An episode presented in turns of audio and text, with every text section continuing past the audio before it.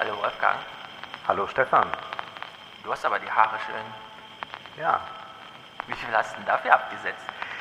Naja, ich zahle meinen äh, Friseurbesuch noch selbst.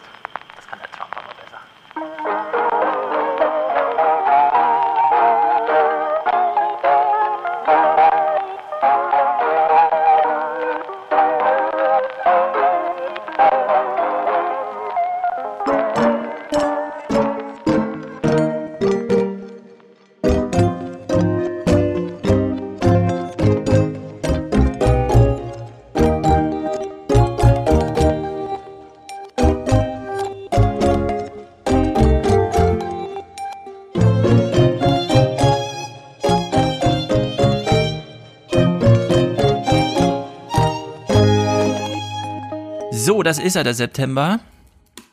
Du hast nicht 70.000 Dollar für deine Frisur abgesetzt, Wolfgang. Warum? Nein, ich komme ein bisschen günstiger weg, obwohl ich einen sehr, sehr guten Friseur habe. Und ich bin auch jemand, der sehr gern zum Friseur geht und auch sehr regelmäßig, nämlich alle vier Wochen. Mhm, alle vier Wochen. Ich glaube, Trump ist jeden Tag gegangen. Und er hat für seine Apprentice-Zeit, wie wir jetzt aus der New York Times wissen, äh, 70.000 Dollar abgesetzt. Der Spiegel hat einen Text rausgemacht und uns nochmal informiert, in Deutschland wären das 60.000 Euro, Mhm. wir alle mal vergleichen können. Glaubst du, es ist ja jetzt eine Frage, ne? gewinnt Trump die Wahl oder nicht? Gibt ja immer noch viele, die haben jetzt Angst und so. Glaubst du, es gibt Anhänger von Trump, die das lesen und dann denken, ah, das könnte ich ja auch mal machen. Meine Frisur bei der nächsten Steuererklärung als Betriebskostenausgabe deklarieren. Möglicherweise. Ich, äh, Also- ich kann das sehr schwer einschätzen, wie solche Skandale und ein weiterer ist es ja jetzt ähm, dazu beitragen, dann, dass das auch in der Bevölkerung tatsächlich ein heiß diskutiertes Thema ist. Denn wenn ich das mal vergleiche, was wir jetzt hatten mit äh, Cum-Ex und ähnlichen Geschichten, da gab es ja jetzt so eine Handvoll solcher Geschichten, dann merkt man, das ist mal ein journalistisches Thema und da gibt es dann auch mal längere Sachen zu zu lesen, aber das ist nicht das, was die Talkshows dominiert. Und wenn ein Olaf Scholz dann im Gespräch ist, dann wird dann nochmal nachgefragt, einmal, vielleicht auch zweimal bei einem sehr kritischen Moderator. Und dann war es das. Und wenn man draußen auf der Straße fragen würde, ähm, was sagen Sie denn dazu, dann äh, würden sie vielleicht höchstens noch sowas sagen, ja, die machen ja eh, was sie wollen. Aber es wird keine Debatte, die eine Politisierung erfährt, insofern als es in irgendeiner Weise wahlentscheidend ist. Man sieht das ja schön, Fabi, Fabio Di Masi ist ja jemand, der auf Twitter da sehr, sehr pointiert zur Stellung nimmt, das auch sehr gut erklären kann, was da eigentlich passiert. Aber der ist ja trotzdem in einer ganz, ganz marginalisierten Position heraus, aus der er das tut das ist eigentlich etwas, was viel mehr im Fokus der Öffentlichkeit stehen muss, aber was im Fernsehen dann zum Beispiel schon ganz wenig stattfindet. Du wirst das im Fernsehpodcast ja auch äh, verfolgen können, dass das so ist. Und was dann auch sonst keine hohen Wellen schlägt. Also man hat das ja gerade jetzt gesehen, dass wenn etwas, zum Beispiel auch was Friedrich Merz äußert, hohe Wellen schlägt, dann ist das sowas äh, wie äh, seine Aussage dazu Homosexualität, wo eben die erste Assoziation Ja. natürlich Pädophilie kommt und er dann sagt, ach, ich wusste gar nicht, dass äh, das mal irgendwie so ein Diskurs war, so als hätte er in den 90er Jahren ja gar nicht gelebt oder in den 80ern, wo das ja auch von seiner Partei betrieben wurde. Ähm, das äh, ist, hat äh, Skandalpotenzial, während eben solche anderen ökonomischen Dinge, steuerlichen Dinge das oft nicht haben. Ich kenne es sogar von re- regionaler Ebene, also Politiker, die Steuerhinterziehung gemacht haben, 50, 60.000 hinterzogen oder so und trotzdem äh, in der Bevölkerung kein schlechtes Ansehen hatten. Also, Cem Özdemir ist mal zurückgetreten wegen verwendeter Flugmeilen, die er beruflich erworben hat und dann privat nutzte. Mm, Es wurden noch von nicht allzu langer Zeit Bundespräsidenten aus dem Amt geschrieben, wegen absoluter Kinkerlätzchen, wie wir jetzt wissen. Und auch Philipp Amthor haben wir noch nicht wieder gesehen seitdem. Ne? Also die Ja. Wirkmächtigkeit von solchen Skandalen sind schon groß. Bei dieser Trump-Sache jetzt, ich meine, die kam jetzt gestern Abend, ne? Also man müsste es jetzt heute Morgen gelesen haben, um das zum Beispiel hier zu diskutieren. Auf der anderen Seite, ich saß gerade draußen auf der Bank und habe äh, diesen einen Ausgangstext der New York Times gestern gelesen, habe gedacht, es lohnt sich eigentlich nicht, äh, es überhaupt zu thematisieren. Wenn wir jetzt die Woche dann noch einen Salon aufnehmen, es ist nicht der Mühe wert, irgendwie jetzt Ja. nochmal äh, sich das anzuschauen. Aber eine große Frage stellt sich ja doch in die Richtung, wie du es eben auch äh, problematisiert hast. Kann es noch die Wahl bewegen? Denn wir wissen ja, in zwei Tagen ist die erste Debatte von dreien und schon äh, kurz darauf ist dann der Wahltag und es wird jetzt schon gewählt. Und wir haben ja hier schon dokumentiert, wie Trump beispielsweise die religiösen Konservativen nicht mehrheitlich, das ist klar, ne, aber in großen Anteilen verloren hat, weil beispielsweise der Josh Hawley da eine große Welle im Senat losgeschlagen hat mit der Aufkündigung dieses ihr schützt unseren religiösen Lebensstil und dafür verzichten wir darauf, die ökonomischen Vorteile eines modernen Landes zu genießen, sondern äh, äh, knien hier weiter vor euch und so. Und äh, Trump hat ja noch eine Gruppe, bei der er immer eine Mehrheit bisher verzeichnet hat im Vergleich zu beiden. Und das sind die, die sagen, Trump kann das mit der Wirtschaft besser. So. Und die große Botschaft, und deswegen muss man gar nicht die Texte lesen, sondern da reichen jetzt die Überschriften, die mhm. müssen sich verfestigen. Die große Botschaft ist jetzt, Trump ist pleite. Ja. Trump hat so viel Sachen als ähm, Verlust deklariert, seine Frisur beispielsweise, er ist jetzt so Lachnummer in Deutschland, aber da kam so viel zusammen und er hat alle möglichen ähm, was weiß ich, 0% Zinsen, da kann man da noch mal einen Kredit aufnehmen und so weiter. Und das hat sich so aufsummiert, dass er ähm, unterm Strich pleite ist. Er hat in 10 von oder in 11 von 18 Jahren zurückliegend gar keine Einkommenssteuer gezahlt, dann mal 750 äh, Dollar pro Jahr und so. Also Trump ist jetzt pleite. Dieses ganze äh, Gebäude von 10 Milliarden, ich bin ja, komme ja als Milliardär und ich kenne mich aus und so. Das Einzige, mit dem er jemals äh, wirklich Plus gemacht hat, ist ähm, The Apprentice, seine Fernsehsendung. Und jetzt wird natürlich schon dieser Sucker, also der heißt Zucker, Sucker wird er ausgesprochen auf Englisch, dieser jetzt CNN-Manager oder so, der damals ihn bei NBC da oder wo auch immer das lief, äh, hofiert hat, ob er nicht da eine Mitschuld hat, ja, also es wird jetzt auf so einer historischen Ebene aufgedröselt, aber dieser, dieser große äh, Block, den Trump da noch hatte in den Umfragen, nämlich ich kann das mit der Wirtschaft besser was natürlich nur darauf beruht, dass er eine Milliarde Steuergeschenke gemacht haben und die sickern dann doch mal durch. Ja, so viel Trickle Down mhm. ist mhm. zugestanden dass ihm das jetzt in dem letzten Monat noch abhanden kommt. Weil Biden könnte sich jetzt noch eine Woche Zeit nehmen, sagen, Trump, äh, klär du das mit den Fragen der Journalisten. Und dann steht er irgendwie da mit Warren Buffett und prä präsentiert so einen Auferstehungsplan für Amerika. Ja? Also nicht Recovery, sondern Rebuild oder sowas. So also richtig ja. groß angelegt. Und äh, ich frage mich dann wirklich, für alle, die jetzt immer noch Angst haben, dass Trump gewinnt, wie krass wäre es eigentlich, wenn Trump wirklich gewinnt? Mhm. Ja, trotz diesen, allen diesen Vorfällen, die wir jetzt gesehen haben, wie krass wäre, also kann man sich eigentlich vorstellen, dass das noch möglich ist, dass Trump das noch gewinnen kann. Viele glauben es noch. Äh, ich halte es weiterhin für ausgeschlossen und äh, damit ist, glaube ich, hier auch alles gesagt jetzt zum September. Wir, das, man muss jetzt einfach abwarten, bis der Wahltag ist. Ich denke auch, ja. Wir sehen, da ist fast keine Bewegung bisher gewesen in den Umfragen. Das ist einfach dieser kleine Vorsprung, den Biden da hat. Biden müsste jetzt Zustimmung verlieren, damit Trump überhaupt noch eine Chance hat. Das ist ja auch, muss man sich mal überlegen, ja.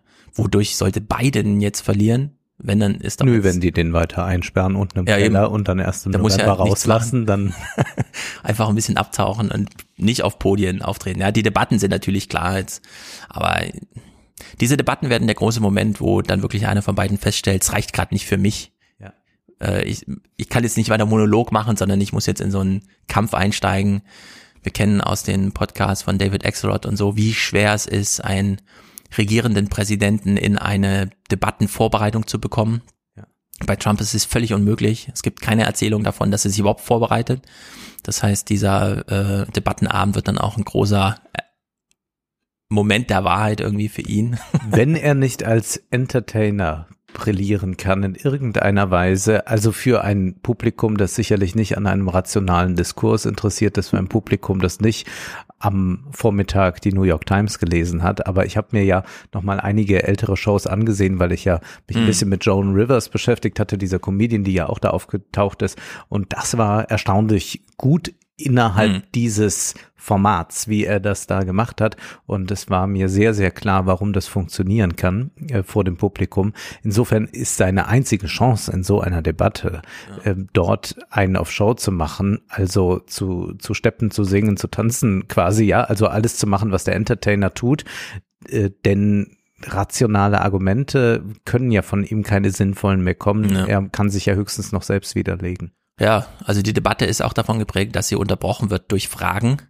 Das heißt, jeder Show-Act, auch wenn er gelingt, hat eine Bewährungsprobe von äh, 90 Sekunden Ja. und danach muss ihm was Neues einfallen und so viel Überraschung steckt in ihm nicht mehr drin. Wir kennen ihn jetzt seit vier Jahren. Das ist auch ein bisschen Old Act, ehrlich gesagt. Ja. So, Ja, ja, ist klar. jetzt auch gelangweilt von Trump, Ja. wenn man ihn sieht. Das war 2016 noch anders. Und in der Sicht, naja, wir warten. Aber ab. wir bleiben in der Showbranche. Ja, wir bleiben in Amerika, auch wenn wir heute sonst nicht äh, USA-lastig sind. Es gibt, würde ich doch fast behaupten, ein neues äh, Filmgenre, ein Doku-Genre, das wir bei YouTube besichtigen können. Ich nenne es den Therapiefilm. Und zwar hat YouTube, und das ist jetzt quasi nachgeholt, jetzt schon Anfang Januar eine Doku-Serie veröffentlicht mit und über Justin Bieber. Und jetzt gerade in diesem Monat September erschienen ist eine große Dokumentation über Paris Hilton. und die Also hast du geguckt. wir, ich habe beides mir sehr genau angesehen und wir haben es jetzt ja bei Paris Hilton mit einer Protagonistin der Nullerjahre vor allem zu tun, die diese Jahre geprägt hat. Mit Justin Bieber haben wir jemanden, der die Zehnerjahre geprägt hat. 2010 im Januar kam Baby, Baby, Baby, oh, ne, ja, das kam raus damals. Und seitdem ist viel passiert und das wird aufgearbeitet. Ich würde sagen, wir gehen jetzt erstmal zu Justin Bieber über, denn das ist hochinteressant, was wir hier erleben können. Ich glaube, dass wir hier sehr viel über unsere Gesellschaft erfahren und gar nicht so viel über diese einzelnen Leute, die mich jetzt an sich nicht so interessieren. Wir müssen sie als Phänomen begreifen. Und wir müssen auch als Phänomen begreifen, wie diese Dokumentationen aufgebaut sind. Und da hören wir uns jetzt einen ganz kurzen Part aus Justin Bieber an. share my journey with you. So come and check it out. Can I do that again? Yeah, I think I'm getting a little bit in my head about it. So leitet er also die Dokumentation ein. Er will etwas von sich erzählen und sagt, kann ich es noch einmal machen? Und dann sagen sie aus dem Off, ja, kannst du. Aber sie lassen exakt natürlich diesen Part drin, um das Ganze zu authentifizieren. Ja. Das ist die Strategie dann auch immer wieder kommt. Also man zeigt äh, Justin Bieber, wie er in einem Raum Platz nimmt, der eher wie so ein Container wirkt, den man irgendwo hingestellt hat. Er kommt da rein in seinem Schluffi-Outfit. Das ist ja immer so ein bisschen, wenn man Justin Bieber sieht, denkt man, äh, habe ich ein Portemonnaie dabei, ja. kann ich ein bisschen was äh, geben vielleicht. Und das ist ähm, dann sehr interessant, dass eben Justin Bieber versucht, diese letzten Jahre Revue passieren zu lassen. Und erst einmal rollt man das auf, wie beschäftigt dieser junge Star war, äh, Tournee dort und hier. Das scheint ganz wichtig zu sein, das Prinzip Ja. Arbeit, ne? Ja. Arbeit, Arbeit, Arbeit. Das ist alles Arbeit. Ihr dachtet immer, der hat nur ein schönes Leben. Nee, der arbeitet. Genau, genau. Und dann denkt man, naja gut, der ist ja auch jung und der ist 18, 19, 20, da kann man ja auch noch ein bisschen arbeiten. Dann werden immer so die Orte eingeblendet, wo er überall Konzerte gegeben hat. Und ich dachte mir, na gut, das macht die Cher ja in äh, zwei Monaten dreimal. Äh, und die ist 73 und bekommt das noch hin. Aber man sagt dann eben, der Justin Bieber, dem ging es so, so schlecht dann durch diesen ganzen Stress. Das war alles so negativ, dass er dann anfing, Drogen zu nehmen, dass er medikamentenabhängig wurde, dass er unter Schlaflosigkeit litt. Und das Interessante ist, dass hier wirklich so ein Krankheitsverlauf plötzlich als Dokumentation äh, sich breit macht und dann wird auch erklärt, man zeigt ihn immer wieder, wie er im Studio arbeitet, dass er eben der ganz kreative Künstler ist, der auch schlechte Tage hat und dazu sagt auch Justin Bieber was. it just won't be a day for me to like get anything done. He'll just basically know like, all right, JB, like, let's just come back and get it tomorrow, you know? And I know I don't take that as like, what, you think I'm shitty today? I'm just like, yeah, you're right. I just don't have it today. Er kommt ins Studio und dann hat er einen schlechten Tag und dann ist aber auch das Management und die Leute, die mit ihm zusammenarbeiten, so verständnisvoll und sagt, ja, heute hast du deinen Shitty Day und kommst du morgen nochmal wieder. Das wird permanent in dieser Doku als etwas vollkommen Normales äh, angesehen, dass man Hm. gänzlich undiszipliniert ist und jetzt muss man Ja. aber eine Rechtfertigung auch dafür finden, denn das weiß ja jeder Mensch, der irgendwie arbeiten muss, dass er nicht einfach sagen kann, oh, heute ist nicht so meins, tschö, ich komme morgen nochmal wieder. Ja. nee, das ist einfach eine Frage des Budgets. Ja. Wenn du genug Budget hast, dann kannst du halt morgens in den Status verfallen, ah nee, heute nicht. Genau. Wir probieren es morgen wieder. Und dann brauchst du aber auch eine Ausrede, also musst du es allen verkaufen und dann stehst du halt vor dem Team und äh, knurrst so vor dich hin mit Vocal Fry, wo kaum noch Stimme übrig ist und leidest halt. Ja. es wird in dem Moment von dir verlangt, dass du leidest, damit alle die Geschichte weitererzählen. Ja. Er leidet heute. Brutzeln Kommt, wir man leiden das. mit ihm. Die, die Stimme Brutzeln nennt man das. Ja. das. Jetzt haben wir hier eine Wespe. Oh, was drin. macht die hier? Ah, die, die, die fliegt bestimmt gleich von alleine wieder raus. Meinst du? Soll ich sie Nicht, dass wir einen Wespenangriff heute noch erleben.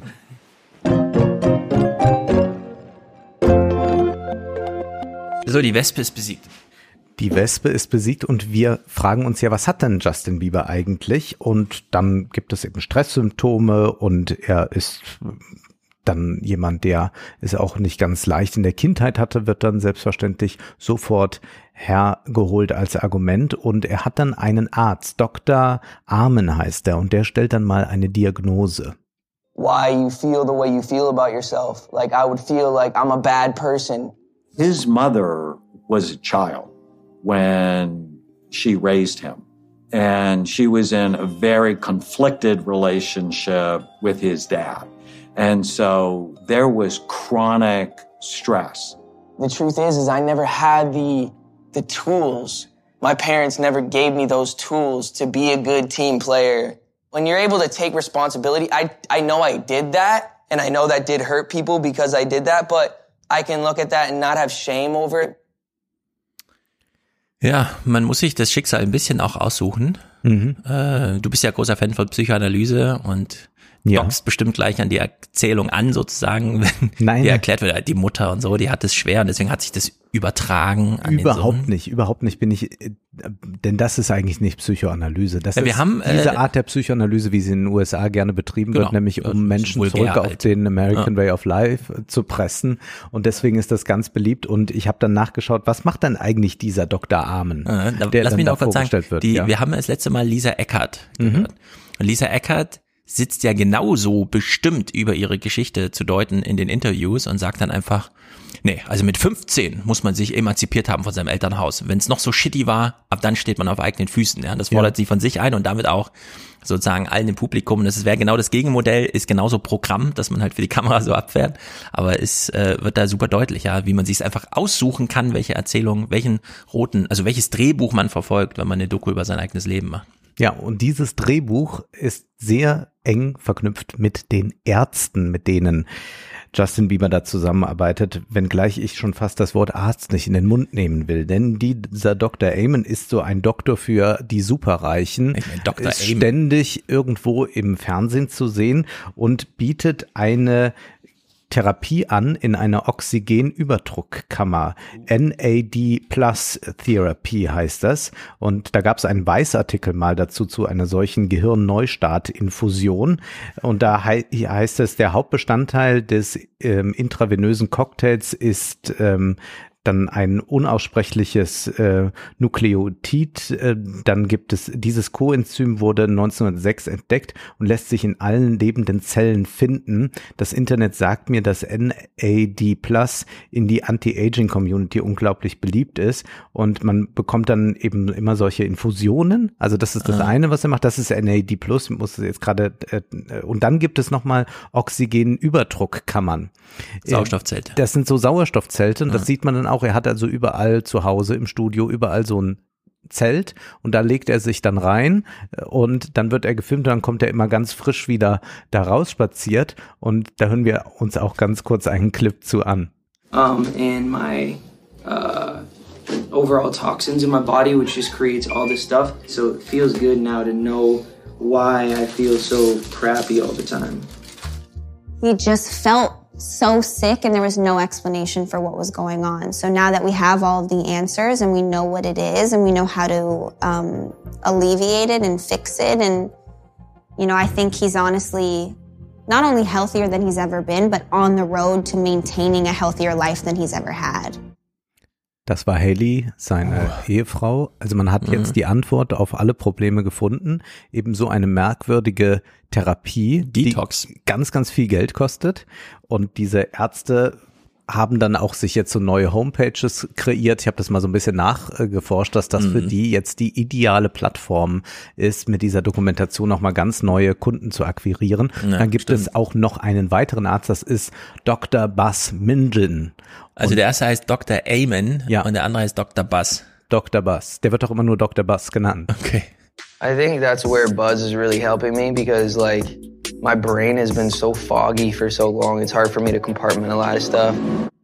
Und er hat das mit dem Zelt entdeckt und er macht, er ist Brain Healthy Doktor Mhm. und überwacht dann immer, dass er positive Gedanken hat. Dann wird ihm auch erklärt, wenn er eine schwierige Situation gerade hat, er wird zum Beispiel bei einem Dreh gezeigt für ein Musikvideo, dann soll er sich immer so ein bisschen den Kopf massieren und dann erfrischt er damit auch wieder sein äh, Denken und alles und kann dann ganz neu Ja. in die Arbeit starten. Also ich habe äh, gestern erst wieder kurz in so eine Metallica-Doku reingeguckt. Es gibt Ja. ja, eine andere, ich habe nicht gestern die geguckt, aber es gibt eine, da gibt es so eine Szenerie, wie sie zusammensitzen als Band und dann den neuen Bassisten aufnehmen und so weiter und feststellen, also sie streiten sich ganz schön oft, das ist ganz schön unproduktiv, wir brauchen einen Psychologen, also holen sich einen Psychologen und der begleitet sie dann. Ne, weil die paar tausend Euro im Monat, die das kostet, fällt ja auch nicht auf bei so Budget, also hat man halt immer einen Psychologen dabei.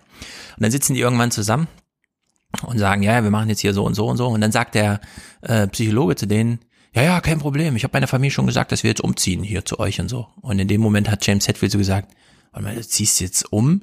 Also da hat man so kurz gemerkt, wie dieses Außen Aufeinanderklaffen, äh, auseinander, ähm, au- Aufeinandertreffen von diesen Lebenswelten. Ja. Ja, die geben halt mal so nebenbei 10.000 Dollar aus und sagen, ja, pff, haben wir halt einen Psychologen, wenn wir ihn brauchen. Und der andere baut sein ganzes Leben darum, äh, für Metallica da zu sein. Und in dem Moment kündigen sie ihm, sagen sie ihm, warte mal, du, du ziehst um wegen uns. Also das ist jetzt ein bisschen übertrieben. Äh, du gehst hier zu weit und dann schmeißen sie ihn raus. Und das äh, scheint dann für James Hetfield auch so ein ganz befreiender Moment gewesen zu sein, sich von diesem Psychologen, der ihn, ohne dass er es gemerkt hat, die ganze Zeit so, ja, bis hin zu, ich baue mein Leben für dich um, so, sich dann einfach von ihm äh, zu entsagen. Und das hat wahrscheinlich mehr ähm, Folgen und Erweckungen gebracht als alle psychologischen Therapien, die Denn mit das dem Typ so ist liefen ja auch das vorher. Entscheidende bei der Psychoanalyse, dass Man man sich irgendwann macht, von dem Analytiker frei macht. Und das ist hier überhaupt nicht der Fall, sondern der hat jetzt einige Ersatzväter, die Ja, genau. alle dadurch Ja. authentifiziert sind, dass sie einen Doktortitel tragen, wo immer sie diesen auch herhaben mögen und was dann die eigentliche Ausbildung ist. Und Haley, seine Frau, macht das vollkommen mit. Und jetzt äh, kommt dann noch hinzu, dass Justin Bieber sich kreativ anfängt auszuleben in der Form, dass er eine Modemarke auch dann herausgebracht hat. Drew, so ist sein zweiter Name. Und dann sieht man sich diese Mode an. Und was soll ich sagen, das sind halt überdimensionale Säcke statt Pullover, würde ich sagen. Dann äh, irgendwelche Baggy Jeans, äh, Schlappen, was auch immer. Und du hast, äh, und das einzige, was diese nichtssagende Mode, die man wahrscheinlich auch exakt so bei Kick bestellen könnte, ausmacht, ist, dass es einen Smiley drauf gibt, einen gelben, und der hat auch noch als Mund Drew da stehen. und das ist also diese große Modeidee von Justin Bieber, äh, mit der er dann sich einfach auch mal kreativ austoben kann. Das wird alles in dieser Dokumentation hingestellt, als hätte er jetzt, weiß Gott was, auch noch die Mode für sich entdeckt und fängt an zu designen. Ja, vor allem kreativ ausbreiten. Das kann man nicht wie Jim, äh, Jim Carrey so Ja, für sich machen, ja. einfach das Genre wechseln in, in die bildende Kunst oder was malen. Nee, das muss natürlich ein Produkt sein, das sich am Ende verkauft, weil daran ermisst sich ja die, der, eigen- die eigene Heilungserwartung, Ja. die man daran knüpft. So, Ja. ne? Jetzt kommt etwas, was wir auch wiederfinden werden bei Paris Hilton, denn Justin Bieber möchte ja auch seinen Fans mit dieser Dokumentation etwas mitteilen. You know, it might not seem that hard to some people to just get out of bed in the morning, but it's been really hard for me to just get out of my bed. And I know a lot of people feel that same way. So I just also want to say that you're not alone in that. You know, there's people that are going through it with you. Der Multimillionär spricht hier zu den anderen Leuten, die morgens schlecht dem Ja. Bett kommen und denen will er mitteilen, you are not alone. Aber ich meine, wenn du jetzt so einen Superstar hast, ne, Ja. den willst du vermarkten. Und dir gehen irgendwie die Geschichten aus, keine Ahnung. Der Pullover ist auch schon gemacht und hat sich verkauft. Dann willst du so einen Film machen. Ich meine, äh, ich habe jetzt nur äh, vorweggreifend auf Paris Hilton diesen Text von Nils Minkmar dazu gelesen und da weiß dadurch, ah, sie war auf irgendeiner Schule. Was wusste man vorher nicht oder so. Ja. Bei Justin Bieber hat man jetzt so einen Film gemacht, ohne das Mindestmaß an irgendeiner Möglichkeit noch eine Story zu entfalten. Ja. Und dann kommt sowas bei rum. Genau. Er hat morgens, er ist nochmal dokumentiert worden in der eigenen Aussprache, in seinem eigenen Wortbeitrag, dass es ihm schwerfällt, morgens aufzustehen. Und äh, ich kann ihm nachfühlen, wir waren alle mal in der Schule, da hat Genau. der Wecker halb sieben geklingelt und es ist auch wirklich schlimm. Ja. Nur wenn man kein Sauerstoffzelt hat, steht man halt einfach auf. Wenn man Sauerstoffzelt hat, macht man ein Drama bis 12 Uhr mittags darum. Und, und auch noch mit äh, 25. Ja. Das ist ja das Erstaunliche eigentlich, dass man hier jemanden erlebt, der nicht erwachsen geworden ist, der sich auch einfach nicht am Zippel reißen kann. Also Ja. manchmal sind ja so alte Erziehungsmethoden, wie ich sie von meiner ostpreußischen Großmutter noch hin und wieder erfahren habe. Also Sätze wie stell dich nicht so an, reiß dich mal zusammen, das will ich jetzt nicht hören. Ja. Hin und wieder auch Du ganz bist das Kind, hilfreich. nicht ich. Genau. Hin und wieder Ja. ganz hilfreich. Ja, wir kommen ja im Salon auf Lagerfeld. Genau. Ne? Lagerfeld hat die beste Erziehung, glaube ich, überhaupt genossen. äh, großartig. Äh, die wurde Mutter einfach nie als Kind will schon mal ein, ein Detail will ich schon mal äh, verraten, als der Vater von Lagerfeld starb, hat seine Mutter dann der Verwandtschaft von ihrem Ehemann gesagt, so, und ab jetzt sind wir wieder per Sie, jetzt ist aus mit der Verwandtschaft. Genau, ja, das ist, also da bin ich sehr gespannt auf Lagerfeld. Da. Das ist ganz, ich werde mir auch einen Anzug anziehen, es wird ein Beweisfoto geben. Sehr schön, sehr Salon schön. dann, ja. da, da wird sich auch Alfons Kaiser von der FAZ wahrscheinlich freuen. Ja. Ja, das ist also die Dramaturgie. Wir schauen mal in den Kopf von Justin Bieber rein. Wir äh, lassen mal die Ärzte sprechen. Was ist da jetzt falsch? Welche Blutbahnen müssen umgeleitet werden, damit wir ihn wieder auf Vordermann bekommen? Bei Paris Hilton gibt es eine ähnliche Dramaturgie, insofern als auch sie unter Burnout leidet, sagt, dass sie depressiv ist, dass sie Schlafstörungen hat, all das eben auch, was wir bei Justin Bieber finden, aber sie ist wesentlich agiler dann doch, also sie ist jetzt nicht eine, die sich Monate, Jahre lang hängen lässt, sondern sie macht unglaublich viel, allein schon um ihre 19 Produktlinien zu vermarkten. Und da hören wir auch erstmal, was denn hier das Thema ist, nämlich wir finden die Authentizität wieder. That's not me. No one really knows who I am. Something happened in my childhood that I've never talked about with anyone. I still have nightmares about it. Mhm. Also, wir sollen jetzt hier erfahren, wer sie wirklich ist. Wir haben immer eine falsche Paris Hilton gesehen und hier wird schon angeteasert, es gab da etwas in ihrer Kindheit auf einer Schule, das immer noch für Albträume bei ihr sorgt. Aber es holt einen wenigstens ab bei der Frage, und die hat man sich ja schon immer gestellt, so wie Paris Hilton ist, kann man ja eigentlich gar nicht sein. Nein, Also irgendwas muss ja dahinter stecken, so ein Genau. bisschen, ne? Also Ja, man wird so ein bisschen angeteasert. Und Paris Hilton, diese Dokumentation hat mich getriggert durch einen Text, der bei Spiegel Online erschienen ist, und zwar von Nils Minkmar. Und ich habe zunächst diesen Text gelesen, bevor ich die Doku gesehen habe. Dieser Text erzählt dann den Film erst einmal nach. Was wird da getan? Ja. Und dann stehen da so Sätze, wie dass sie eben, was beschrieben wurde, nicht so ist, wie sie sich präsentiert hat in irgendwelchen Reality-Formaten.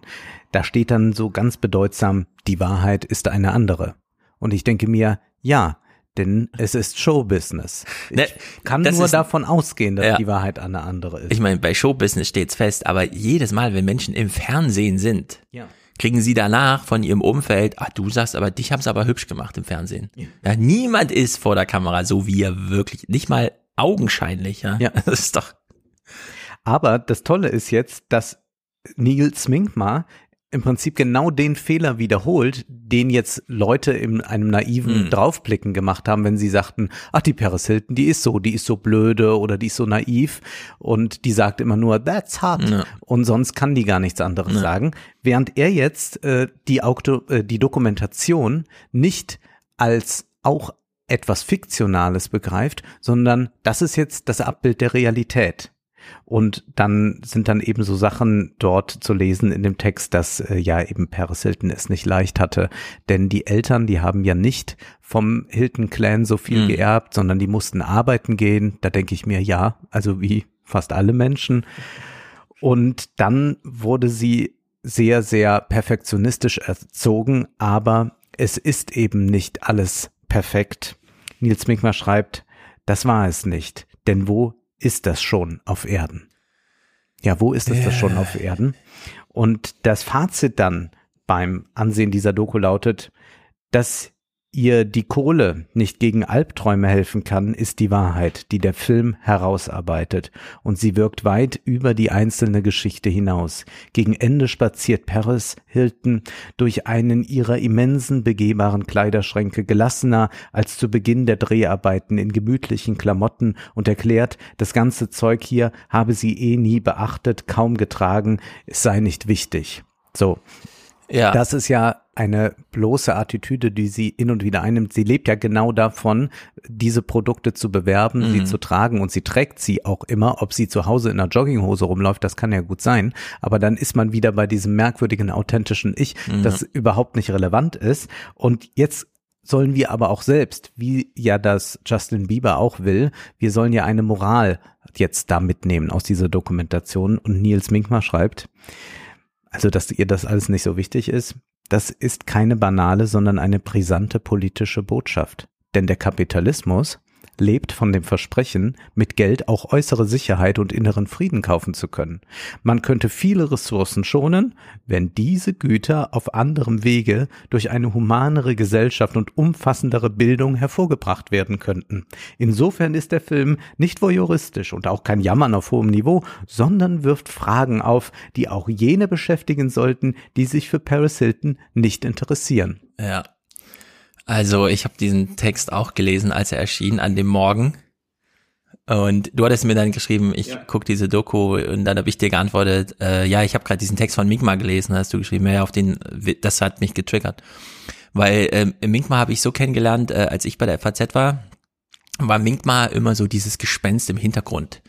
Äh, wir saßen alle hier in Frankfurt im Feuilleton und in Berlin im Sonntagszeitungsfeuilleton gab es so einen Autor, der hat dann auch immer mal für die Wochenzeitung so Texte geliefert, wo immer klar war, Seite 1 nochmal umbauen, Minkma hat angekündigt. So, ne? Mhm. Da war schon klar, egal was dann kommt, äh, die Ankündigung reicht. 15 Uhr kommt ein Text, der füllt auf jeden Fall die Seite 1 auf. so. So, und äh, dann irgendwann kam der Moment, dass Minkma dann in, Fra in Frankfurt auftauchte, natürlich sofort als ist der neue Feuilleton-Chef und so. Und Minkma hat damals tatsächlich immer so geschrieben, im Sinne von, ihr dachtet alle, ihr hättet was verstanden, hier kommt nochmal der neue Dreh zum Abend. So, Mhm. weißt du? Und es war eigentlich immer überraschend, man hat immer zu Recht ihm diese Plätze freigeräumt.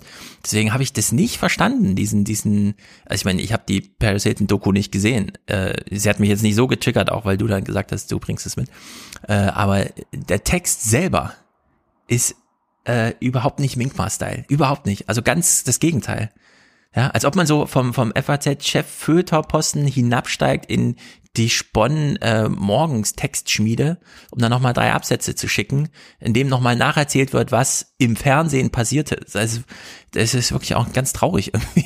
Man hätte auch Text einfach die Produktionsfirma fragen können, ob sie den Pressetext Ja, schicken und dann genau. ist gut, dann Ja, setzt man den so. eigenen Namen drüber. Aber diese Moral, die wir hier noch mitnehmen sollen, das ist so ganz verrückt. Und jetzt widmen wir uns dieser Dokumentation mal, denn es lohnt sich wirklich. Wir sehen also Paris Hilton unterwegs in der Welt, wie sie ihre Produkte vorstellt. 19 Produktlinien hat sie und da sagt sie auch etwas, was ihr die Fans so bedeuten. My fans all around the world name themselves the Little Hiltons. Love my girls. love you so much. Yes. I feel less alone when my Little Hiltons are there. Hm. wird auch so die Idee einer Community beschrieben, die ja, Ja. total an den Haaren herbeigezogen ist, völlig verlogen ist.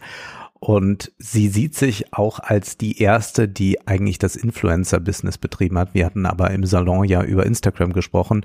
Man muss sagen, eigentlich sind es die Kardashians, die das Influencer-Wesen Ja, aber sie auch so kräftig. Sie hat so ein paar haben. Prinzipien gehabt, dass sie damals sich immer ankündigte mit irgendeinem anderen Superstar. Und dann ist der leider nicht erschienen, nur sie war da, aber die ganzen Fotografen halt auch und so. Also da hat sich schon so ein paar Sachen entwickelt und sich auch getraut, bei denen man so denkt, oh, das ist aber Bei ihr kommt Schon das neu. hinzu, dieses Berühmtsein fürs Berühmtsein. Das gab's ja dann auch in Deutschland mit Nadel, Ariane Sommer, Mhm. Verona Feldbusch. Da gab's einige. Aber das Digitale hat sie dann noch rechtzeitig mitgemacht. Da waren aber dann doch die Kardashians eigentlich die Vorreiter, Mhm. was Instagram ansieht. Also, dass man sich selbst produziert, dass man äh, selbst Selfies macht. Aber dennoch sieht sie sich so und sagt dann auch etwas, denn sie muss ja heute als erwachsene Frau da sehr kritisch auch drauf blicken. Everyone says I'm the original influencer. But sometimes I feel like I helped create a monster. Ja, wenn sie Lady Gaga wäre, hätte sie ihr Community Little Monsters genannt. Genau. Und das Schöne ist, dass die Dokumentation immer wieder irgendwie versucht, doch die verantwortungsbewusste Paris Hilton zu zeigen. Aber Mhm. das bekommst du natürlich nur für so kurze Momente mal hin, denn sonst lebt sie ja genau davon, dass es genügend, genügend Idioten gibt, die diese Produkte, die meist vollkommen unsinnig sind, kauft. Also wie will man es sonst schaffen? Es ist ja äh, Mhm. vollkommen verrückt, wenn man äh, von ihr jetzt erwartet, dass sie verantwortungsbewusst damit umgeht. Da müsste sie sagen, ja, ich verkaufe meine Produkte nicht mehr. Ich lasse es jetzt sein. Dann hat auch Paris Hilton wie Justin Bieber Probleme mit dem Schlafen. Sie sagt jetzt Folgendes dazu. So tiring. I'm just literally, my, my mind is going through what the upcoming months are, and it's non-stop. Travel all around the world, and I've seen nothing except hotel room, club, stores. I don't even know who I am sometimes. I'm always kind of putting on this, you know, facade or just like happy, perfect life. Just had this plan and then created this brand and this persona and this character and I've been stuck with her ever since. Also äh, meine initiale Einschätzung zu diesem Clip, äh, das ist äh, typischer deutscher All-Inclusive-Urlaub. Mhm. Außer jetzt, du vermarktest noch Produkte, Ja. sondern du bist irgendwo du weißt gar nicht genau wo. Bin ich eigentlich gerade in Spanien oder in der Türkei? Ja, so ungefähr. ist halt eine Hotelanlage, die Hiltons, keine Ahnung, irgendwo ist man halt in einem Hilton oder so. Und man wird die ganze Zeit gefragt, wie geht's denn dir? Guten Morgen, wie geht's und so. Und man sagt die ganze Zeit den Mitarbeitern, ja, super gut, ich mache doch hier gerade Urlaub, mir geht's voll gut und so. Ja. Also man ist die ganze Zeit äh, in der Autosuggestion, ich mache hier super geilen Urlaub, ich weiß gerade nicht, wo ich bin und so. Ja. Und so kommen wir das ja auch so ein bisschen vor, ja. Sie Ja. ist halt, sie macht halt, sie reist halt rum und weiß nicht, wo sie ist. Und wer will es ihr verdenken, dass sie da mit dem Schlaf schon mal durcheinander kommt? Ich würde das auch nicht aushalten. Aber was hier die Dokumentation wieder versucht, ist, dass wir uns alle auch darin wiedererkennen. Wir alle leiden ja mal unter Schlaflosigkeit Ja. oder haben mal einen schlechten Tag. Und das sollen wir jetzt irgendwie nachempfinden. Und wir sollen auch noch Mitleid mit ihr haben für das, was sie da tut. Niemand Zeigt- hat sie ja gezwungen, das zu tun, dieses äh, Universum da aufzubauen. Genau, man kann ja die beiden Videos auch so ein bisschen als den Shift sehen. Ja. Wir hatten ja in den 80ern und 90ern so Superstars, die absolut entwirklicht sein müssen, richtig Outer Space, Michael Jackson, Madonna und so, ne? Und jetzt haben wir über diese YouTube-Schiene so dieses, die Kamera muss wackeln, der Ton muss schlecht sein, authentisch, ja, so Kann ich weggefilmt machen? von der Nein, wir Straße. lassen gerade das drin, so genau. Schnitt. Und ich meine, wenn du jung bist und du willst aber noch 20, 30 Jahre den Track weiterfahren, musst du diesen Shift halt auch mitmachen, ja. Und dann brauchst du solche Dokus, die dich so vom von der einen Welt in die authentische äh, rüberholen. Und das scheint ja hier ganz gut zu funktionieren. Als It Girl würde sie es nämlich nicht mehr schaffen. Und es ist exakt das, was du gerade schon angesprochen hast. Das nämlich, was Michel Foucault die Pastoralmacht nennt. Michel Foucault geht ja davon aus, dass die Beichte nach wie vor in unserer modernen, säkularisierten Mhm. Zeit eine ganz wichtige Rolle spielt. Nur beichten wir nicht mehr in der Kirche, sondern wir beichten unserem Therapeuten, wir beichten dem Unternehmen, wir beichten in Teamsitzungen, wir beichten in irgendwelchen Workshops, dann gibt's diese Exkursionen mit Firmen draußen im Wald, sich erleben.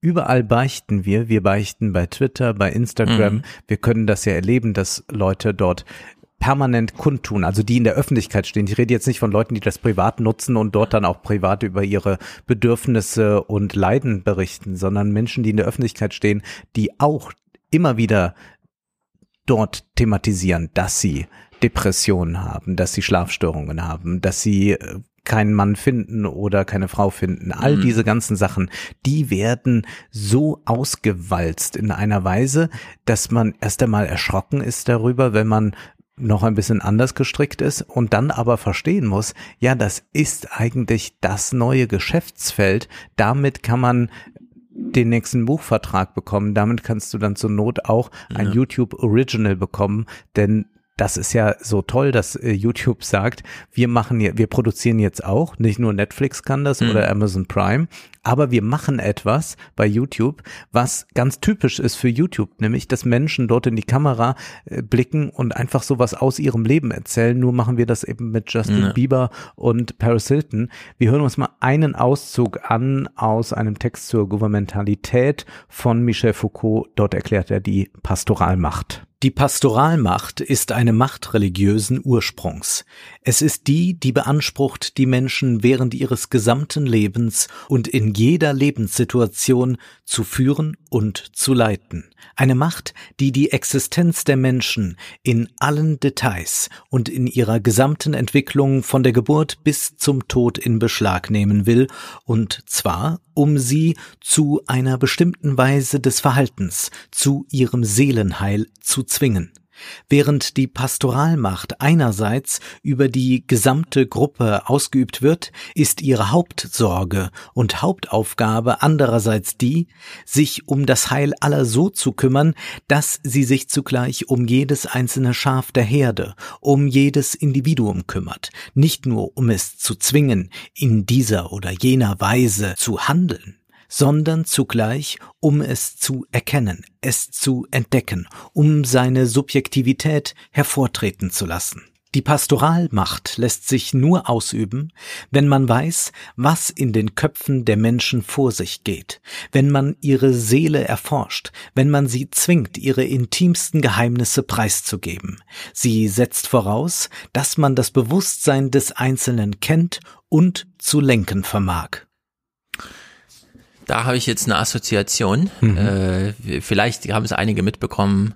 Kai Pflaume, Ja. der zuletzt im Fernsehen, weil es halt eins seit 100 Jahren oder so, weiß nicht, keine Ahnung, Quizzes moderiert, ist ja jetzt auch ein YouTube-Star geworden. Ja. So, er ist seit drei Wochen bei YouTube und jedes dieser Videos hat irgendwie dann doch eine Million Views und so, also richtig eingeschlagen. Und welches Genre hat er sich ausgesucht? Er fährt zu YouTubern hin und lässt die mal, sage ich jetzt im Lichte dessen, mal richtig abbeichten. Mhm. Ja, also so eine, so eine halbe Stunde, komm, äh, äh, Montana Blanco oder wie du heißt, äh, erzähl mir doch jetzt mal abseits von deiner Kamera, ja, in meine Kamera, wie du so in deine Kamera sprichst. Und das scheint mir genau dieses, äh, er, sch- er scheint genau das zu bedienen, was, was Foucault hier ähm, sozusagen in den Raum stellt als Möglichkeit, ähm, wie soll man sagen, der Abarbeitung. Ja. Und wenn man gegen dieses neoliberale Regime, denn nichts anderes ist es, eigentlich ankämpfen will, dann muss man sich verschließen.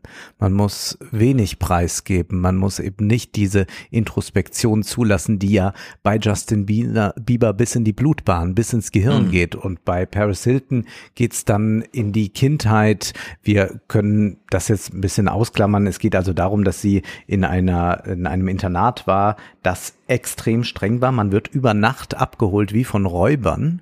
Die Ki- Eltern organisieren Mhm. das und dann wird man dort zum Teil unter Medikamente gesetzt. Es gibt auch sowas wie Einzelhaft. Äh, Provo heißt diese merkwürdige äh, Institution Provo Canyon School Mhm. und die war schon häufiger in der Kritik und die Narration in dieser Dokumentation ist jetzt nun, dass sich Paris Hilton zum ersten Mal zu diesen Vorfällen äußert, auch gegenüber ihrer Mutter und dass sie dann ehemalige Mitschülerinnen trifft und mit denen so eine Hashtag-Kampagne macht, dass sie jetzt äh, Mut fassen wollen gemeinsam und dass sie auch eben jungen Menschen Mut machen wollen, dass sie über ihre ähm, Leiden, die sie Ja. erfahren haben, dort in solchen Internaten sprechen und damit will man irgendwie versuchen, dieser Dokumentation etwas Sinnstiftendes zu geben, aber auch dem Leben von Paris Hilton etwas Ja. Sinnstiftendes zu geben.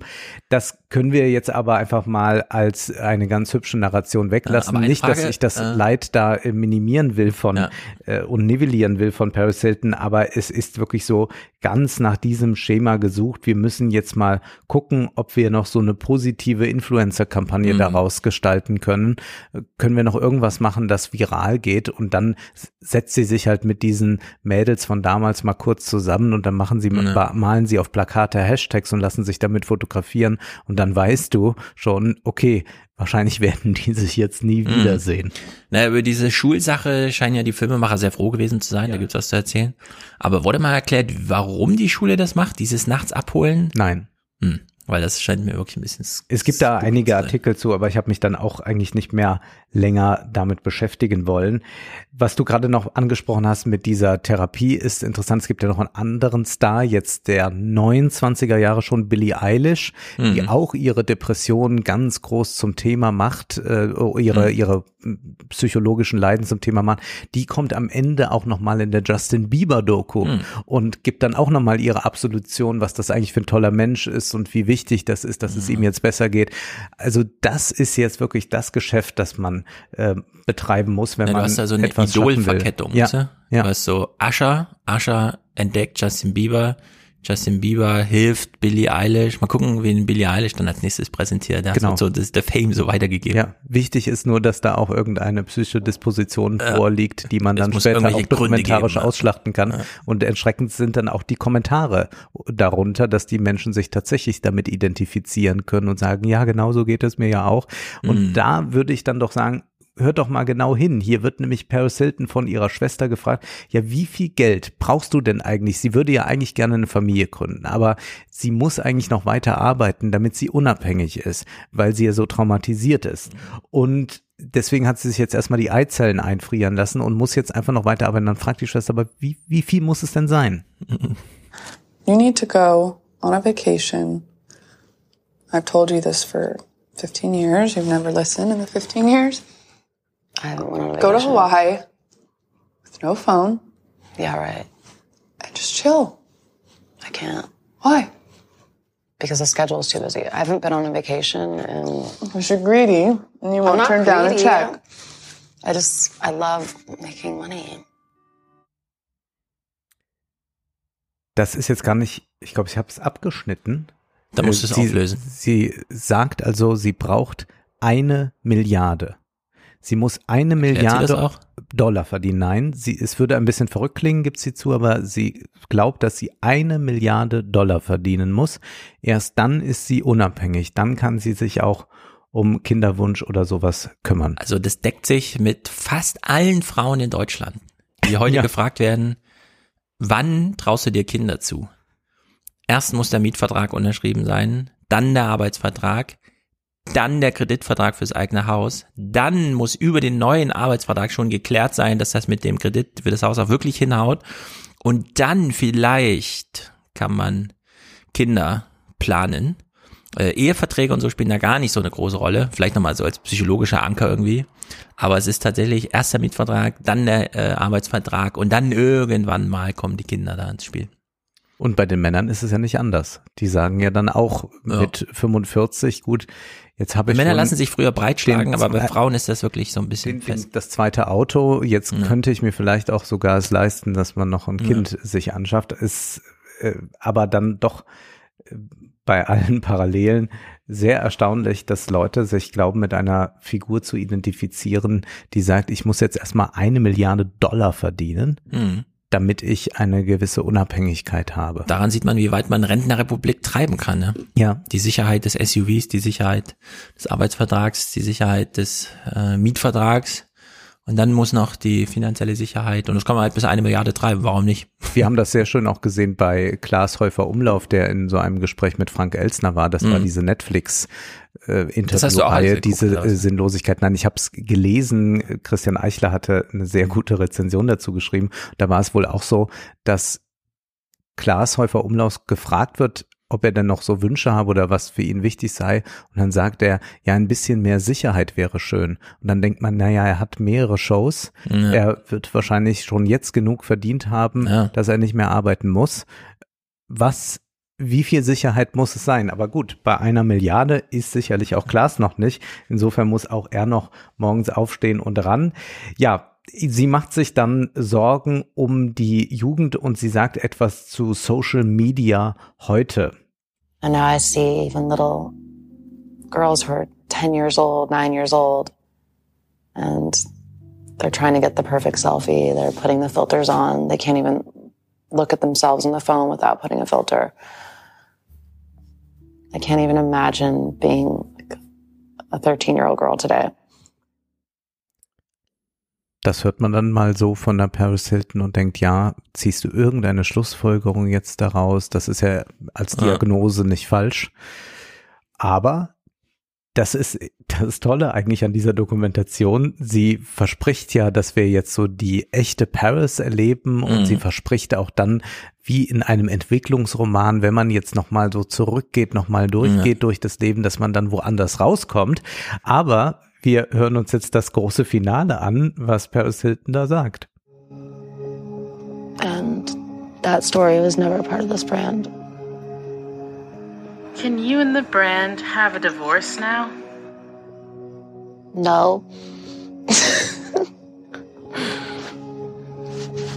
It'll be an expensive divorce.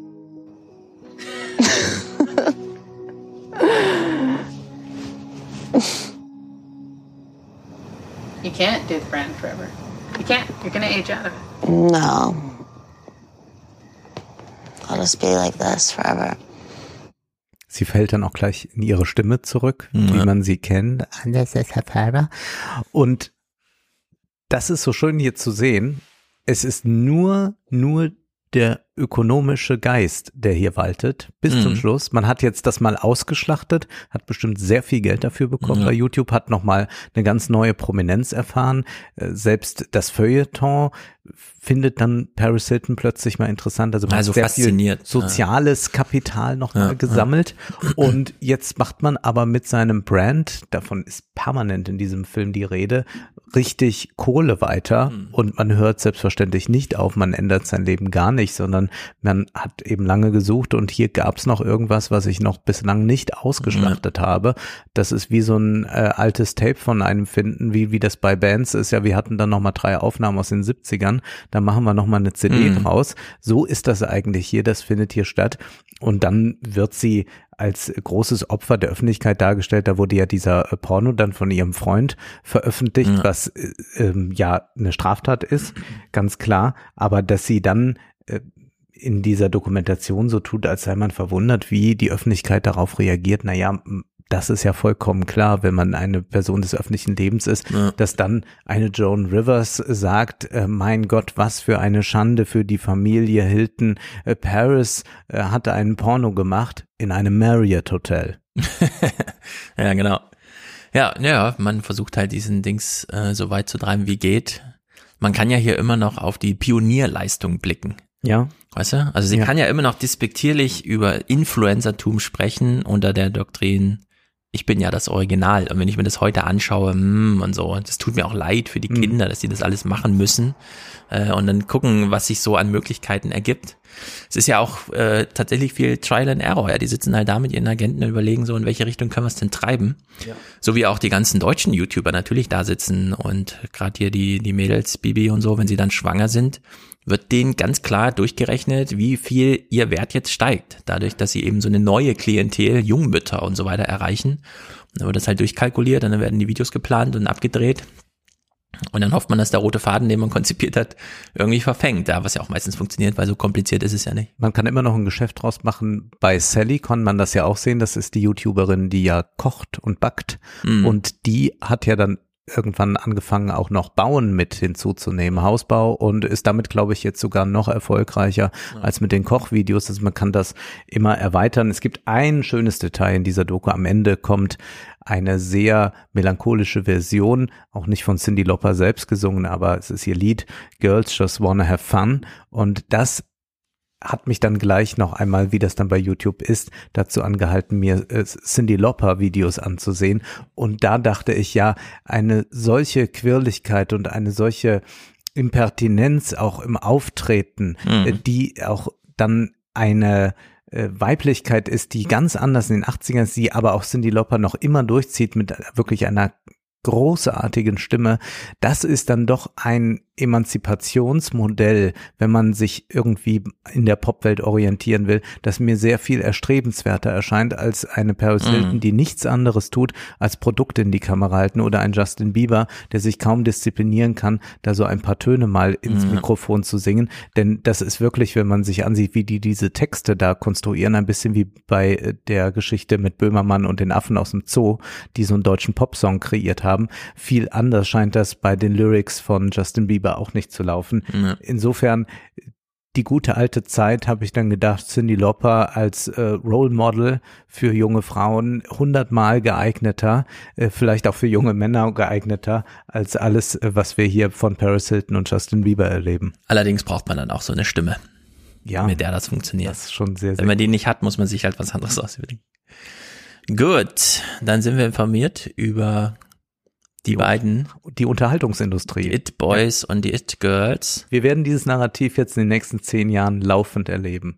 Überall, ich vermute auch, man wird in der Politik noch viel stärker darauf setzen. Man macht das ja schon so ein bisschen. Äh, Manche Politiker haben ja auch dann Schicksale, die sie erzählen können, aber das verkauft Mhm. sich wahnsinnig gut. Also die Pastoralmacht wird eine ganz entscheidende Macht in den neuen Mhm. Zwanzigern. Ja, sehr gut.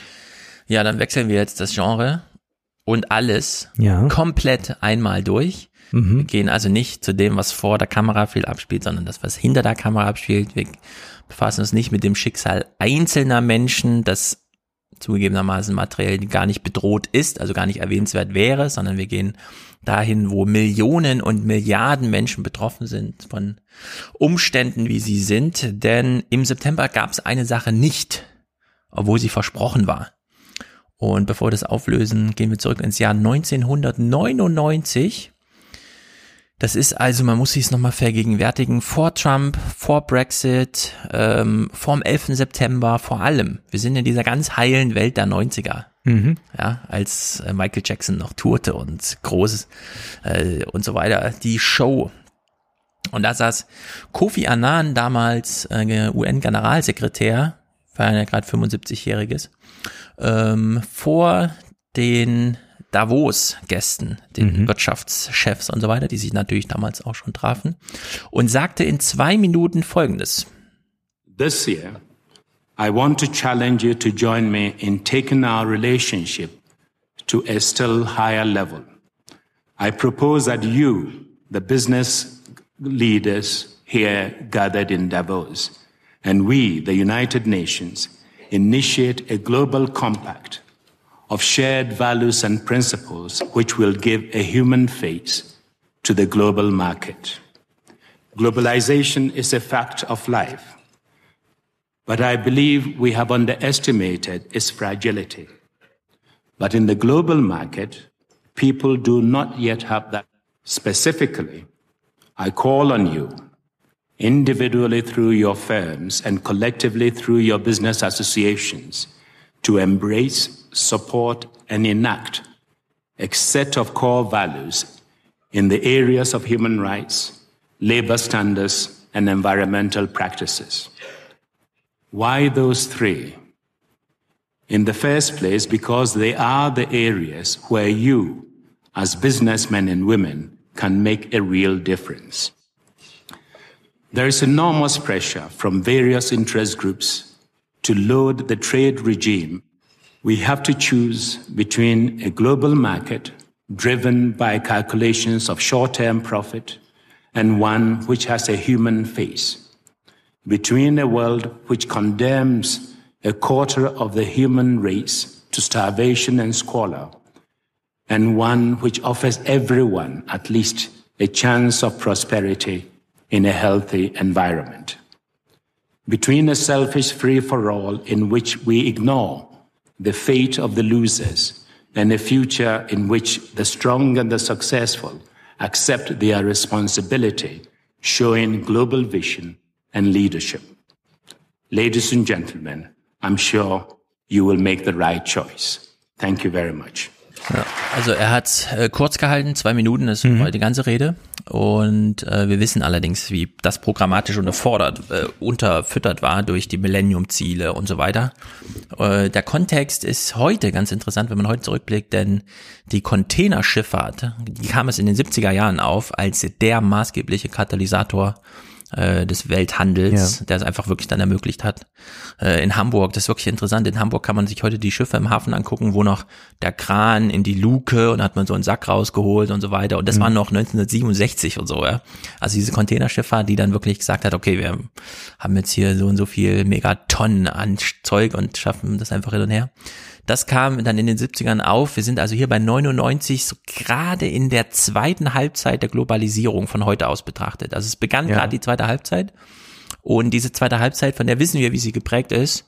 11. September 2008, Finanzkrise, äh, dann jetzt Corona, der ganze Kram. Also, dass sich so Krisen niederschlagen, dass wir ähm, Flüchtlingswellen haben, bei denen wir immer sagen, das sind ja eigentlich Wirtschaftsflüchtlinge. Mhm. Also die gehen aus äh, nicht humanitären Gründen, sondern weil sie ja wirtschaftliche Not haben. Wo kommt die eigentlich her? Und äh, damals, Kofi Annan 1999, hat das so in die, es ist ja nicht mal eine Ansprache an Politiker vor allem, sondern an Wirtschaftsbosse, ja. ne? hat das halt so ins Blaue hinein gesagt. Keiner der Politiker, die heute maßgeblich sind, war damals schon nennenswert, ja. Also Merkel vielleicht so gerade so Ministerin oder so. Äh, Gerd Müller, noch so ein einfacher äh, Bundestagsabgeordneter äh, von Hubertus Heil, haben wir damals noch gar nichts gehört. Aber die Zeit läuft ins Land und am 13. September, also jetzt vor ein paar Tagen, hat Gerd Müller, unser Entwicklungsminister von der CSU, den viele immer so feiern, weil er dann doch mal gute Ideen hat, äh, hat gesagt, er hört auf nach dieser, weil er ist jetzt auch 65 und so weiter. Und daraufhin schrieb Hubertus Heil, lieber at BMZ Bund Gerd Müller, kein eigener Twitter-Account, hat er so eingeschrieben, bevor du die Brücke verlässt, haben wir beide noch was zu erledigen. Herzlichst dein Arbeitsminister, Hashtag Lieferkettengesetz. Und mhm. dieses Lieferkettengesetz hört man, von dem hört man immer mal so ein bisschen ja. was. So, es kommt mal da auf, mal da. Äh, Lage der Zone hat jetzt 15 Minuten gemacht. Die Mikroökonomen thematisieren das immer mal. Aber was ist eigentlich dieses Lieferkettengesetz, das uns eigentlich zu August äh, versprochen wurde? Und da steigen wir mal äh, nicht in den Inhalten, sondern so erstmal in dieser zeitlichen Dimension nochmal ein. Denn am 9.9. gab es bei der SPD-Fraktion unter Corona-Bedingungen keine Anwesenden nennenswert und das Video haben jetzt 300 Leute im YouTube-Stream gesehen oder so. Prima. Äh, saß Frank Zach vom Deutschen Gewerkschaftsbund zuständig für die ein oder andere Diskussion zum Thema und hat hier mal dargestellt, wir haben es hier mit einem anderen Problem zu tun, als wenn wir einfach nur äh, in Tarifpartnerschaft mal kurz den nächsten Vertrag für die Tarifrunde durchhauen. Das dauert dann nämlich drei Monate. Hier ist es anders wenn man im internationalen Geschäft unterwegs ist, dann denkt man eher in Dekaden. Also das dauert eben halt immer so ein bisschen. Und das zeigt sich jetzt beim Lieferkettengesetz bedauerlicherweise auch. Wir haben 21 Jahre ist jetzt her, dass Kofi Annan eine sehr kluge Rede vom Weltwirtschaftsforum in Davos gehalten hat, wo er genau die Probleme, die wir heute haben, teilweise mit Protektionismus und Nationalismus vorhergesagt hat, weil die Globalisierung nur eine wirtschaftliche Globalisierung ist und keinen sozialen und politischen Fortschritt gebracht hat. Das hat er damals sehr, also in einer wunderbaren, sehr kurz gehaltenen Rede wunderbar beschrieben. Heute haben wir Donald Trump, wir haben Brexit und so weiter. Also es ist alles bestätigt worden, was der gute Mann damals erzählt hat. Genau. Und wenn man die Rede 1999 gehört hat, könnte man denken, naja gut, hat halt gefordert, ein männliches Antlitz für die Globalisierung. Wir wissen aber heute, worum es ging, nämlich tatsächlich zu sagen, neben dem freien Handel brauchen wir einen fairen Handel, der die Menschen und nicht nur die Güter als Produkte der Arbeit in den Mittelpunkt stellt. Und äh, wir müssen jetzt sagen, die ersten 20 Jahre waren verschenkt. Und bevor wir auf die funktionalen Argumente kommen, äh, hören wir uns kurz so ein bisschen warm, was so ein bisschen auch die moralische Dimension, die da drin steckt, weil da leiden Menschen. Äh, hören wir uns an. Und da hat Gerd Müller bei der Vorstellung ähm, dieses ähm, Gesetzesvorhabens mit Hubertus Heil, also die beiden haben eine Pressekonferenz gemacht, äh, dieses Jahr äh, hat über Teebeutel gesprochen. Das ist ein Teebeutel aus der Region Assam aus Indien. Ich war in den Teeplantagen mit den Frauen und ich habe sie unter vier Augen gefragt, wie sind da ihre Verhältnisse? Das sind Verhältnisse wie in der früheren Kolonialzeit, meine Damen und Herren, in Assam. Die Frauen arbeiten zwölf Stunden, Hitze, Hänge, und verdienen einen Dollar am Tag. Und dieser Teebeutel, den Sie genüsslich reinhängen in der Früh, der kostet hier einen Cent, 1,5 Cent. Würden wir, würden in der Produktionskette zwei Cent bezahlt werden und vor Ort das Einkommen ankommen, müssten diese Frauen nicht wie Lohnsklaven in ihren Hütten arbeiten, wie in früheren Jahrhunderten. Ja, das ist so eine Rechnung, die kann man äh, nachvollziehen. Ein Mhm. Viertel Cent mehr pro Teebeutel, also ein Euro auf 400 Teetassen, äh, hebt den Lebensstandard derjenigen, die den Tee in Indien herstellen, äh, substanziell an.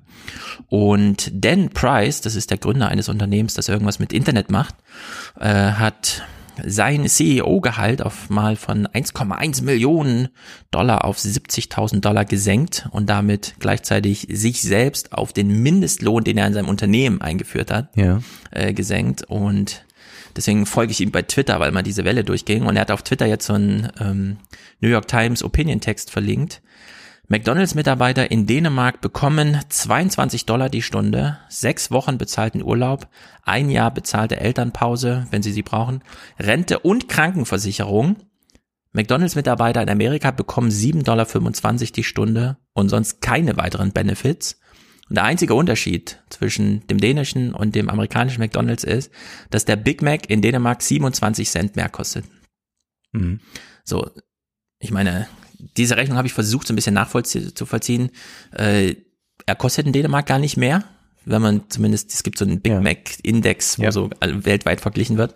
Also man käme sogar ohne das Kostenargument nochmal drauf, aber die 27 Cent kommen von dem Opinion-Text-Autor so als äh, seine Beobachtung. Man kann es so ein bisschen hochrechnen. Äh, McDonalds verkauft pro Sekunde 17 Big Macs. Es geht also tatsächlich um 550 Millionen Dollar im Jahr allein über Big Macs. Die Produktpalette ist ja noch ein bisschen größer. Also man kommt schon auf substanzielle Werte durch im Endprodukt so kleine Abweichungen, ne? Also einen halben Cent irgendwie, den man hier bei so einem Teebeutel drauf macht oder beim Big Mac dann äh, so, so ein Viertel Dollar und so. Aus marxistischer Perspektive muss ich selbstverständlich da gleich fragen, ob daraus jetzt zu schließen ist, unsere Produkte sind zu günstig oder ob daraus zu schließen ist, dass eben die Unternehmen größere Profite einfahren. Das Äh, ist genau der Punkt, denn dieses Gesetz heißt ja nicht ohne Grund Lieferkettengesetz, Mhm. weil es geht darum, die Kette nachzuvollziehen, so dass hier sichergestellt werden kann, dass der Mehrwert im Verkauf tatsächlich durchgereicht wird in der Kette, Ja. nicht als Zwischenmarge abgegriffen von irgendeinem Händler, sondern ankommt bei denjenigen, die tatsächlich den Tee ernten. Mhm. Genau darum geht's. Ähm, Hub- Hubertus Heil nennt es das Lieferkettengesetz, Gerd Müller nennt es noch das Sorgfaltspflichtengesetz. Also das, ich finde Lieferkettengesetz eigentlich ein bisschen passender, weil da nochmal diese Dimension äh, dieser Verkettung von, und das muss dann wirklich durchgereicht werden. So wie der Mehrwert durchgereicht wird, muss halt auch äh, das in die andere Richtung durchgereicht werden. Naja, wir drücken noch ein bisschen auf die Tränendrüse, denn diese ähm, Politiker, von denen wir immer sagen, ach, die kennen sich nicht aus, die denken immer nur an ihre eigene Wiederwahl und so weiter. Wir hören hier Bärbel Kofler bei der gleichen Veranstaltung. Sie hat auch noch mal so einen kleinen Erfahrungsbericht, warum ihr auch dieses Gesetz am Herzen liegt. Ich war einmal in einer Mine in Pakistan, das werde ich nie vergessen, an einem Tag, wo kleine Kinder mit Eselchen in eine Kohlenmine hineingepfercht wurden. Und wer einmal in die Augen solcher Kinder und äh, in die Augen dieser Menschen sieht, der weiß, warum wir Verantwortung, menschenrechtliche Verantwortung entlang der Lieferkette nehmen müssen. Ja, und das ist eigentlich ganz interessant. Sie hat jetzt über Kohle gesprochen. Es gibt auch so eine Mhm. Szene, da hat Gerd Müller so einen Stein in der Hand und sagt einfach, alles, was in einem Telefon heute drin ist, steckt in diesem Stein. Dann zählt er so die Elemente auf. Und äh, darum geht's, arm und reich zu verbinden. Weil das ist ja aus unserer Logik so. Ja. Dass wir sagen, wir sind reich, wir haben die technischen Geräte, also wir haben sie so veredelt. Sie kommen aber aus Regionen, wo es Armut herrscht und deswegen gibt's da halt diese Steine als Rohstoff so, ne?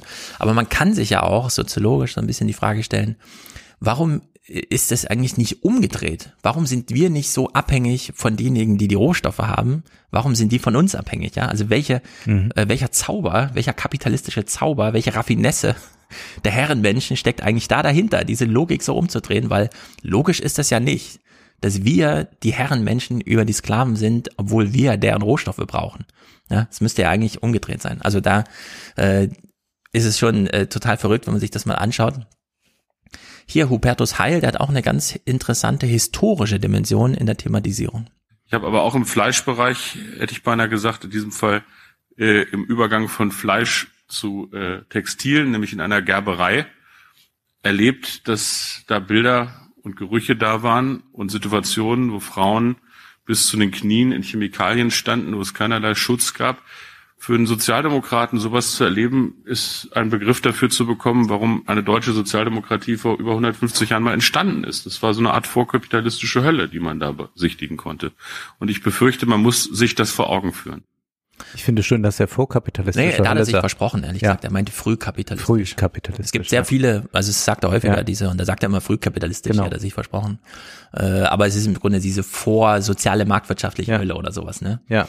Aber es ist ganz interessant. Also äh, Hubertus Heil ist in einer Partei, die nochmal ihren Ur Ursprung live erleben kann. Sie muss einfach nur dahin gehen, wo die Ursprünge sind.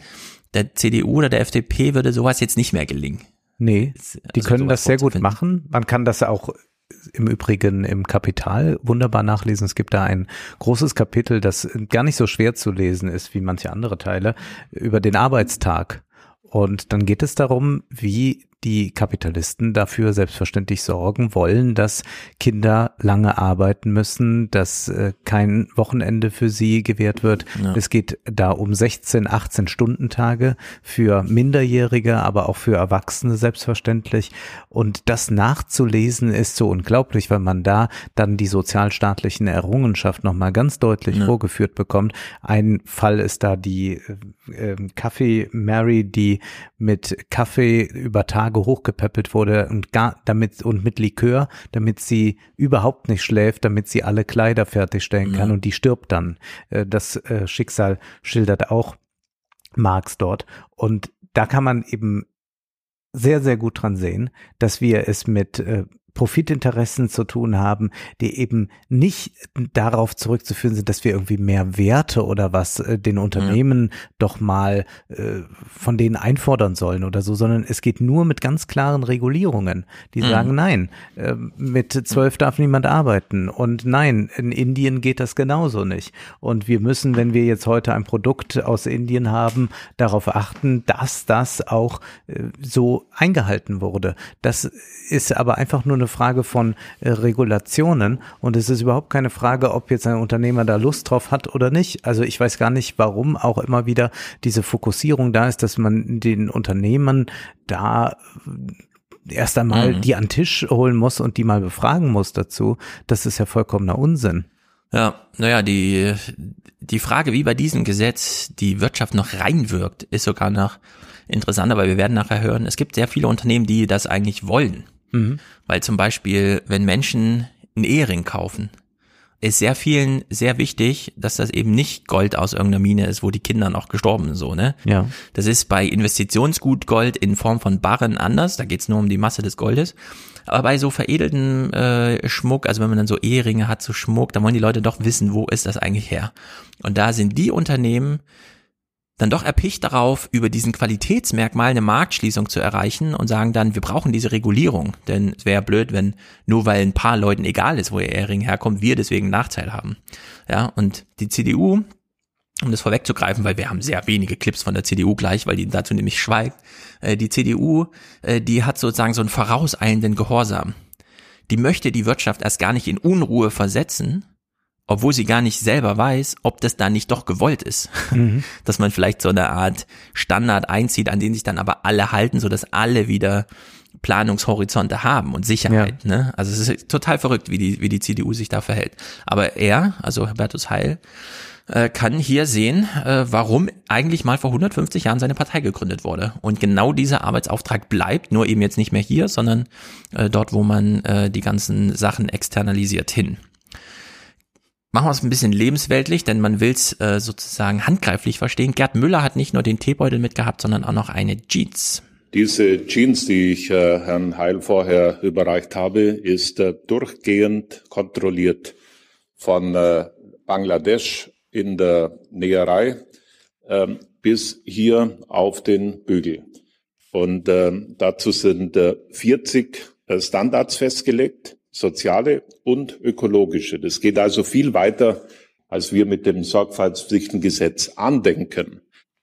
So, eine Jeans, die nach 40 Standards hergestellt wurde, über die man sich vorher kollektiv verständigte, das sind die, auf die wir achten müssen, sozial und, und ökologisch. Diese ökologische Dimension kommt ein bisschen kurz im Gesetz, aber es ist halt erstmal ein Gesetz, das sozialdemokratisch äh, äh, angelegt ist. Und er hat noch angefügt, diese Jeans ist viel besser noch produziert, als wir es angedenken mit dem Gesetz, das wir jetzt machen wollen. So, und äh, jetzt können wir alle mal überlegen, ja, aber dann müsste die Jeans ja voll mega viel Geld kosten und so. Um wie viel Geld geht's wirklich? Diese Aufklärung hier ist einfach äh, grotesk auf so eine Art und Weise. Diese Jeans kostet in der Produktion sieben Euro und wurde fair produziert nach ökologisch-sozialen Standards. Und sie ist zertifiziert mit dem grünen Knopf. Diese Jeans kostet, Jeans kostet im Einkauf sieben Euro. Ohne diese Standards kauft der deutsche Handel für fünf Euro ein. Diese zwei Euro ähm, sind die Kosten, um nachhaltig zu produzieren. Ja, also alle ökologischen und sozialen Standards, die weit über das angedachte Lieferkettengesetz hinausgehen, machen diese Jeans von fünf auf sieben Euro in der Produktion teurer. Die wird hier trotzdem für 100 Euro verkauft. Die Frage ist nur, diese zwei Euro, wem wird das als Marge zugeschrieben? Und wenn man es an der Quelle in der Produktion zuschreibt, hat man dieses Ziel erreicht. So. Das ist ich überlege gerade, ist es wirklich so, dass es, dass er jetzt hier beschreibt, weil er sagt vom Einkauf der Händler. Also was, wer ist denn jetzt der Händler bei dieser? Der Händler ist der allererste in der Lieferkette, der an der Produktion kauft. Also in Okay. Bangladesch im Werk. Ja. Und Bangladesch ist natürlich hier auch so ein, so ein Chiffre für Ja. dieses Un, diesen Unfall da, den es vor Naja, fünf und oder die zehn hatten Jahren gab. extrem zu leiden jetzt unter Corona. Da Und haben nämlich auch, ganz, ja. ganz viele Modekonzerne einfach gesagt, nö, äh, wir produzieren jetzt doch nicht, äh, ihr Genau. bleibt jetzt darauf sitzen, vieles war schon angefertigt. Und dann hatten die kein Druckmittel dagegen irgendwie vorzugehen, Ja. vielleicht sogar gerichtlich, sondern die mussten es akzeptieren, weil ihnen schon zugleich signalisiert wurde, wenn ihr das jetzt nicht macht, dann müssen wir mal gucken, wo wir Ja. die nächste Saison unsere Mode produzieren. Und man muss sich das hier klar machen, denn das ist ja immer so verrückt, wenn über Preise geredet wird. Äh, Das ist ja etwas anderes wie jetzt bei diesen äh, Billigpreisen bei Fleisch, wo das nochmal etwas direkter ist, Mhm. äh, was, was damit gemacht wird. Wir haben es also hier mit einem Unterschied von zwei Euro zu tun und du hast ja dann vollkommen recht. Eine normale Jeans kostet äh, wahrscheinlich in dieser Qualität 100 Euro. Also da verdienen schon mal ganz viele dazwischen mit und man kann dann ja nur sich ausmalen, welche Marge da drauf kommt, wenn da die entsprechende Marke drauf ist.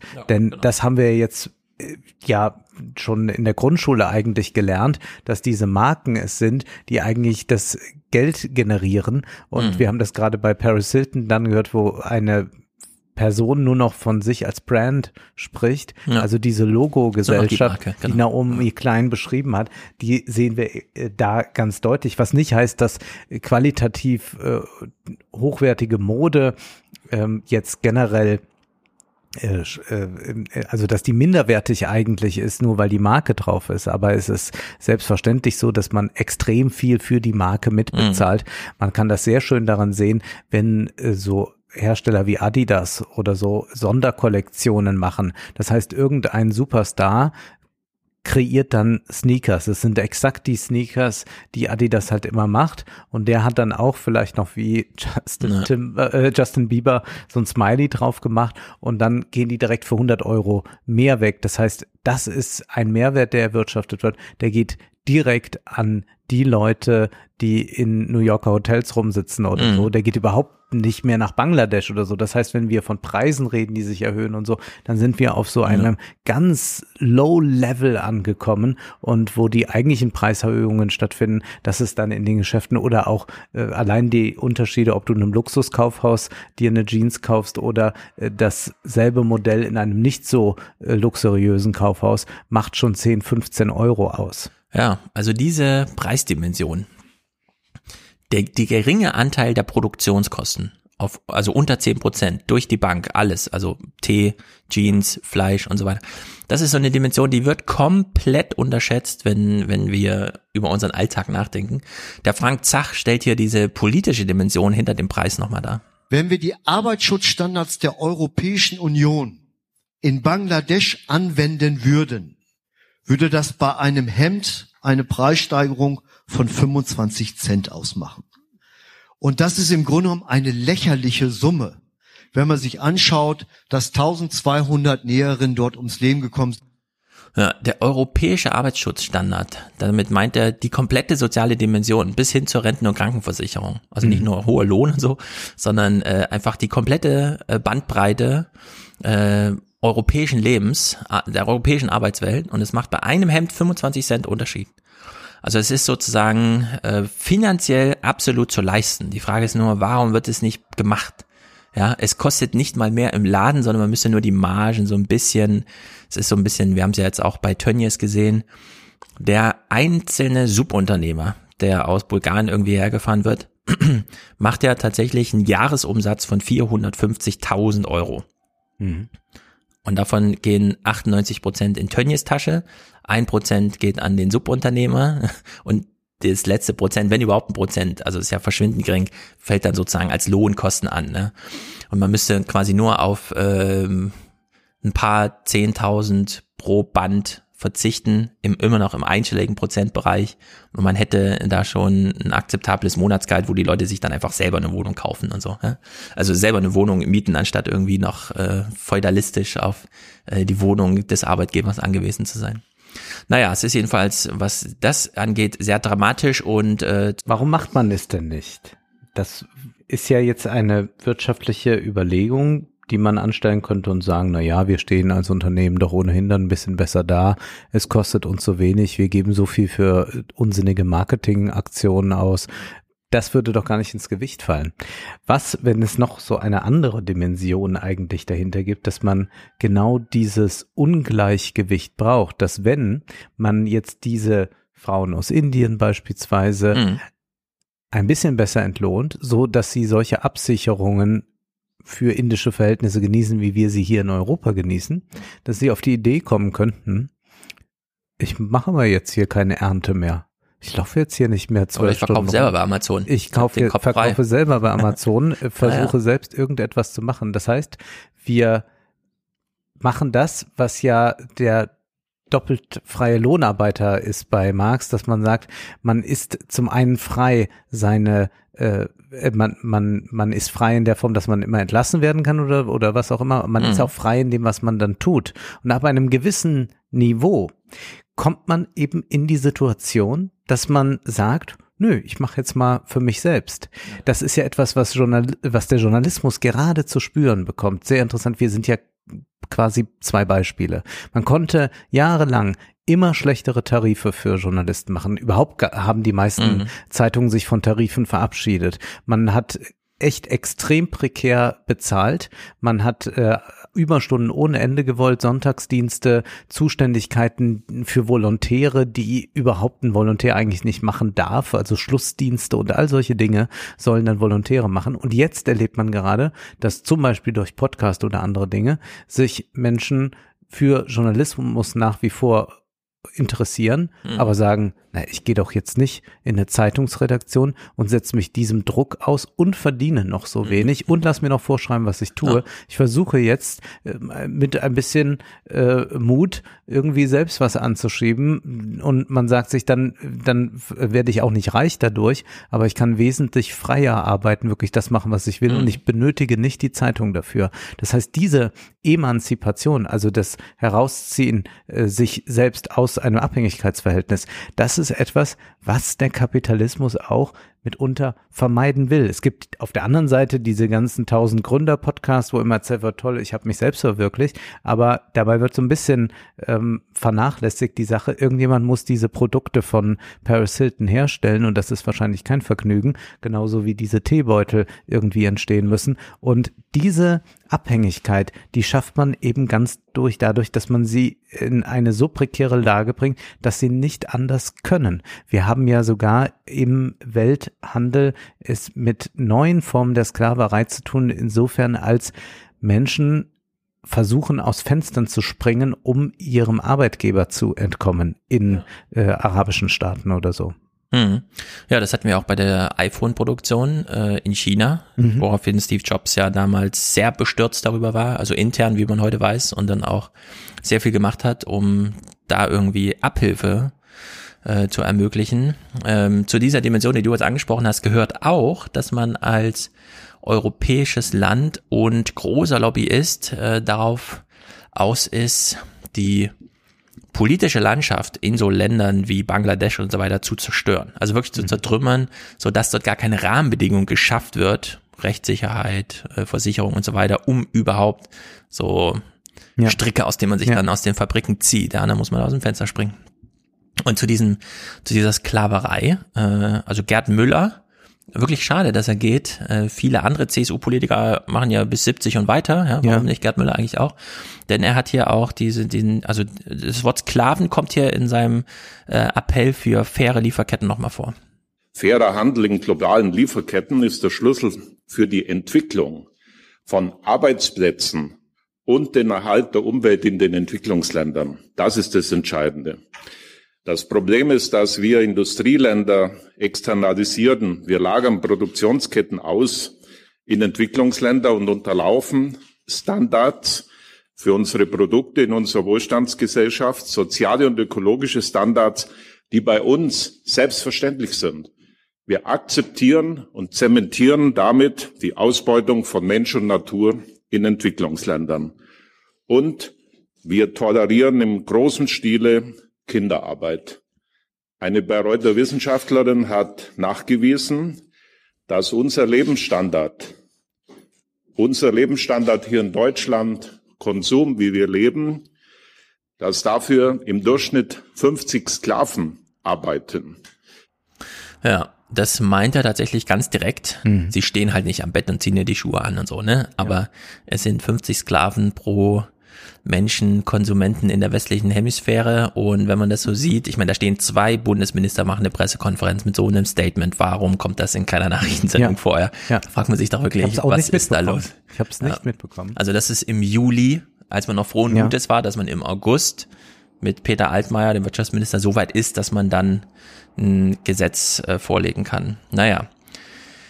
Die Lösung von all diesen Problemen, die hier angesprochen worden ist, also dieses Lieferkettengesetz. Wir haben es ja eben auch schon so besprochen, dass eigentlich klar ist, also konzeptionell ist das alles klar, ja. Man muss ein paar Gewinnmargen wegstreichen und das als Lohn auszahlen und dann hätte man schon ganz schön viele Probleme gelöst. Und äh, Gerd Müller kommt ja nochmal auf den grünen Knopf zu sprechen, denn nicht nur ist konzeptionell alles klar, sondern es ist auch schon in praktischer Umsetzung. Es gibt nur noch kein allgemeines Gesetz. Wir laden die Wirtschaft ein, äh, mitzumachen, mitzugestalten.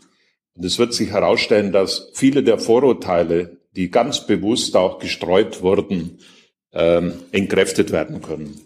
Es geht, es ist machbar und die Blaupause ist das Deutsche Textilbündnis, der grüne Knopf. Ja, also der grüne Knopf, das sind diese Standards, nach denen die Jeans hergestellt wird, die er uns eben schon erklärt hat. Jetzt wurde dieses Gesetz in mehreren Etappen geplant, also wirklich ausgehend von Kofi Annan und diesem großen Anliegen, das ist sozusagen ein Antrieb, äh, hat man gesagt, ja gut, dann können wir ja erstmal auf die Freiwilligkeit der Wirtschaft setzen.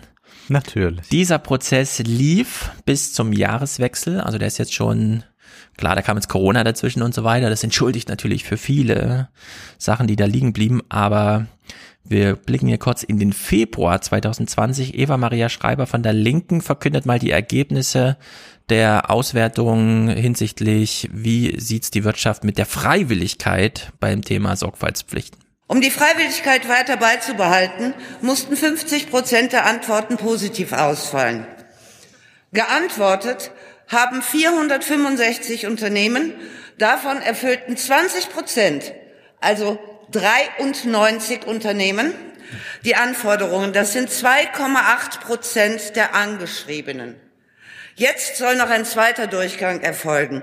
Glauben Sie wirklich, dass im Juni plötzlich über 50 Prozent der Unternehmen die Anforderungen erfüllen werden? Ich nicht. Ja, es ist schon Ok- äh, September, wir wissen äh, jetzt schon Bescheid. Ist eine unglaubliche Farce. Ja, also man hat, das, ist, das sind die Vorschläge der CDU. Ja. Ja, es stand auch schon im Koalitionsvertrag 2000 der vorgehende. Äh, 2013 13 ist das? Ja. 2013. Ähm, damals hat man es gar nicht groß versucht. Jetzt hat man zumindest diese Freiwilligkeit, also dass man mal eine Datenerhebung macht zum Thema, wie weit ist denn die Wirtschaft. Sie hat jetzt gesagt, im ersten Durchlauf waren es 2,8 Prozent und es gibt einen zweiten Durchlauf. Es könnte ja durchaus sein, dass noch 50 Prozent der Unternehmen sagen, ja, doch jetzt schon und so. Und äh, das hat sie ja eben für Juni angekündigt. Wir können also in den Juli springen und hören hier Hubertus Heil. Die Bundesregierung, der Kollege Müller hat es eben beschrieben, hat im Rahmen des nationalen Aktionsplans untersucht, inwieweit deutsche Unternehmen Menschenrechte in globalen äh, Wertschöpfungsketten ähm, mit Menschenrechten umgehen. Man muss feststellen, dass das finale Monitoring, das heute vorliegt, es gab ja eine Zwischenstufe im Dezember, tatsächlich deutlich macht, dass wir nicht mehr allein auf Freiwilligkeit setzen können. Die Bundesregierung hat deshalb einen klaren Handlungsauftrag. Wir werden jetzt gemeinsam an Eckpunkten für eine Regelung unternehmerischer Sorgfaltspflicht in Lieferketten zur Stärkung von Menschenrechten arbeiten.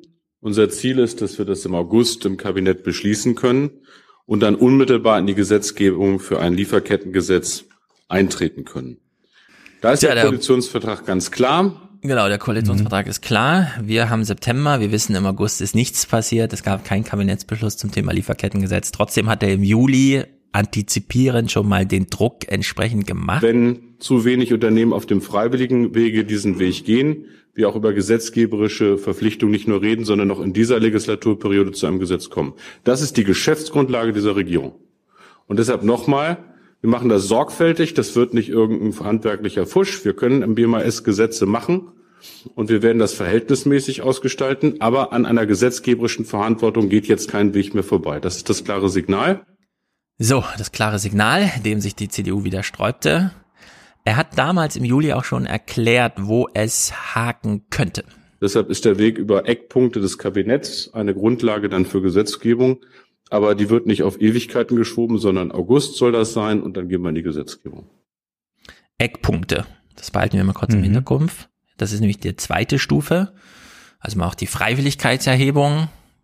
Je nachdem, wenn die dann alle sagen, nee, keine Lust, wir melden uns nicht mal und so, dann gibt's Eckpunkte, die gemeinsam verhandelt werden. Dann kommt ein Gesetzvorschlag, und dann kommt es zu einem Koalitionsbeschluss und dann kommt das Gesetz im Bundestag. Wir wissen jetzt, ähm, Und sehr lange ist die Bundesregierung nicht mehr am Amt. Dann immer wieder Genau, die funken da. natürlich überall rein. Äh, und es sind, es ist nicht mehr viel Zeit, ja. Also Nee. ähm, Wahlkampf beginnt jetzt bald und so weiter.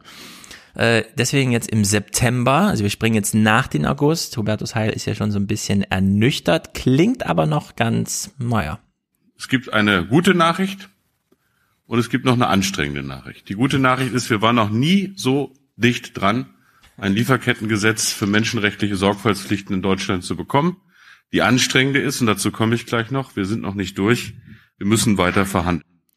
So, wie funktioniert die Blockade?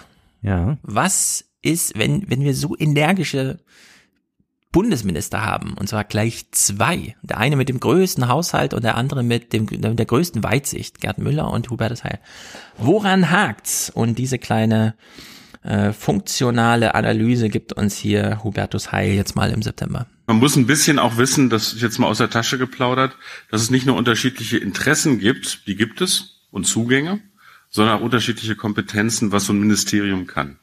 Also, so sehr ich es schätze, wie der Kollege Müller sich engagiert, das BMZ ist, wer sich auskennt, in der Regel kein Gesetzgebungsministerium, sondern es ist eher ein Entwicklungsförderungsministerium mit sehr viel Mitteln, auch Gott sei Dank. Das Bundesministerium für Arbeit und Soziales ist traditionell gar kein Förderministerium. Also wir können nicht so richtig gut Förderprogramme. Wir können in der Regel Leistungsgesetze im deutschen Sozialstaat oder Gesetze.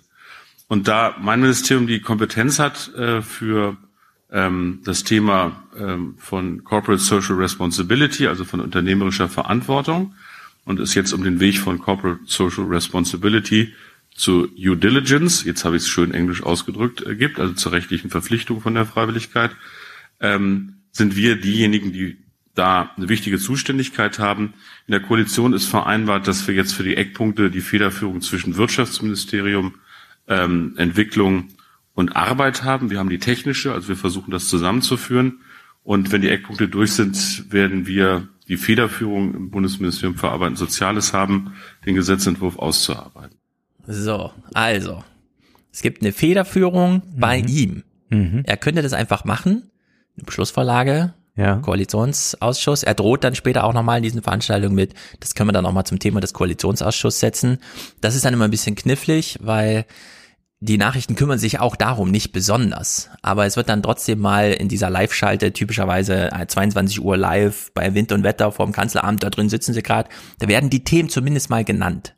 Mhm. Ja, und das will man nicht als CDU. Das ist, wenn auch nur die Überschrift mal kurz genannt wird. Aber diese Federführung fällt erst seinem Ministerium vollständig zu, nachdem mit Peter Altmaier und dem Wirtschaftsministerium die Eckpunkte geklärt wurden. Und solange die Eckpunkte nicht geklärt wurden, kann er noch nicht das Gesetz ausarbeiten. Also immer wenn Peter Altmaier morgens aufwacht und sieht im Kalender heute Termin mit Hubertus Heil zum Thema Eckpunkte Lieferkettengesetz, kommt ihm irgendwas dazwischen. Mhm. Und dann verschiebt sich das doch wieder, weil es ist ja irgendwas mit Corona-Nothilfe und so und ne, und dann Corona wird das so ein bisschen ist wirklich verzögert. toll. Es ist Ja, die also Ausrede Corona- für alles, hatte große Harald Schmidt kürzlich auch Ja, ja. äh, gesagt, dass er Corona eigentlich liebt, weil man alles auf Corona schieben Ja, kann. es ist ganz, ganz großartig. Corona hilft hier ähm, äh, Peter Altmaier wirklich gut. So, jetzt kommen wir zu den ganz seltenen wenigen Clips aus der CDU zum Thema von Altmaier. Nichts zum Thema Lieferkettengesetz. Ne? Also falls jemand was findet, schickt's mir gerne. Es interessiert mich schon, ob Peter Altmaier mal irgendwann etwas dazu gesagt hat.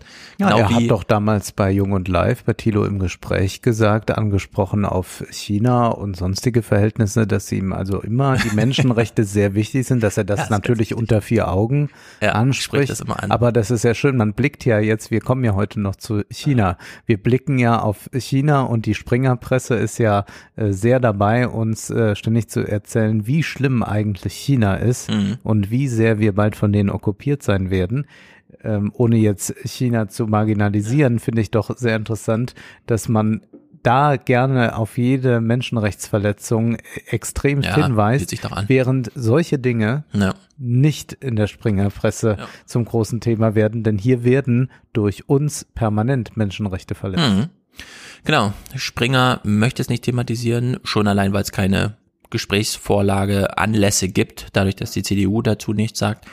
Äh, Wir haben von Peter Altmaier als Wirtschaftsminister nichts zum Thema Lieferketten jemals gehört. Wir haben von Horst Seehofer als Bauminister niemals was zum Thema Bauen und Mieten und so gehört. Es ist einfach, da wird einfach Themen weggeschwiegen.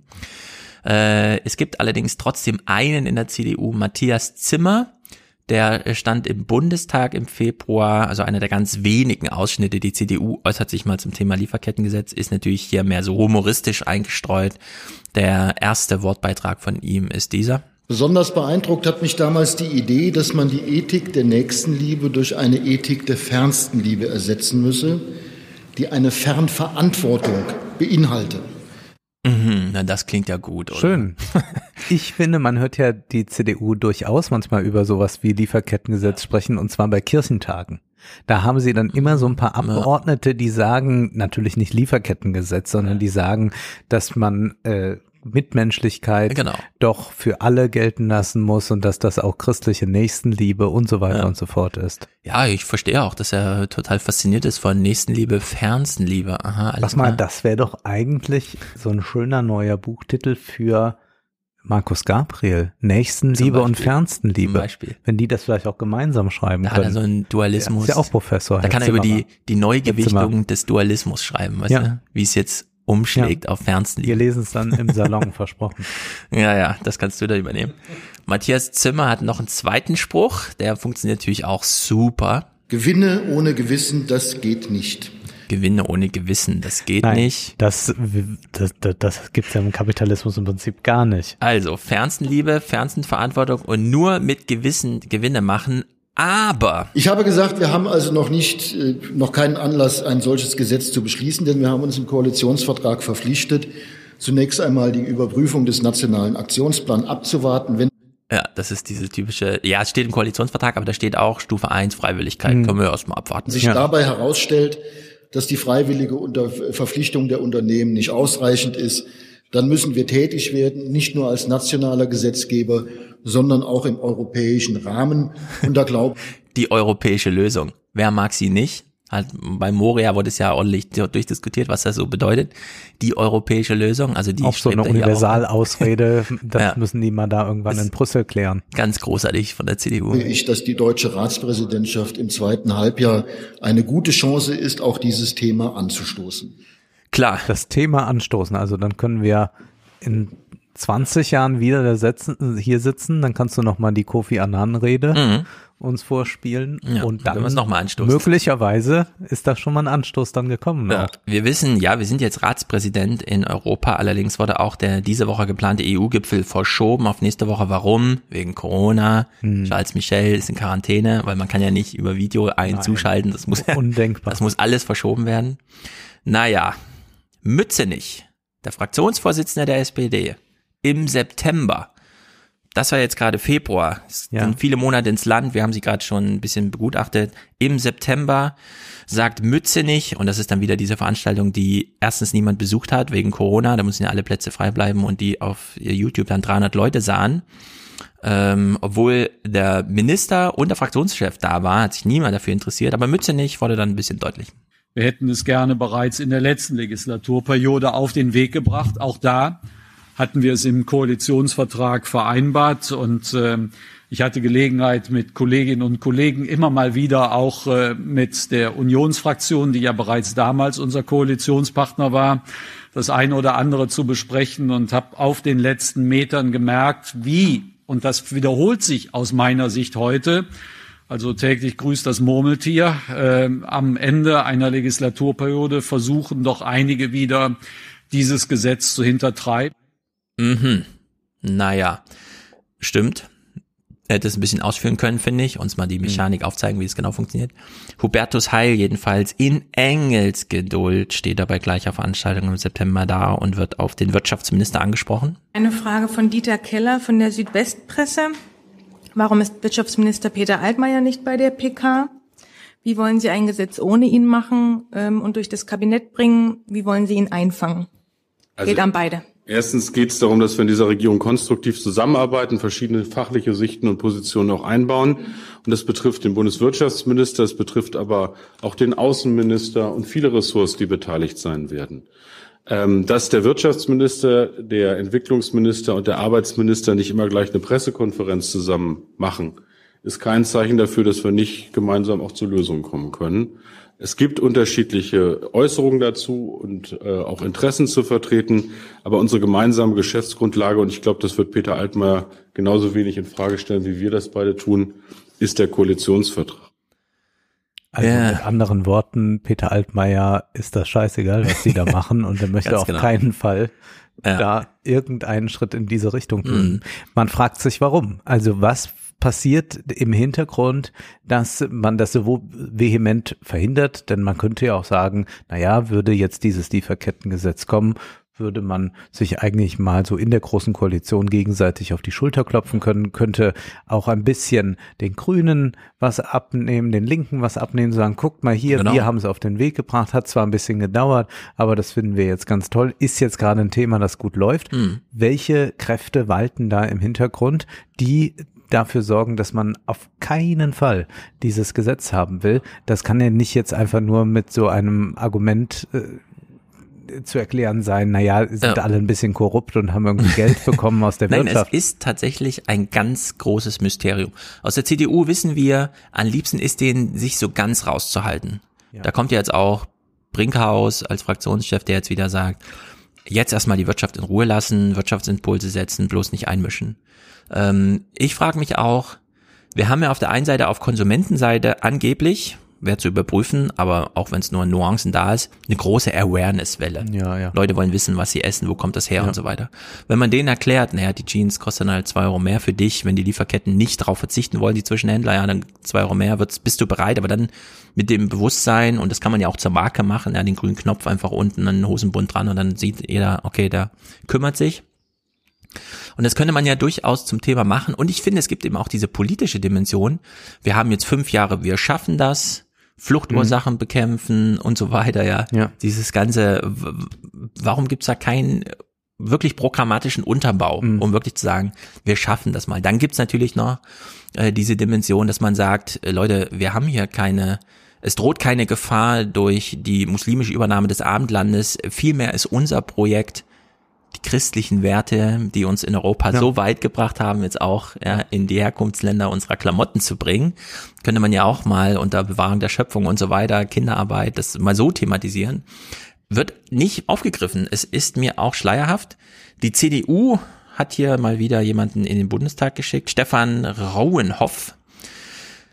Und das ist so absurd. Äh, Also ich habe jetzt diese, diese politischen, äh, großen gesellschaftlichen, fast religiösen Dimensionen mal dargestellt. Ja? Ja. Und jetzt kämpft Stefan Rauenhoff heldenhaft für wen wissen wir immer noch nicht so genau, ja. Wo, Ja. wo ist der Antrieb? Denn es gibt ja kein Dogma jetzt. Also Genau. wir haben ja äh, manchmal bei den Konservativen gewisse Dogmen, Mhm. wenn es um Fragen der Abtreibung zum Beispiel geht, wo äh, man es durchaus finden kann, dass jetzt ein Unionsabgeordneter aus seinem christlichen Weltbild Genau. heraus argumentiert, das ziehen. ist meine rote Linie und Mhm. das kann ich nicht machen. Solch einen Fall haben wir hierher eigentlich nicht. Also es müsste eigentlich höchstens im Sinne von Mhm. Glaubensfragen sein. Ja. Es ist ganz merkwürdig, weshalb wir uns, glaube ich, nicht darüber wundern, dass wir von der CDU im Bundestag als Gegenargumente gegen dieses Gesetz nur das hier angeboten bekommen. Hören Sie zu. Im Bundesarbeitsministerium ist heute eine Person maßgeblich an der Umsetzung des nationalen Aktionsplans beteiligt, die kurz zuvor noch Angestellte einer NGO war. In dieser früheren NGO-Funktion hat sie, lassen Sie mich mal ausreden, in dieser frühen NGO-Funktion hat sie maßgeblich an einer Studie zu einem Lieferkettengesetz mitgewirkt. Und äh, wenn das nicht genug ist, die Studie hat gleich auch noch einen Gesetzentwurf mitgeliefert. Ich sage an der Stelle nur, bei einem Wirtschaftsvertreter wären die Grünen sofort hier aufgesprungen. Ja, also diese Art des Lagerdenkens ist so Ja. unterkomplex, Ja. dass man sich wirklich fragt. Also er hat jetzt gesagt, Klamauk. da ist im Ministerium eine, die hat auch schon mal bei einer NGO gearbeitet. Und das geht ja nicht. Das, Ja. das, wenn, dann geht das vielleicht in der CDU, dass man Ja. so die Seiten wechselt und seinen Gesetzentwurf vielleicht mitbringt, aber nicht auf der Seite. Er hat noch einen zweiten, ein zweites ähm, ähm, Wortspendeangebot. Äh, es wird ein bisschen politischer, aber auch nicht besser. Auch wir von der Unionsfraktion haben einen klaren Wunsch, die Menschenrechtslage und Umweltsituation in Schwellen- und Entwicklungsländern zu verbessern. Aber ein Lieferkettengesetz, wie Sie sich es vorstellen, wird das Gegenteil von dem bewirken. Es wird unsere, unseren deutschen Mittelstand verunsichern, in Schwellen- und Entwicklungsländern zu investieren. Es wird unsere Unternehmer vermehrt davon abhalten, Zwischenprodukte aus diesen Ländern zu beziehen. Und es wird in den Ländern ausgerechnet jene Unternehmen, etwa aus China oder Russland, stärken, die in ihren Handels- und Investitionsbeziehungen weit niedrigere Standards ansetzen. Das kann man immer sagen. Das, ja. Aber es ist zumindest mal ein inhaltliches Argument. Ja. Nur kann man genau dieses nehmen. Dann muss man aber auch sagen, der Mittelstand in Deutschland, dann muss man es aber auch mal wirklich positiv formulieren und sagen, der Mittelstand in Deutschland ist angewiesen auf Menschenrechtsverletzungen. Und nicht, wie hier sein Kollege im Februar erzählt, was war das? Äh, Gewinne, aber nicht ohne Ja, Gewissen. Gewinne nicht. Dann muss man das einfach weglassen. Dann muss man sagen, nee, wir machen das hier so, wir sind da in einem knallharten Kampf und sobald es noch irgendjemand billiger und schlechter äh, äh, Hm. so handhabt, dann müssen wir da mitziehen. Dann kann man sagen, dann kann man sich von jedem christlichen Weltbild und auch von einer europäischen Idee vollkommen verabschieden. Das kann man machen. Aber dann sollte man es doch bitte so positiv formulieren. Genau, das muss man dann schon auch ehrlich sagen. Nur gibt es hier tatsächlich eine einfach ökonomische Logik und die versteht man auch, die muss nur einmal argumentiert werden, die dann doch die Gegenlogik von der CDU, wir mischen uns mal lieber nicht ein, denn Einmischungen sind immer irgendwie so sozialistisch und so, oder muss man so nachsteuern, dann weiß man auch gar nicht, was da passiert. Vielleicht gibt es auch so einen Glauben, wenn der Gerd Müller sagt, die Jeans würde nur zwei Euro teurer, das finden wir so unglaubwürdig, dass wir vermuten, da steckt noch was dahinter und mit dem wollen wir uns das gar nicht befassen, weil das Ja. ist so, das lehnen wir einfach prinzipiell dann mal Ja. ab. Naja, es gibt jedenfalls in, bei den Grünen auch große Anstrengungen für dieses Gesetz, deswegen ist Schwarz-Grün gar nicht so schlecht. Es gibt ja, Aber du glaubst doch nicht, dass das dann durchkommt. ja, der, Gerd, der Georg Streiter, der für die CDU lange BBK und so gemacht hat, hat bei Lanz letztens dieses Argument gemacht, CDU und Grüne passen eigentlich ganz gut zusammen, weil die einen sagen halt Umweltpolitik, Klima, keine Ahnung, die sagen äh, Bewahrung der Schöpfung. Und da gibt's eine große Passgenauigkeit, es geht nur um die Anfrage, äh, die Ansprache an den Wähler. Die einen sprechen halt die 70-Jährigen an und sagen äh, Bewahrung der Schöpfung. Und die anderen sagen Umweltschutz für die Kinder. Und das sind dann die Grünen, aber eigentlich passt das ganz gut. Und wenn die zusammen eine große Erzählung ähm, herstellen hinsichtlich ja, zwei Euro mehr für die Jeans und wir haben die Welt gerettet. Das produziert ja auch politische Unterstützung, wenn man es richtig macht. Es ist ja ein, ja, es ist ja wirklich ein Rätsel, warum man diesen Elfmeter nicht einfach mal verwandelt, weil wenn es am Ende wirklich nur um zwei Euro geht, kann man es ja machen.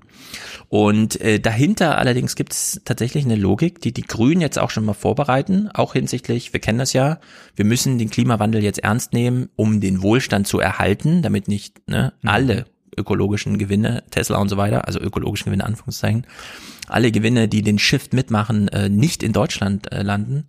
Und da ist Uwe Kickeritz der Ansprechpartner bei den Grünen, der hier dieses Argument von dem Stefan Raunhoff, das verunsichert ja die, den Mittelstand, genau umdreht. Viele deutsche Unternehmen haben bereits selbst hohe soziale, ökologische Standards gesetzt. Und deshalb fordern sie zu Recht von der Regierung, dass diese einen verbindlichen Rechtsrahmen setzt, damit weitgehend ein Level Playing Field, also annähernd gleiche Produktions- und Marktbedingungen für alle Unternehmen geschaffen werden. Dafür ist Regierung auch da.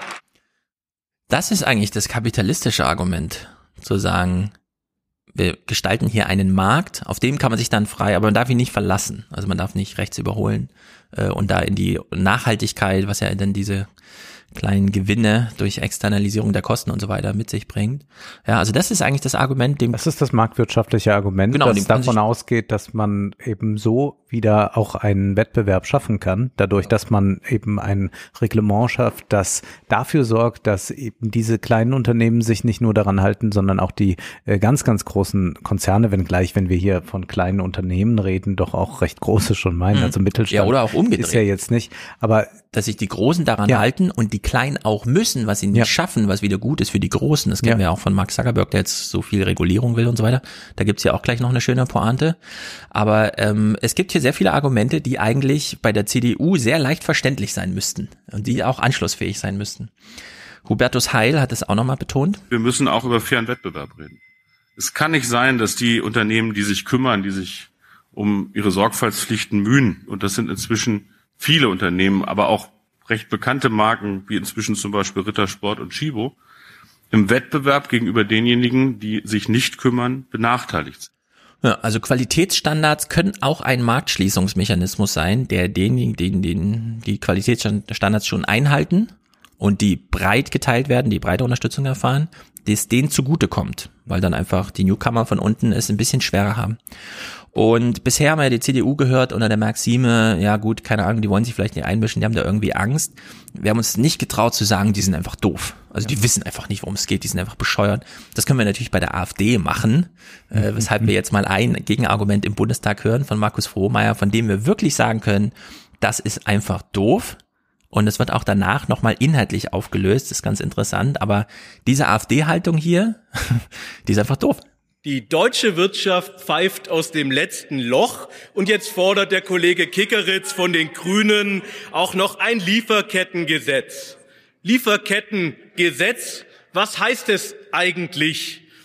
In der Theorie würde ein Lieferkettengesetz deutsche Unternehmen dazu verpflichten, lückenlos alle Bestandteile ihrer Lieferkette zu kontrollieren und auf die Einhaltung von ökologischen und sozialen Standards zu prüfen. Was heißt das aber in der Praxis? Nehmen Sie einen beliebigen Hersteller, zum Beispiel Daimler. Laut BDI haben Hersteller wie Daimler bis zu 10.000 Zulieferer. So, nehmen Sie einen beliebigen Hersteller wie Daimler, sagt er. das sind ja diese ganz kleinen mittelständischen Naja, Unternehmen. nur Daimler, da, also hat er sich Ja. wirklich auch vertan. Daimler macht das wahrscheinlich. Genau, Daimler will das nämlich schon. Das hören wir hier von Frank Schwabe, der auf von der SPD auf, auf ihn hier mal antwortet. Wir haben Unternehmen, zahlreiche Unternehmen, und ich weiß gar nicht, wie Sie auf die Idee kommen, äh, hier Daimler äh, zu zitieren, weil Daimler genau eines der Unternehmen ist, das sich für eine gesetzliche Regelung einsetzt. Insofern einfach mal vorher informieren, dann ist man auf der richtigen Seite. Ja, es ist so abscheulich blöde, was davon sich gegeben wird, dass man dann noch nicht mal eine Pointe, die man setzen will, die ohnehin schon Ja. idiotisch ist, Die dann noch nicht mal funktioniert dass man sagt, ja. ja, wie sollen die da 10.000 Teile nachprüfen, äh, dass man diese Pointe dann auch noch so versemmelt, indem man ein Unternehmen rausfischt, das exakt das schon macht. Hm. Ich meine, Daimler, die haben aber wir sehen hier eigentlich so einen fließenden Übergang. Ja, also wir, das war jetzt mächtig blöde, aber wir haben jetzt auch eben von der CDU extrem Blödes gehört. Und wenn ich jetzt an die Anhörungen denke im äh, Kongress, wie die Republikaner sich da verhalten haben gegenüber der Ja. Silicon Valley, Dummheit da dann, dann, dann ist da doch eine gewisse Parallele zu sehen und man könnte sich jetzt vorstellen, wenn es ganz dumm kommt, in welche Richtung das noch gehen könnte. Mhm. Denn wenn man sich das Personal jetzt bei der CDU ansieht, dann muss man ja sagen, äh, da ist ja eigentlich noch gut, dass wir eine Rentnerrepublik haben. Es könnte ja eher noch schlimmer werden. Was da kommt ja nichts Gutes nach. Ja, also ähm, Typen wie Philipp Amthor haben null Ahnung davon. Ja. Null. Also Oder wie heißt der, der früh alt gewordene junge Unions?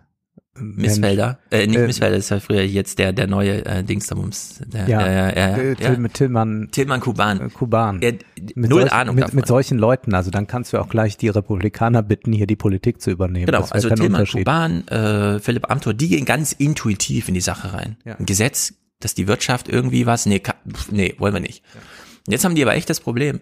Wir können es ja äh, Pi mal Daumen durchrechnen. Würde mich interessieren, ob das mal jemand gemacht hat, aber äh, wir haben jetzt gehört, Mercedes hat zehntausende Zulieferer, so, und ähm, die einen sagen intuitiv, die wollen das nicht, weil das ist denen zu viel Arbeit. Und dann sagt der Schwabe, aber die fragen uns, wann das Gesetz endlich kommt. Wenn die 10.000 Zulieferer haben, wir wissen, die brauchen diese ganzen Ärzte und so weiter, weil die haben da viel Technik im Auto, die brauchen das, das Metallzeug, also da ist wirklich viel äh, Strom erforderlich. Dann haben sie noch irgendwie Ledersitze und der ganze Kram. Wenn man jetzt äh, eine 140.000 Euro S-Klasse mal durchkalkuliert, ja, wir legen überall diese 2 Euro, diesen 1 Cent noch oben drauf, dann kostet sie 5.000 Euro mehr und entspricht damit aber Standards, die, wenn sie für alle gelten, für die anderen, die neu in den Markt kommen, ganz schwer zu machen sind, weil so Lieferketten aufzubauen ist noch schwieriger als eine S-Klasse zu, zu designen. Das war ja immer bei ähm, bei Apple, dass alle mal alle dachten, Steve Jobs, so der geniale Typ, der baut so das Gerät. Ja, und Tim Cook im Hintergrund hat dann immer die Lieferketten mit eine Million Menschen, die das in China zusammenbauen, damit es dann sofort ab Verkaufstag so lange geheim gehalten und plötzlich waren 10 Millionen iPhones da, die sofort verkauft werden konnten. Und dann hat ja Tim Cook Apple übernommen und alle dachten so, jetzt ist die Genialität verschwunden. Dabei kam die Genialität erst rein, dass man nämlich das Gerät komplett auf die Produktion hin optimiert hat und gesagt hat, wir machen hier Massenproduktion. Es ist nicht der einzelne Prototyp, den Steve Jobs entwickelt hat, sondern es ist tatsächlich das fertige Gerät in der Hand des Kunden und es kommt auf diese Lieferketten an und die müssen designt werden. Es interessiert zwar niemanden und da kann man auch keinen Werbefilm machen, aber so macht man's. Und das genau das gleiche Problem hat ja Mercedes auch. Denen geht's ja nicht darum, ein supergeiles Auto zu bauen, das sich besser fährt als eine S-Klasse, sondern davon 3000 pro Monat zu verkaufen für 150.000 Euro. Ja, das ist ja das Ziel. Das schaffen die natürlich viel besser, wenn die den Markt einfach komplett unter Kontrolle haben, indem die einfach jeden rausklagen können, der da versucht, äh, über kleine Preisvorteile ähm, oder sonstiges, ja, äh, Umgehung von solchen Standards dann irgendwie auf sich auf den Markt breit zu machen. In der Hinsicht ist dieses Mercedes-Beispiel, ähm, das müsste man eigentlich viel mehr ausarbeiten. Also Hubertus Heil müsste eigentlich nicht mit Gerd Müller eine Pressekonferenz machen, sondern mit den ganzen DAX-Leuten, denen ihr Markt so wichtig ist. Und umso mehr Produktion da drin ist, umso wichtiger äh, werden dann auch die Argumente, Wohlstandserhaltung und so weiter. Ja? Wenn man den, die deutschen Autobauer schützen will, dann macht man das am besten, indem man Standards einführt, da wo sich alle auf dem Markt breit machen. Und da will man dann eben nicht mehr diesen Frühkapitalismus, sondern da will man es geregelt haben und nachvollziehbar und dann hat man da auch Vorteile, die man nutzen kann. Denn das ist ein wenig Augenwischerei zu sagen, es ist ja alles dereguliert. Man hat jetzt durch den Neoliberalismus eine große Deregulierung geschaffen. Naja, diese nicht regulative, die dafür sorgen, dass wir eben nicht es Soziale haben, nicht ökologische haben, sind ja auch wieder Regeln in anderer Art. Mhm. Also Regeln, die dafür sorgen, dass das Ja. eben geht. Und jetzt kann man das Ganze umdrehen. Das heißt, man bekommt nicht in dem Sinne mehr Regeln, sondern bekommt andere Regeln. Und die kann man auch anders wieder für sich ausnutzen. Und wir wissen das, Konzerne mit großen Anwaltskanzleien im Hintergrund haben da jede Möglichkeit, bei jeden neuen Ja. Regeln auch wieder versuchen, äh, sie können versuchen, Marktvorteile zu erlangen, dadurch, dass sie Leute rausklagen oder so.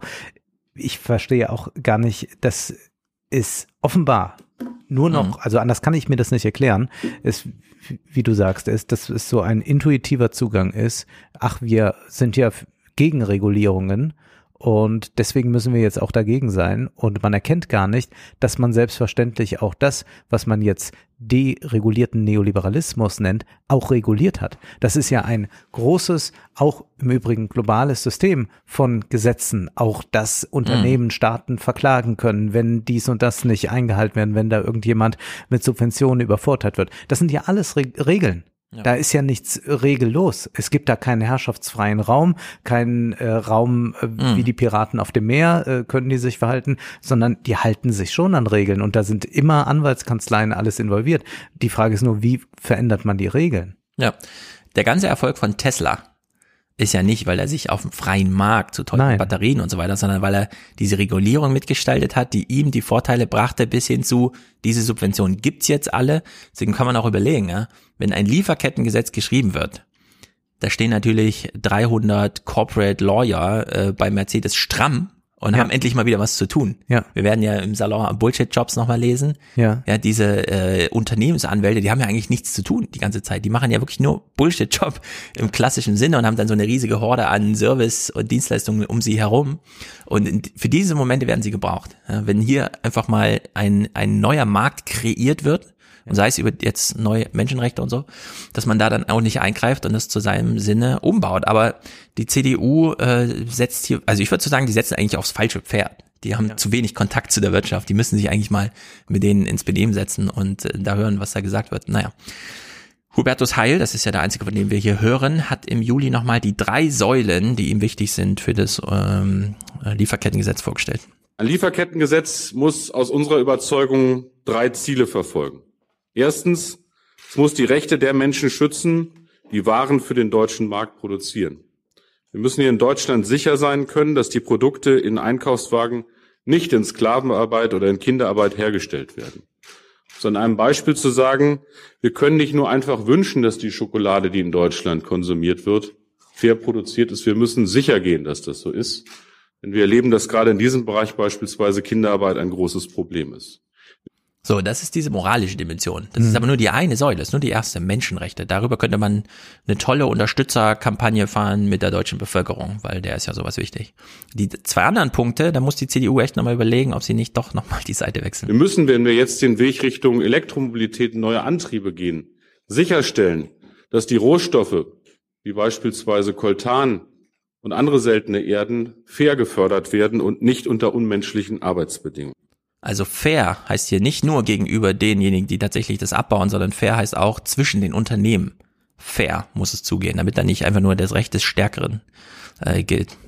Ich hatte auf der Hinfahrt hier einen Podcast gehört, da wurde Tobias Lüttke interviewt. Das ist mhm. der Gründer von Shopify, dem jetzt teuersten Unternehmen Kanadas. Also Shopify ist das Unternehmen, das für all die kleineren Händler, aber auch Influencer diese Shops zur Verfügung stellt. Und er wurde ganz kurz angesprochen auf Elon Musk, mit dem er auch mal Kontakt hatte, hin und wieder und auf die deutsche Autoindustrie. Und dann sagte er, ja, man glaubt ja gar nicht, wenn man als Deutscher jetzt seit 20 Jahren nicht mehr in Deutschland vorwiegend lebt, sondern in Kanada, welch hohes Ansehen die Autoindustrie, die deutsche, genießt ja. und dass er das doch mit äh, Tränen in den Augen eigentlich beobachtet, wie sehr die deutsche Autoindustrie das verschlafen hat mit der E-Mobilität, dass also man angetrieben mhm. wird nun von Elon Musk und anderen, dass es sicherlich noch nicht zu spät ist, aber er sagt, das ist das Problem, dass diese Boomer-Generation einfach nicht mehr diese Flexibilität mitbringen möchte, ja. um darüber nachzudenken, wie können könnte es anders sein, denn fest steht ja, wir haben ja die beste Ausgangslage für Autoproduktion. Ich bin sehr skeptisch, was dieser E-Mobilität anbelangt in Form äh, von, mhm. damit wird jetzt unser klimaneutral, aber jetzt mal als Mark Markteroberung haben wir ja. da die beste Ausgangslage eigentlich gehabt. Also das in den Sand zu setzen, und da hat man ja schon einiges getan, das ist ja richtig schwierig erstmal, ja. mhm. dass man das verschlafen hat und ähnlich verhält sich jetzt oder vielleicht dann noch lahmer verhält, verhält sich die Politik. Ja. Genau, also wir haben es äh, mit Menschenrechten als die große Erzählung und dann fair menschlichen Arbeitsbedingungen. Zweitens, wir wollen mit dem Gesetz dafür sorgen, dass deutsche Unternehmen Rechts- und Handlungssicherheit haben und Rechtssicherheit auch bekommen, insbesondere wenn sie in Ländern mit unsicherer Menschenrechtslage tätig sind. Ja, und diese Planungssicherheit, Da ist ihnen beispielsweise Tesla jetzt wirklich davon gefahren, weil Mhm. Tesla hat diese Batterieproduktion rausgeholt aus diesen Ländern und macht das hier und muss sich mit diesem ganzen, also nicht nur mit den Klimafragen nicht beschäftigen, sondern auch mit vielen von diesem, wie geht ihr denn in diesen Ländern um, weil jeder sieht jetzt auf YouTube diese Videos, wie sie über Brandenburg mit der Drohne fliegen, um den Fortschritt zu dokumentieren und nicht irgendwo in Bangladesch oder so. Ja? Also, Weshalb das macht Investoren ganz verunsichert sind. Was macht man jetzt eigentlich mit Blick auf die Immobilität mit Lithium? Wird sich das durchsetzen? Wird man eine alternative Technik haben?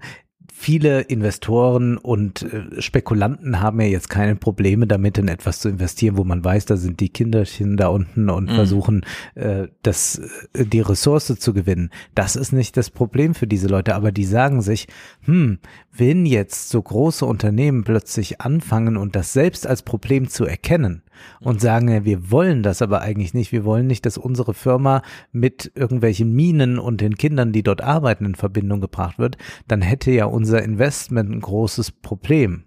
Dann würde nämlich dann diese Lithiumgewinnung plötzlich nicht irgendwann Ja. den Börsenboom ergeben. Deswegen ist man da sehr, sehr zögerlich. War im Handelsblatt ein schöner Artikel darüber, dass man äh, momentan äh, irgendwie sieht, ja, eigentlich müsste ja das ganz große Ding sein. Möglich Mhm. äh, kann das auch sein, dass es in fünf Jahren so ist.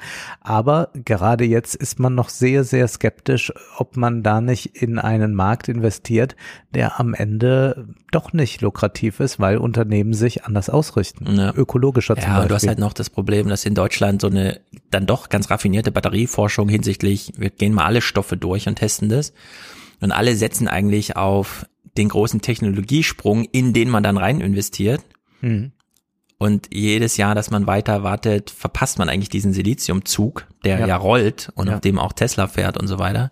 Und da hat ja VW dann auch gesagt, wir produzieren nicht selbst, Mercedes ja auch, wir produzieren nicht selbst, sondern wir kaufen das zu. Und da müssen sie jetzt abhängig äh, von der Verfügbarkeit und so weiter. Ja, und da ist Tesla als großer Einkäufer natürlich mit so ein paar Vorteilen ausgestattet. Und Hubertus Heil hat hier noch diesen dritten Punkt und das ist so der, der größte Widerspruch zur CDU. Da will die CDU nicht mitmachen. Und drittens, wir müssen dafür sorgen, dass es ein wirkungsvolles Gesetz ist. Deshalb braucht es einen Durchsetzungsmechanismus.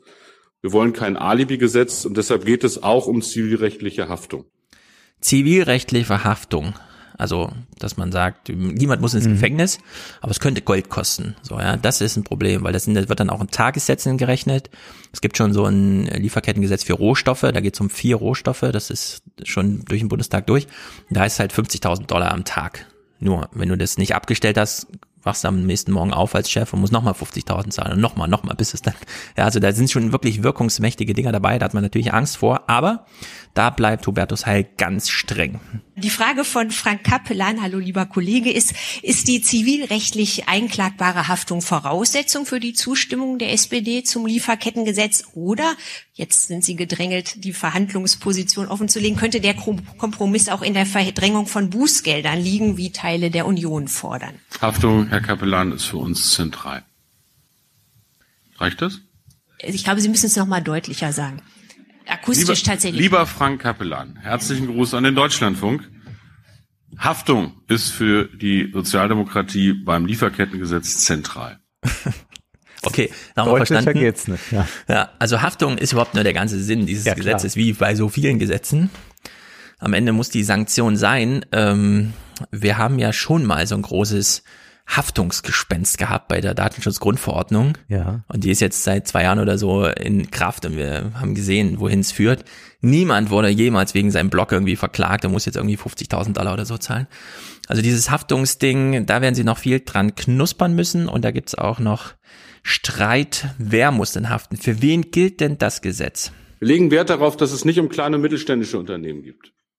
Ist ja irgendwo erzählt worden von Verbänden, jetzt müsse jeder Handwerker sein Kupferkabel kennen und wissen, unter welchen Bedingungen das produziert wird. Das ausdrücklich nicht. Das wäre unverhältnismäßig. Sondern wir reden, und das werden wir in den Eckpunkten miteinander zu besprechen haben, von Unternehmen mit wahrscheinlich ab 500 Beschäftigten. In der Zahl dessen, was jetzt im Monitoring untersucht wurden, reden wir über 7000 deutsche Unternehmen, die das ungefähr betrifft.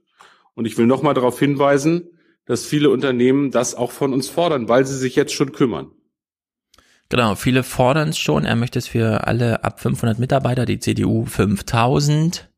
Das hieße, in Hubertus Heils äh, Planung wären 7000 Unternehmen betroffen, in der CDU-Planung dann nur noch 300 oder so. Aber äh, das ist der große Streitpunkt. Da muss es nicht mit Altmaier über diese Haftungsfrage und wer haftet und so weiter. Das sollen die dann mal ausklamüsern.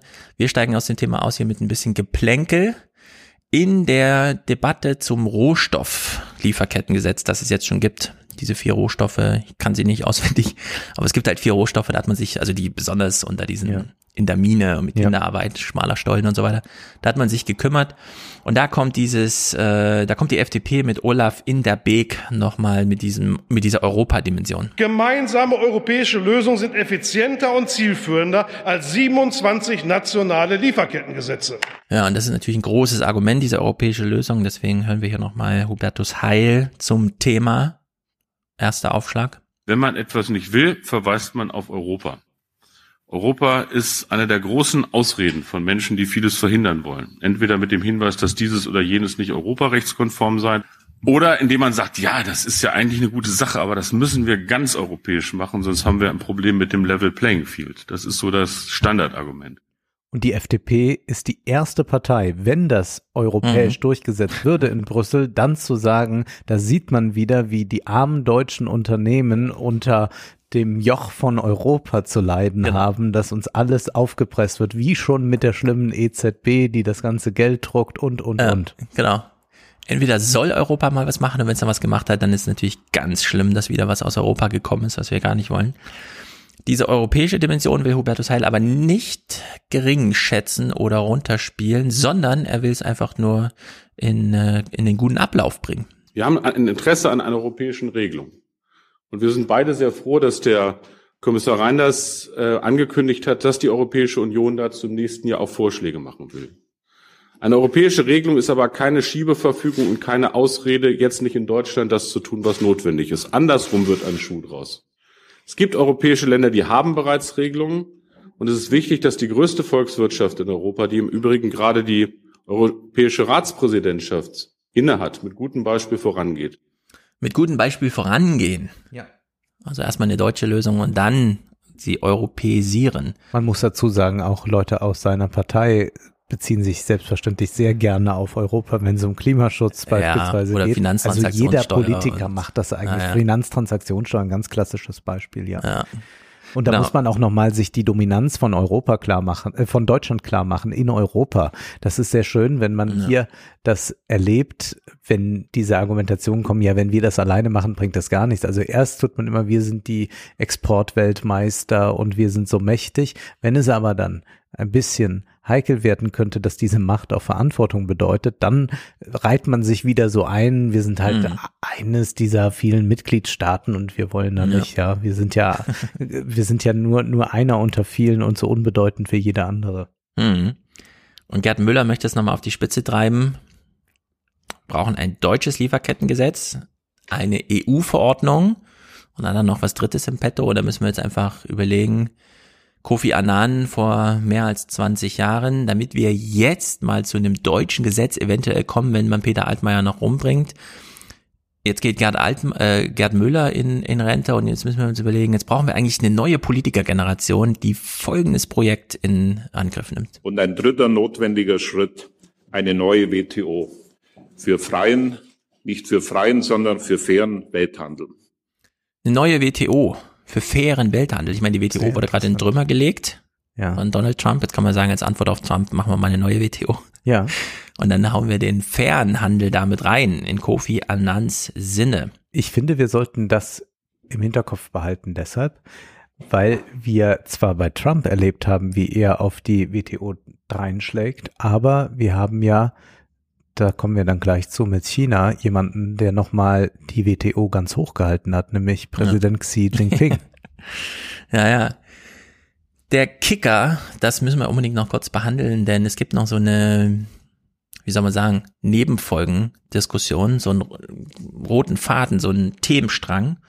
Wir hören noch mal Markus Frohmeier aus der AfD. Verantwortlich für die Verbesserung der Lebensverhältnisse sind Marktöffnung und der Abbau von Handelshemmnissen, Direktinvestitionen und technologischer Transfer. Also, das ist eine direkte Ansprache an Bangladesch. Ihr braucht kein tolles Gesetz, ihr braucht auch keine tolle eigene Regierung oder sonst irgendwie wie jemand, der euch Rechtssicherheit garantiert, sondern ihr braucht einfach nur einen funktionierenden freien Markt. Mhm. So, und äh, darauf gibt es natürlich dann viele Antworten, zum Beispiel von Christoph Hoffmann von der FDP, äh, der ist ein bisschen, also das ist, war nun ultralibertär, Ja. die FDP schränkt so ein bisschen ein. Wir dürfen die Nationalstaaten auch in den Entwicklungsländern nicht aus ihrer Verantwortung entlassen. Und das ist wichtig. Wir haben, wir haben Landwirte zum Beispiel sich aus der Armut befreit, indem sie sich zusammengeschlossen haben zu Genossenschaften, um ihre Produkte im Angebot zu bündeln und damit bessere Preise zu erzielen. So war es auch im Markgräflerland, meiner Heimat. Da gibt es die Winzergenossenschaft und das war eine Lösung für die Bauern. Und genau so wird es im Süden auch laufen. Ein Also FDPler, der für ein Ja. genossenschaftliches Modell hier plädiert. Was ist hier los? Sozialismus? Genau, etwa? es ist ja irgendwo anders auf der Welt, weißt du? Es ist ja so eine Utopie für Oder die so ein anderen. schöner Winzerverband, da geht es dann auch noch. Oder sowas, genau, wo man so romantisch eine Küche betreibt, obwohl man drei Weinberge hat. Naja, er stellt ja dieses Modell vor, wir bräuchten ja gar kein Lieferkettengesetz, also wir bräuchten ja kein, gar keine Ex, kein Export von ähm, Rechtsstandards, die eingehalten werden, wenn es vor Ort Rechtsstandards gäbe. Wir kämen ja nicht auf die Gedanken, in Norwegen jetzt ein Lieferkettengesetz einzuführen, weil wir wissen ja, die Norweger können das schon selber regeln und am Ende kostet das halt mehr die Unternehmen oder kommen die nicht drum rum. Mhm. So, also müssen die diese Märkte oder die Politik um die Märkte da zertrümmern, was ja gemacht wird, weshalb es zwar irgendwie dann doch niedlich ist, wenn der FDP mal nach Genossenschaften ruft, aber wohl wissend, es wird da keine Genossenschaften geben in Bangladesch. Ja. Also die Hersteller von, was weiß ich, Gesichtsmasken tun sich jetzt nicht zusammen und machen da äh, einen Kartellpreis drauf für Bangladesch Gesichtsmasken oder so. Naja, und daraufhin Und Äh, wenn sie so etwas tun würden, dann kann man davon ausgehen, dass der ein oder andere mächtige Konzern genau dagegen klagen wird und das verhindern wird mit allen Mitteln, dass sich so etwas dort durchsetzt. Also das ist ja de- der Witz, wenn man vom freien Markt spricht, dass man damit eben Mhm. auch meint, dass es ein Hauen und Stechen ist. Das muss man sich wie einen Ringkampf vorstellen und es ist keineswegs so, dass man dann bei diesen äh, Preiskartellen, die sich da bilden, äh, wirklich, ne, also das, das ist ja nicht ein Winzerverband eben, der hier Ja. in Deutschland sagt, naja, wir versuchen jetzt mal zu sagen, unter fünf Euro gibt's keinen Riesling, sondern wir haben es hier mit Kräfteverhältnissen zu tun, die ja so weit gehen, dass sie Menschenrechte äh, ignorieren, dass sie Menschenrechte mit Füßen treten. Und dann glaubt man jetzt, dass man es auf, auf diesem Wege durchsetzen kann, zudem dann noch in äh, politisch instabilen Systemen. Also warum haben wir denn das in Bangladesch diesen Fall? Warum müssen wir dann überhaupt bei diesen Ländern so ein Lieferkettengesetz machen? Das ist ja eigentlich eine gute Frage. Hm. Denn wir machen das ja bei Norwegen, wie du schon meintest, nicht. Oder auch bei äh, Großbritannien würden wir das nicht machen. Es ist da einfach noch eine Auswirkung aus dem Kolonialismus, dass man solche instabilen Regionen Mhm. sehr gut brauchen kann, weil man instabile Regionen immer besser ausbeuten kann als stabile Länder. Wenn alle Volkswirtschaften so wie Deutschland funktionieren würden, dann könnte es diese Hierarchien gar nicht geben, von denen aber Deutschland extrem profitiert. Genau, und du hast Hauen und Stechen gesagt, wir kennen auch die Geschichten der DAX-Unternehmen, die dann in die Länder Schlägertrupps schicken und sagen, ihr habt hier ein Kartell. ja, ich möchte auf eine Sache hinweisen, auf eine äh, Studie oder auf mehrere Studien, vielmehr auf eine Wissenschaftlerin, Historikerin und Soziologin, Heide Gerstenberger, die ist so um die 80 inzwischen, publiziert immer noch. Die ist zum einen Fachfrau für Seefahrtrecht Mhm. und für die Seefahrt, was dort alles geschieht auf diesen Schiffen, nicht nur Piraterie, sondern sehr viel mehr und auch für die internationalen Arbeitsbedingungen. Sie hat äh, sehr große Studien dazu vorgelegt und man kann auch ein paar Vorträge, glaube ich, von ihr bei YouTube finden und sie zeigt sehr schön, mit welchen Mitteln dort Konzerne sich ihren Profit erwirtschaften und dass genau solche Dinge dann passieren und dass es äh, keine Seltenheit ist, dass wir da noch einen Kapitalismus erleben, wo das Gesetz der Faust Hm. entscheidend ist. Genau. Und da kann es ja durchaus mal einen Wandel geben, sei es nur durch glückliche Zufälle, politische Ereignisse oder einfach das Aufkommen von Personen, die dann doch mal einen Unterschied machen wollen. Und da berichtet äh, Hubertus Heil hier aus Begegnungen oder Erfahrungen mit Abiy Ahmed aus Äthiopien. Wir haben ja damals in Äthiopien auch den äh, dortigen Ministerpräsidenten Abiy Ahmed getroffen, äh, einen Friedensnobelpreisträger. Der hat inzwischen innenpolitisch auch Riesenprobleme, weil er eine sehr junge Bevölkerung hat. Im Altersschnitt sind die Menschen in Äthiopien 18 Jahre alt. In Deutschland, das weiß ich als Rentenminister 47, das ist mein Alter. Das heißt, eine junge und ungeduldige Bevölkerung in einem bitterarmen Land. Und wenn wir nicht Stück für Stück mithelfen, dass die Verhältnisse da vorankommen, dann wird ein Hoffnungsträger wie Abiy Ahmed, der Reform einführt, der ein Mann des Friedens ist, innenpolitisch und sozial scheitern. Und dann haben wir Probleme, die wollen wir gar nicht haben. Die haben wir auf dem afrikanischen Kontinent in vielen Bereichen. Das weiß der Kollege Müller besser als ich. Es ist auch eine Frage sozusagen am Ende des Tages von europäischer Sicherheit und Friedenspolitik, dass wir uns um die Lebensgrundlagen kümmern. Und das fängt mit anständigen Arbeitsbedingungen äh, an. Ja, Lebensgrundlagen sind äh, Fluchtursachen. Also das eins zu eins, das ist genau damit gemeint.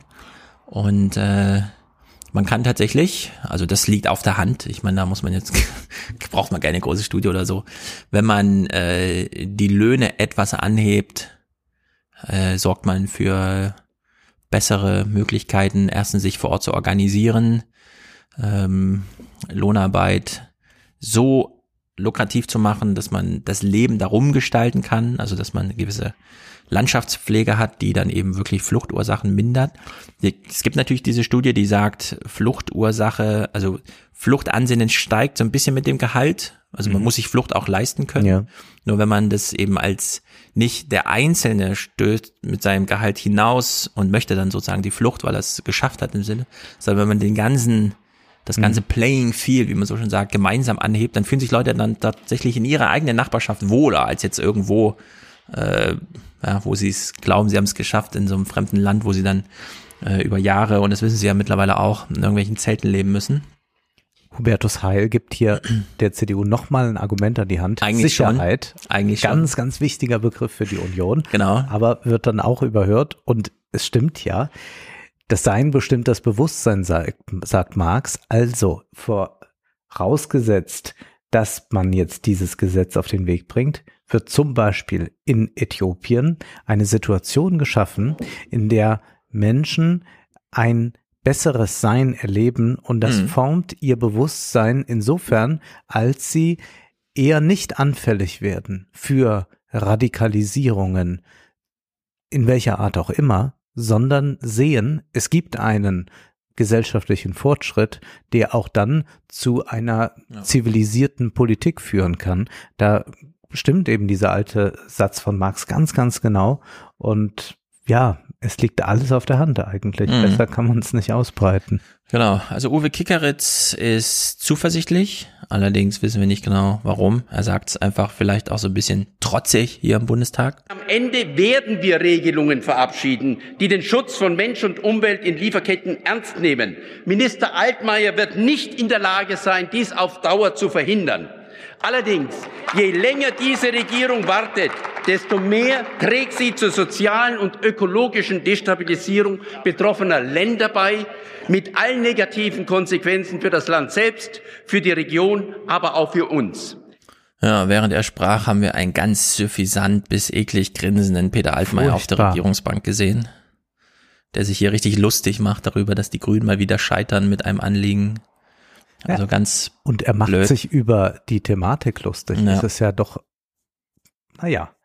Es ja. spricht für sich, sagen wir es so, ja. dass ein Unionspolitiker, wenn das Thema Menschenrechte angesprochen wird, anfängt zu feixen und zu grinsen ja. auf der Regierungsbank, statt wenigstens da noch ein angemessenes Gesicht zu machen, wenn man schon inhaltlich nicht hinter der Sache mhm. steht. Ja, das kann Olaf Scholz besser, dann in solchen Momenten einfach mal ernst gucken, ja. wenn man die Sachen nicht ernst nimmt. Ich finde jedenfalls diese Dimension, ich habe es vorhin schon mal angesprochen, wir hören hier Jörg Tetzlaff, der ist irgendwie so ein Verbandsvertreter von irgendeinem so Juwelier-Unternehmerverband oder so, keine Ahnung.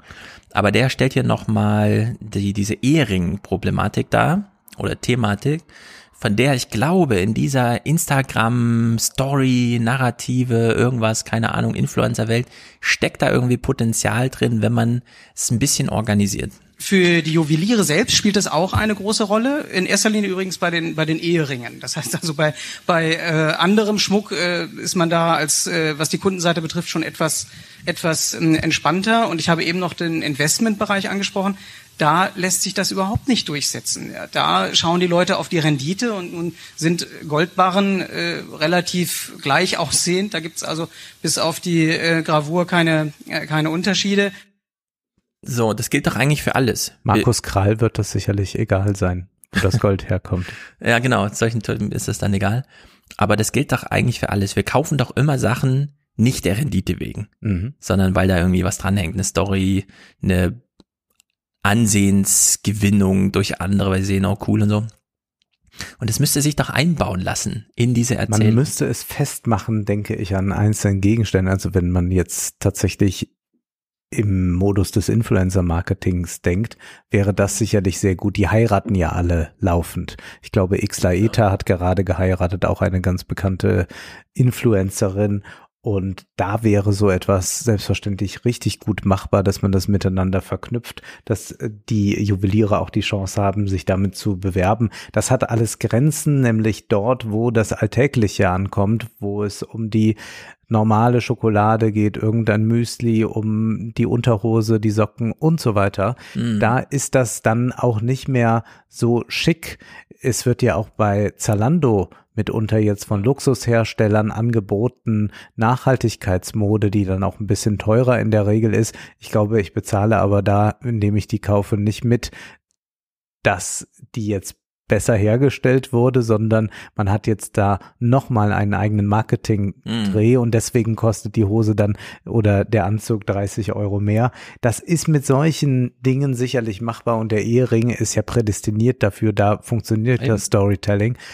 Aber das wäre ja immerhin ein Ansatz, mit dem man in guter Weise Populismus betreiben könnte. Ja, genau. Man könnte die CDU, die ja noch sehr viel Wert auf die Ehe auch legt, sehr schön mit einer geschickten Kampagne unter Druck setzen. Ja, ich komme nachher nochmal auf den Öko-Populismus zu sprechen, Mhm. weil er fehlt. Ja. Also weil er komplett Ja. fehlt. ist unglaublich, was die Fridays for Future auf der Straße liegen lassen. Dieses Thema hier bleibt uns jedenfalls in den 20ern jetzt erhalten. Wir hören hier zum Abschluss Armin Pasch, der war auch bei dieser SPD-Veranstaltung mit eingeladen. Ich habe jetzt gar nicht notiert, wo er herkommt, aber falls ihn jemand googeln will, P-A-A-S-C-H. Und er äh, kommt auch nochmal so ein bisschen mit, naja, er, ich sag mal, er hat einen optimistischen Zeitplan. Ja, zu, zunächst mal nehme ich Hubertus Heil und äh, Gerd Müller beim Wort. Äh, Die haben bei einer Pressekonferenz gesagt, äh, das Gesetz soll im Januar nächsten Jahres verabschiedet werden. Das fände ich schon mal sehr gut und das ist auch wichtig. Auf Ähm, nationaler Das wird Ebene? auf nationaler Ebene. Dann wird es ähm, natürlich eine Übergangsfrist geben. Ähm, wir würden uns ein oder zwei Jahre wünschen. Wenn es drei Jahre werden, wäre das möglicherweise auch noch akzeptabel. Ähm, auf EU-Ebene glaube ich, dass das noch ein paar Jahre länger dauern wird, fürchte ich zumindest, bis es dann wirklich wirkt äh, bei den Menschen vor Ort äh, werden. Äh, auch wenn man jetzt schnell vorangeht in Deutschland und in der EU, wird das mit Sicherheit noch äh, sechs, sieben Jahre dauern. Hieße aber 2030, Mhm. mal gucken. Also ich meine, er hat jetzt gesagt, im Januar soll das Gesetz soweit im Bundestag sein.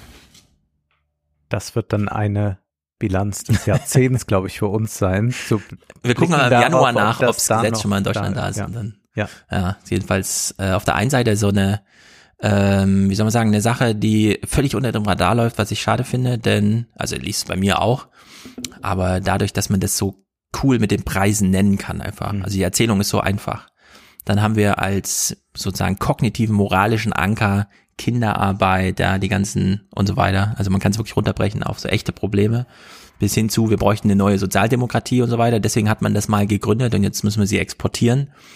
Äh, Und die CDU, die hat einfach nur Angst vor so kleinen Haftungsfragen und so. Ja. Es ist nicht mal strafrechtlich, sondern es ist wirklich nur zivile Haftung.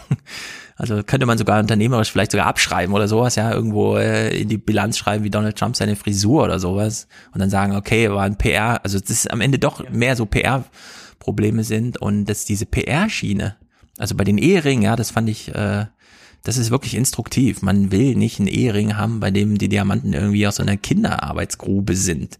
Ja, und das müsste man doch, so wie man Gesundheit zum Thema macht, müsste man das eigentlich auch so mitschleifen. Hollywood-Stars haben das ja mal ein bisschen probiert. Leonardo DiCaprio, Blood Diamond, ist Ja. auch ein Film, Ja, der genau, davon so, handelt. ja, ja. Es war schon mal Thema und ich erinnere mich auch an noch ein paar andere Stars, die das mal aufgegriffen haben, aber es war dann auch wieder gut. Oder man hat es auch nicht geschafft, es dann zu verknüpfen mit dem Gesamtzusammenhang. Man Ja. sagt dann, okay, wir kümmern uns jetzt hier um Gold und Mhm. sonst aber nichts und da Ja. nur um Diamanten und man erkennt dann nicht, naja, das gilt dann für alles, das muss man als Aufhänger begreifen. Es Mhm. geht jetzt nicht darum, dass man sagt, damit die Eheringe endlich fair sind und sonst können wir alles so lassen, wie es ist. Das ist, glaube ich, das Problem. Wäre schon mal ein Ansatz Beim Influencer-Marketing so haben, dass man so ein Ding sich rauspickt. Mhm. Da hat man auch zugleich noch so einen Unique Selling Point. Genau. Und dann interessiert man sich immer für den Rest nicht mehr. Ja.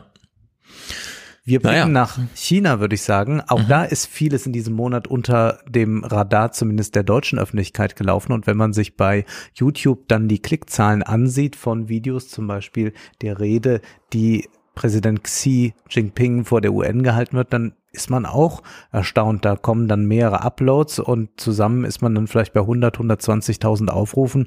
Da denkt man, na ja, es müsste ja eigentlich so ein paar Milliarden interessieren, aber nein, es ist sehr, sehr viel kleiner, die Gruppe, aber wir werfen jetzt einen Blick drauf. Es waren auch immer nur so Videobotschaften. Man hat gar nicht miteinander gesprochen, Genau. sondern nur so nach und nach Programm. Und ich glaube, das war sehr gut, denn es Mhm. hat eine schöne Klarheit reingebracht. Let this be clear the world will never return to isolation, and no one can sever the ties between countries. We should not dodge the challenges of economic globalization. Instead, we must face up to major issues such as the wealth gap and the development divide. We should strike a proper balance between the government and the market. Fairness and efficiency, growth and income distribution, and technology and employment. Selbstverständlich hören wir hier die englische Übersetzung. Sie hat selbstverständlich nicht Englisch gesprochen. Was er hier nochmal ganz klar macht, Er ist Globalisierung angekommen. läuft, wir sind angekommen Ja. und wir lassen uns jetzt nicht von den Amerikanern unsere Globalisierung kaputt machen, sondern wir haben da noch Ziele und er geht dann nochmal weiter darauf ein. We should pursue open and inclusive development, remain committed to building an open world economy, and uphold the multilateral trading regime with the World Trade Organization as the cornerstone. We should say no to unilateralism and protectionism and work to ensure the stable and smooth functioning of global industrial and supply chains. Ja, das ist halt so grandios verlogen. Äh, Ja. Es ist einfach, ich meine, die, diese Marktschließungsmechanismen in Amerika gehen so weit, dass sie quasi keinen westlichen Dienst im Internet zulassen, Ja. sondern lieber 80.000 Leute in, installieren, die das irgendwie rumfiltern. Und wenn dann mal TikTok angedroht wird, vielleicht in Amerika nicht mehr runterladbar zu sein, ist das gleich in der westlichen Welt so mega. Diese Dimension, wie China das macht, wird Mhm. überhaupt nicht verstanden hier.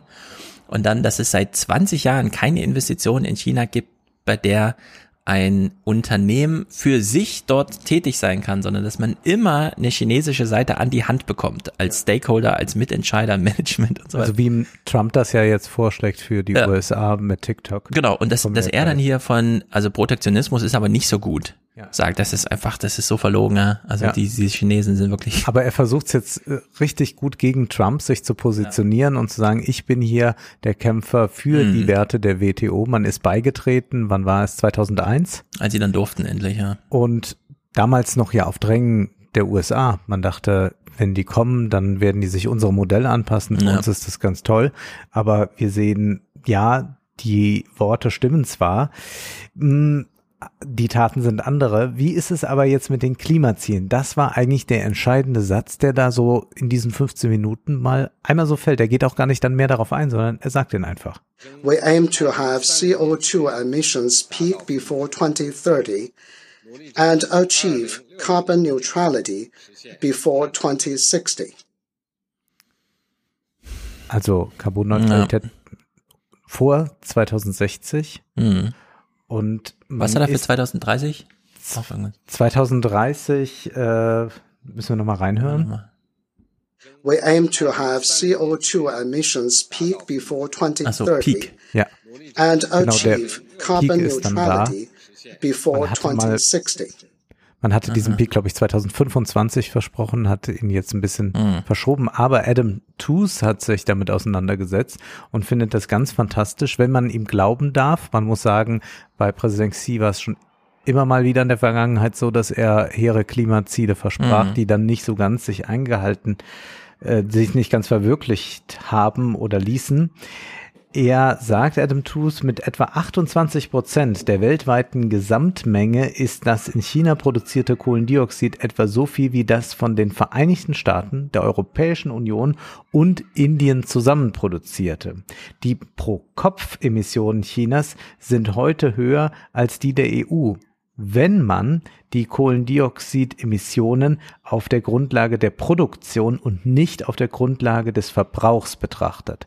Das heißt, wenn man jetzt das miteinander vergleicht und nur pro Kopf einfach sich anschaut, denkt man, ach wie, die emittieren ja wie verrückt. Ja. Aber die verbrauchen das nicht, sondern die produzieren eben sehr, sehr viel für uns dann. Das so stimmt. ist es dann, dass äh, hier Adam Tooze nochmal ganz deutlich darauf hinweist, dass also die Pro-Kopf-Emissionen Chinas weniger als halb so hoch sind wie die in den Vereinigten Staaten. Aber was die künftigen Emissionen betrifft, so hängt alles von China ab.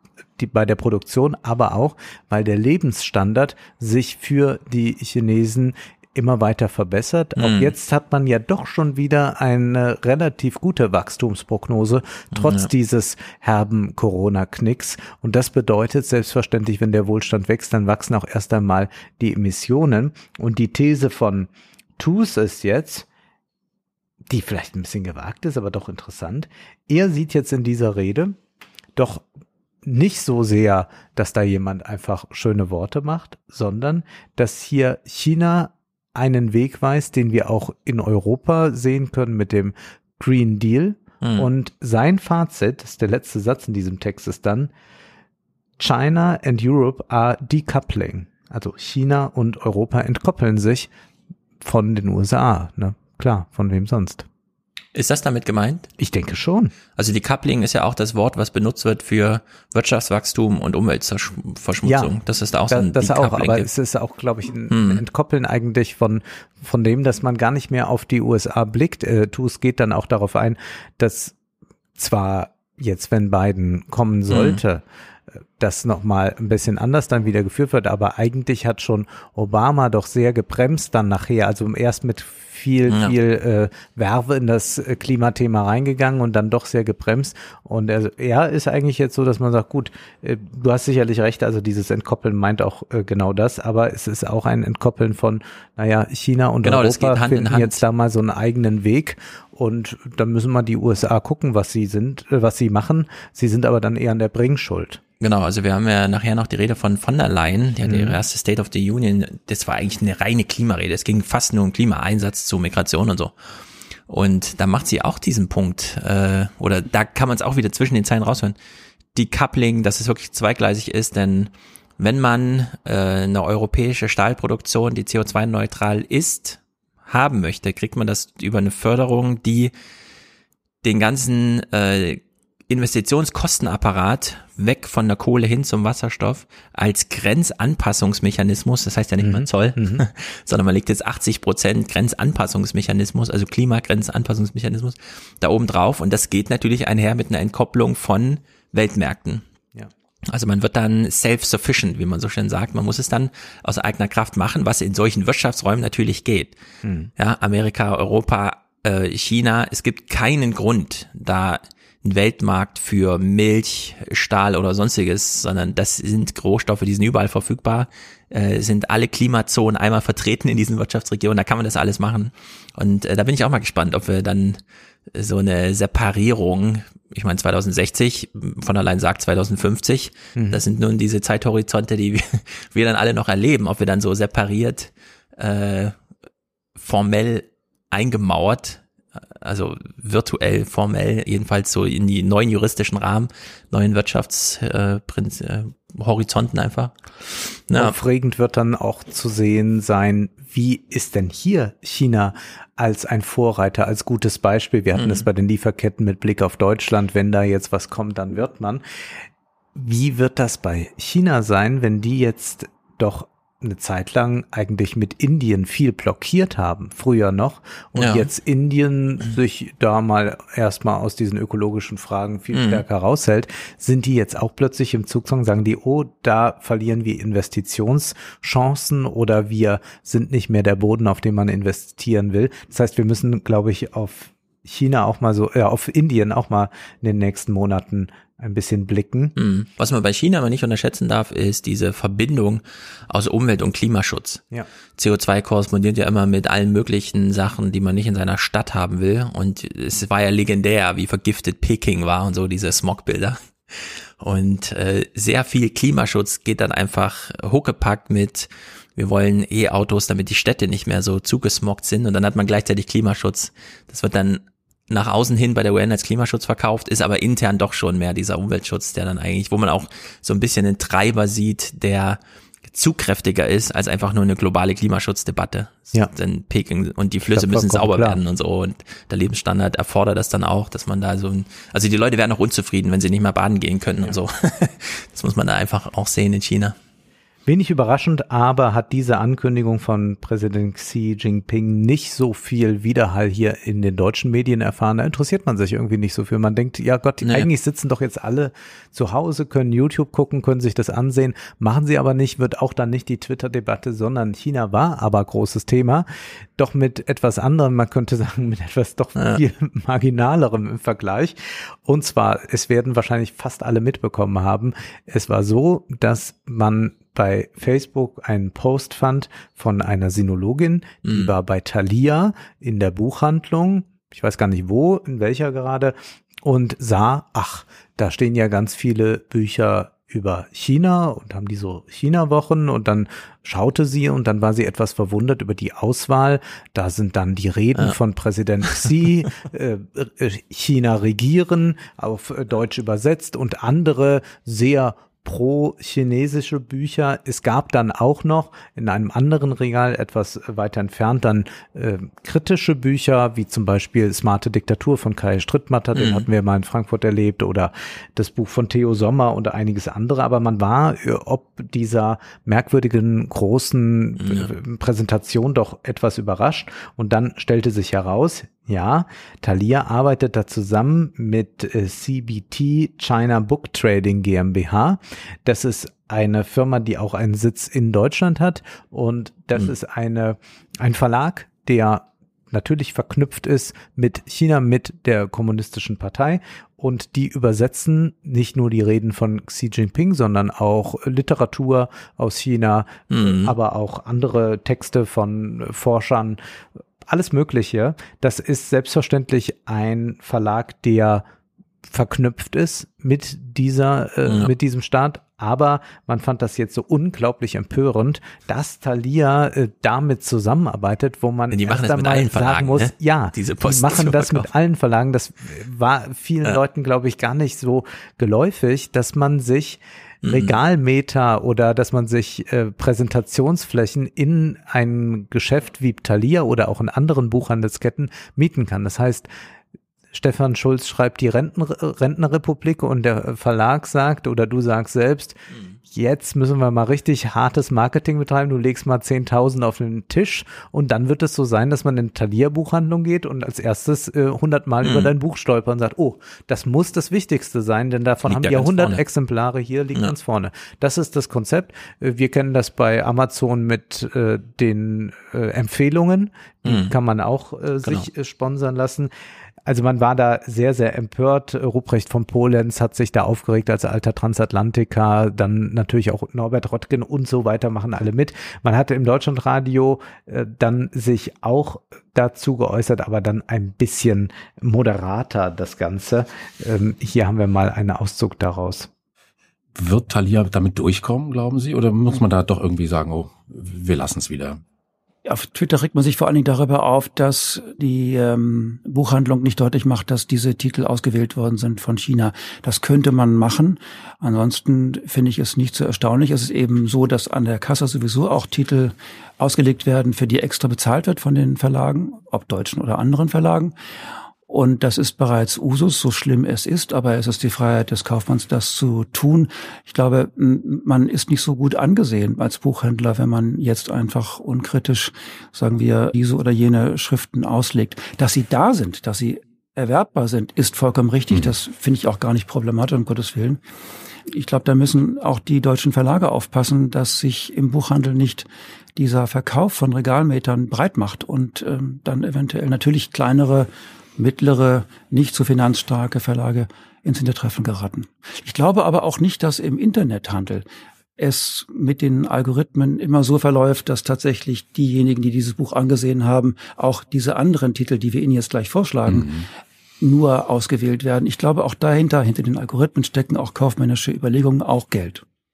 Jörg Plath war das, aber da kann man sagen, das ist ja alles so. Ja, ich finde sowas, das, das sowas nervt mich ohne Ende. Es ist ja auch so, so dass Pseudo-Aufklärung über den klein, Kapitalismus. Kleine Verlage ja. ohnehin wenig Chancen haben, in Buchhandlungen stattzufinden. Das äh, kann man einfach sehen. Äh, geht man mal in eine eigentümergeführte Buchhandlung, die wirklich sagt, wir machen tolle Literatur hier, dann wird man Verlage entdecken, die werden irgendwie über den Grossisten schon schwer zu bestellen sein, wenn man im Talier ist und wenn auch nur zu bestellen und die liegen nicht irgendwo mhm. rum. Das war ja auch immer das besonders Scheinheilige, wenn man sich gegen Amazon empört hat, äh, also diese Buchhandelsketten, ja. wo man sagte, ja, ihr habt ja genau das gemacht, Amazon hat es noch mal besser jetzt eben hinbekommen, ja. aber eigentlich seid ihr genau so. Ich meine, grundsätzlich der Umgang mit Verkaufsflächen, ja. sei es eine Drogerie, ein Supermarkt, ein Superkaufhaus oder sonstiges, wird halt so organisiert. Nicht ohne Grund war Obamas Wahlkampfchef äh, vorher äh, dafür bekannt, ein Magier bei der Einrichtung von Supermärkten zu sein, ja, mhm. weil er einfach weiß, kurze Wege, schnelle Ansprache und so weiter, wie ja. sowas funktioniert. Und diese Aufregung über Talia macht es halt so und so, ja, so funktioniert dieser Verkauf.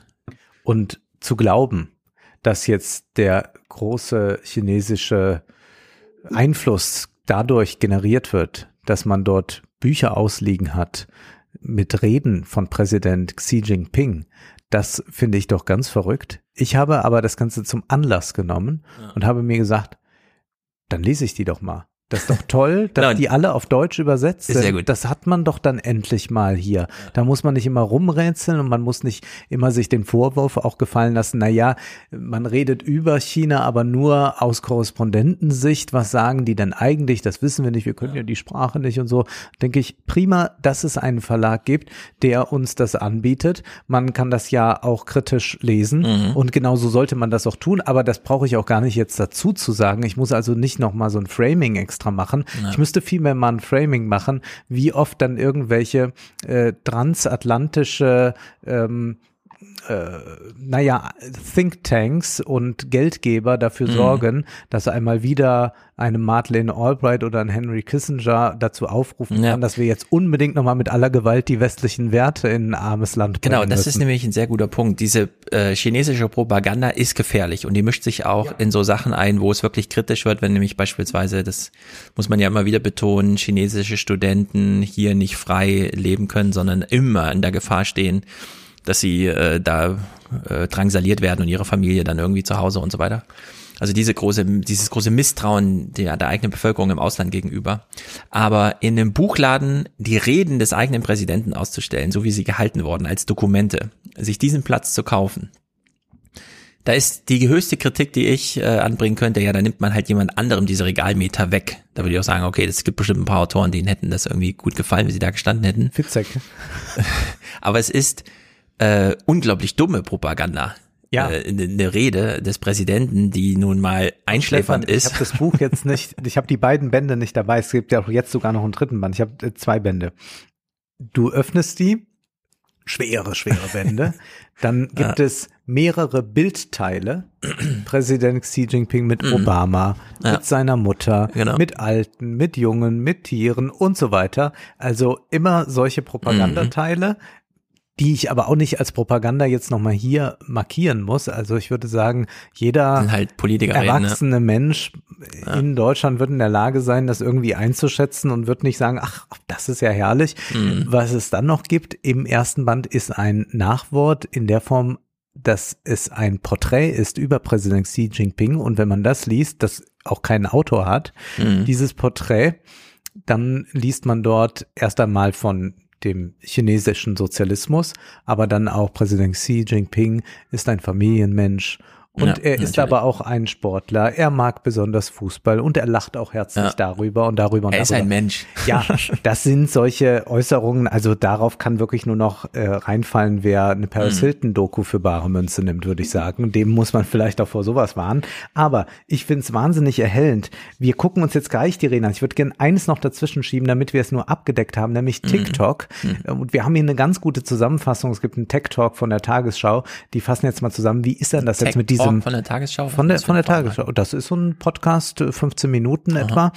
Die äh, sprechen dann über Neuigkeiten sehr affirmativ zum Teil, was neue Techniken anbelangt. Aber hier geht's einfach mal darum, na ja, der Trump hat jetzt da seinen TikTok-Deal Mhm. und ist das dann jetzt so wahnsinnig gut? Hat er da wieder was richtig Gutes geleistet? Na ja.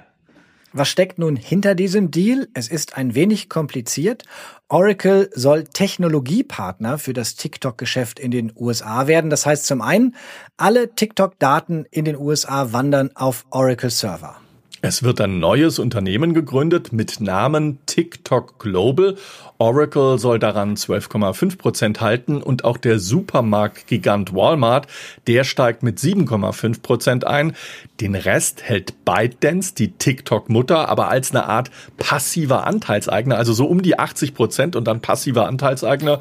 Ob das so richtig zusammengeht, das zumindest sagt US-Außenminister Pompeo. Außerdem stellt Aber das, so werden diese Deals in China gemacht. Ja, genau. Klar, es bleibt VW, aber wir sitzen hier mit drin und bestimmen auch, wo was und so passiert und so weiter. ByteDance den TikTok Source Code, also das Programm hinter TikTok, Oracle zur Verfügung, damit Oracle prüfen kann, ob es Hintertüren gibt, durch die Daten an den chinesischen Staat abfließen. Und dieses Recht gilt auch für künftige TikTok-Updates. 12 Milliarden Dollar, so viel kostet der Deal Walmart und Oracle angeblich. Und sie legen noch eines drauf, um die Trump-Administration milde zu stimmen. Nicht 10.000 Jobs will TikTok in den USA schaffen, wie ursprünglich angeboten, sondern gleich 25.000, Björn. Und zwar Also da gibt's äh, einen sehr lustigen Running Gag in einem meiner Lieblingspodcasts, äh, Vergecast von The Verge, wo die ja auch so viel Technikbeobachtung Mhm. machen. Huawei hat das ja auch versprochen, dass Mhm. man in Amerika so investiert. Also gibt so ganz große Hallen, da steht um Huawei dran und da sollen dann ganz viele Leute arbeiten. Und die fahren da immer dran vorbei und seit Monaten bewegt sich da nichts und es wächst wieder zu und da ist überhaupt niemand und so. Also Ja. da hat man einfach so ein Versprechen eigentlich, ja, da stellen wir eine Halle hin, da steht Da wird Huawei. man bei Hu- Huawei wahrscheinlich TikTok Ja. beraten haben, ByteDance beraten haben, gesagt haben, mach das mal so, Also- die bauen da mal, bauen wir mal eine Ja. Halle, aber Passt wahrscheinlich auch wieder zu Bullshit-Jobs, ja, da werden einfach Jobs Ja, was sollen das auch für. Jobs sein? Ja. Also was brauchen TikTok jetzt 25.000? Brauchen sie nicht. Ja. brauchen sie. Nicht in Kalifornien, wo die ganzen Tech-Unternehmen ihren Sitz haben. In Los Angeles zum Beispiel sitzt ja TikTok, sondern in Texas. Das ist republikanisch regiert. Und dann oben Ja, aber in Texas gibt's eben Austin als großen Hub, der auch komplett demokratisiert, also demokratisiert mit der Demokratischen Partei und so weiter. Das wäre gar nicht so ungewöhnlich. drauf gibt's auch noch Geld.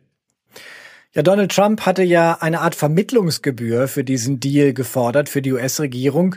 Das hatten zunächst alle für vollkommen absurd gehalten, aber nun legen Oracle, Walmart und TikTok einen 5 Milliarden Dollar Bildungsfonds für die USA auf. ByteDance, die TikTok-Mutter, hatte von Ja, diesem. Fonds zunächst nichts gehört, hat dann aber doch bestätigt, zeigt aber, dass die chinesische TikTok-Mutter mit dem Deal vielleicht noch nicht ganz warm geworden ist.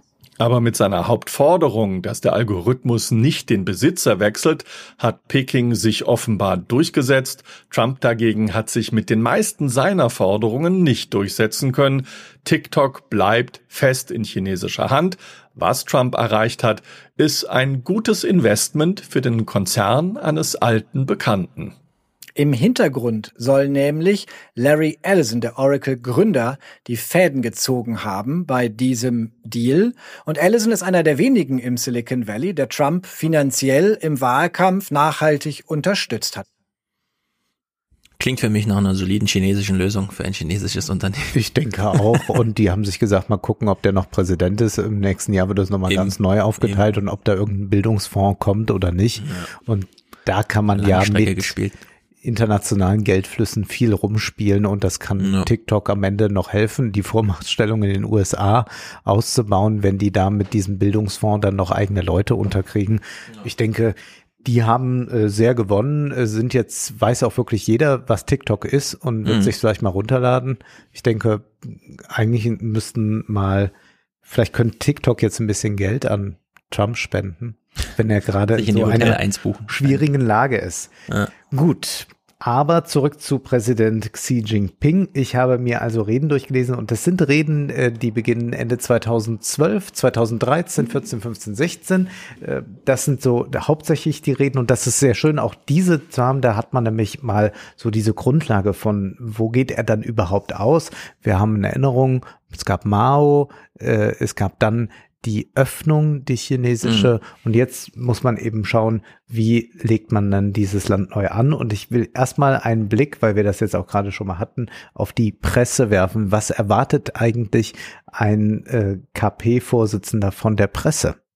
Wir sollten eine Mannschaft von Medienschaffenden aufbauen, die mit festen politischen Überzeugungen, guter Qualifikation und vorzüglicher Arbeitseinstellung ausgestattet sind und auf die sich die Partei und das Volk verlassen können.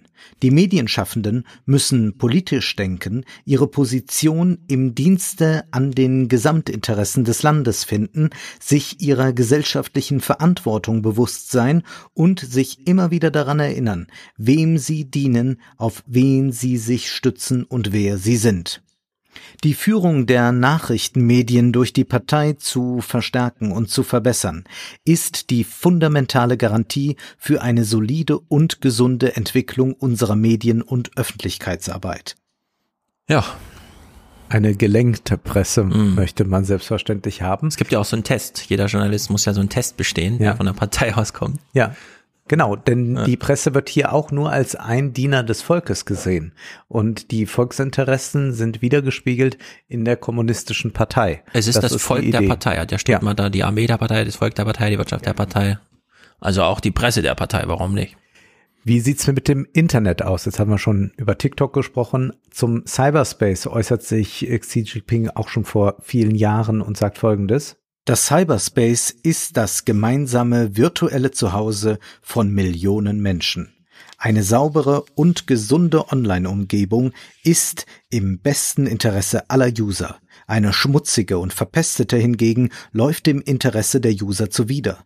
Niemand ist gern bereit, in einem Raum voller Lügen, Betrug, Attacken, beleidigender Verleumdungen, Terror, Pornografie und Gewalt zu leben. Das Internet ist kein gesetzloser Ort die Nutzung des Internets zu den folgenden Zwecken, die Menschen zum Sturz der politischen Macht oder zum religiösen Extremismus anzustiften, ihnen Separatismus zu predigen oder sie zu Terror und Gewalttaten zu verleiten, muss entschieden bekämpft und bestraft werden. Im Geist der Verantwortung gegenüber der Gesellschaft und dem Volk und im gesetzlichen Rahmen müssen wir die Verwaltung des Cyberspace verstärken bessere Online-Inhalte anbieten und die positive Berichterstattung im Internet intensivieren, um eine positive, gesunde und aufrechte Netzkultur ins Leben zu rufen. Eieiei. Es ist ganz transparent. Also ja, genau, was, was gibt es Besseres, als diese Reden mal direkt Aber lesen zu können? Wenn ich meinen TikTok aufmache, ja. sobald ich da ein Auto sehe, denke ich, da stirbt gleich jemand. Das fällt eine Brücke runter, das macht einen Unfall. Mhm. Also man wird ja voll reintrainiert ja. in diese ja. Gewaltsamkeit. Ja. Also die gewaltsamste Möglichkeit, wie der Alltag äh, unterbrochen werden kann. Das Und du siehst, wenn du in Deutschland TikTok öffnest, auch das, was jemand, der in Peking TikTok öffnet, sieht? Oder haben wir nochmal andere Inhalte? Können wir chinesische TikToker genauso verfolgen? Nee, glaube ich nicht. Nee. Ich habe da noch nie was Chinesisches drin gesehen.